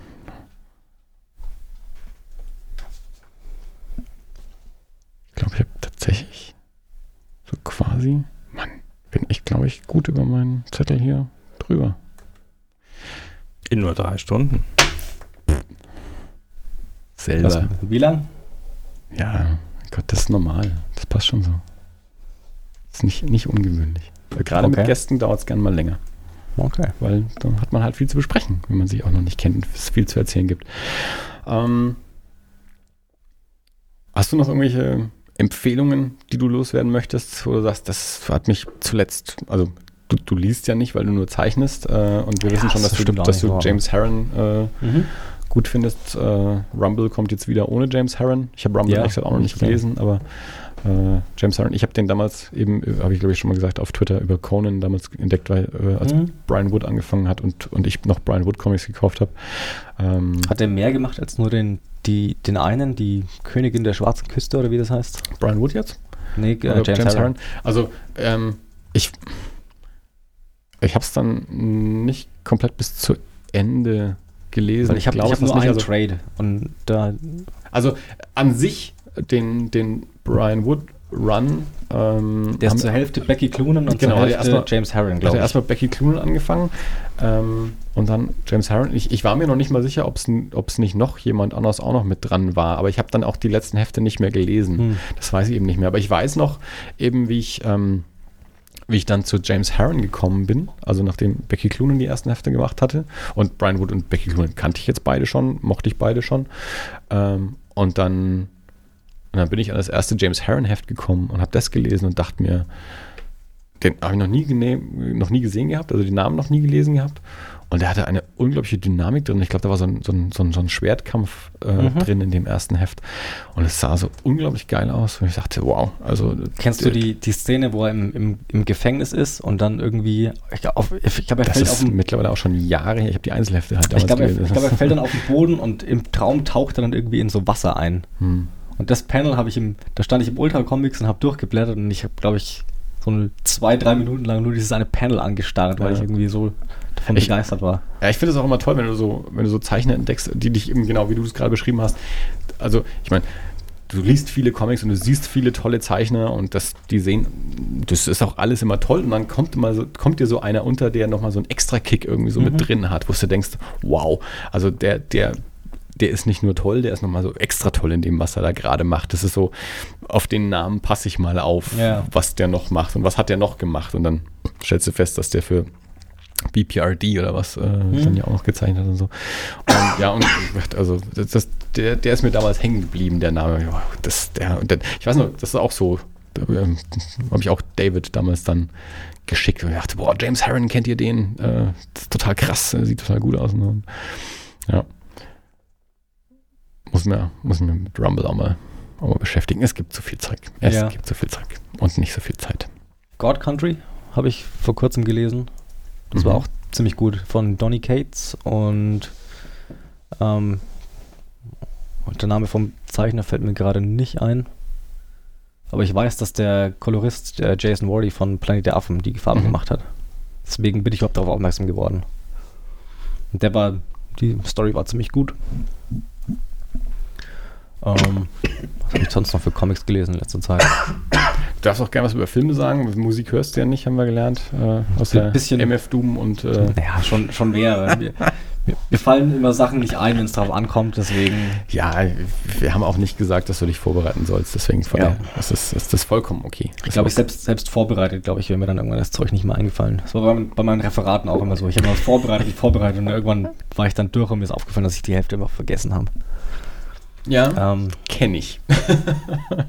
nee, Filme, ähm, Dunkirk fand ich ziemlich gut. Den habe ich noch nicht gesehen, ja. Planet der Affen war gut. Ähm, Hast du Kong Skull Island gesehen? ich fand, der Trailer sah ziemlich, die Bilder sahen mega schön aus, aber ich interessiere mich nicht genug für King Kong. Ich weiß, dass du irgendwie mega drauf abgefahren bist, habe ich schon so mitbekommen. Tatsächlich. Ja. Fällt es auf. Ja. Es ist das Jahr des Affen. Ist es. Ja, also Kong Skull Island, War of the Planet of the Apes sind meine Aber nicht tatsächlich das Jahr Affen. Äh, Das das weiß ich ehrlich gesagt gar nicht. Äh, wahrscheinlich nicht. Schade. Ähm, das habe ich, das hab ich noch nicht recherchiert. Aber, ähm, aber ja, nachdem die beiden Filme halt so toll waren und äh, Bela Sobotke dann für unser Erie International Logo auch Mhm. noch eine, eine Affenfigur ja auch noch mit reingebaut hat und so, weil der auch so ein Affenfan ist. Äh, ja. Ich recherchiere mal, ob das chinesische Jahr des Affen auch gerade ist. Wahrscheinlich nicht. Okay, ähm, gut. Ich glaube, ich glaube, ich bin zufrieden. Dirk? Ich freue mich, wenn du zufrieden bist. Ich habe hab das Gefühl, wir haben so die, die, letzte, die letzten zwei Stunden irgendwie bloß noch so ein, so ein Dialog zwischen uns beiden geführt. Das hoffe, kommt das ist ziemlich okay. gut hin. Ja, ja. Hör dir mal die Folge mit Bela letzte Woche an. Ich weiß, da habe ich mir hinterher auch gedacht, Mensch, Wenn ich gewusst hätte, dass ich am, am Ende einen Shoutout bekomme, dann hätte ich die vielleicht Also angesagt. ich, ich, kann, ich kann dir von hier aus, also äh, Jonas hat vorhin ja mal kurz versucht einzuwerfen, dass es vielleicht für den Zuhörer nicht so interessant ist, wenn ihr Panels diskutiert, ja. wo, woraufhin du meintest, es ist dir jetzt egal. Also ich als jemand, der von, von meinem reinen Winkel her nicht gesehen hat, kann dir sagen, Jonas hat völlig recht. Äh, Das ist für den Zuhörer ja, deswegen müsst ihr euch ja die Comics kaufen. Ja? eher so semi-interessant. War, Ja. War for the Planet of the Apes und Warlords of Appalachia. Viel äh, War beide, und viel Off und äh, Ja. House of Waxwork bitte auch. Äh, beide, also House of Waxwork bei Waxwork erschienen, die anderen beiden bei Boom Studios erschienen. Äh, wenn ihr einfach Jonas Schaf ähm, sucht, dann, dann findet ihr die auch. Oder geht einfach auf unsere Webseite, weil das eh schon alles seit zwei Stunden verlinkt. Genau, weil Zeit das ist ja. Dirk, Okay. äh, Dirk äh, kümmert sich in der Zeit dann ja einfach um sowas. Äh, füllt die Website mit Inhalt. Dann schaut euch die, ähm, die Shownotes an und folgt äh, mir auf Instagram und Twitter. Und, äh, und, und Eben, Deviant Art. Jonas Also, hat leider lauter unterschiedliche Namen auf seinen unterschiedlichen Ja, es Plattformen. Das, scheinbar einen, einen mega krass äh, aktiven Jonas Schaf gibt, der auf allen Social Media vor mir sein muss. das ist natürlich doof, ne? Mhm. Aber wir, wir schauen das mal eben nach. Also Das kann der Dirk dann auch noch Das ist auch nicht so schwer. Ich habe den, den, der Unterstrich ist die Konstante. Ich habe auf Instagram ist es äh, J unterstrich scharf und auf äh, Twitter ist es äh, scharf unterstrich Jonas, glaube ich. Genau, und auf das Punkt, äh, das, das minus alles.de ist natürlich alles bereits äh, längst verlinkt. Wunderbar. Inklusive Dankeschön. deiner deine, äh, deine Seite auf dieser sterbenden Plattform. Mein, mein Furry Porn hast du mit verlinkt. nee, hast du bei ihm gemalt? Nein. das macht er jetzt im Anschluss noch. unter, dem- unter einem Künstlernamen mache ich das. Ja. Das macht er dann äh, in Jonas Schaf ohne Unterstrich. Mhm. Das ist, ist jo Jonas Hot ist mein Jonas wollte gerade sagen, Jonas Hot. ist mein- Lustig, ist weil mein ich genau Porn ja, Künstlername ist Jonas das. Hot. ich finde, das ist super. Das ist, damit kann man aufhören. So kann die Ja. Folge auch heißen.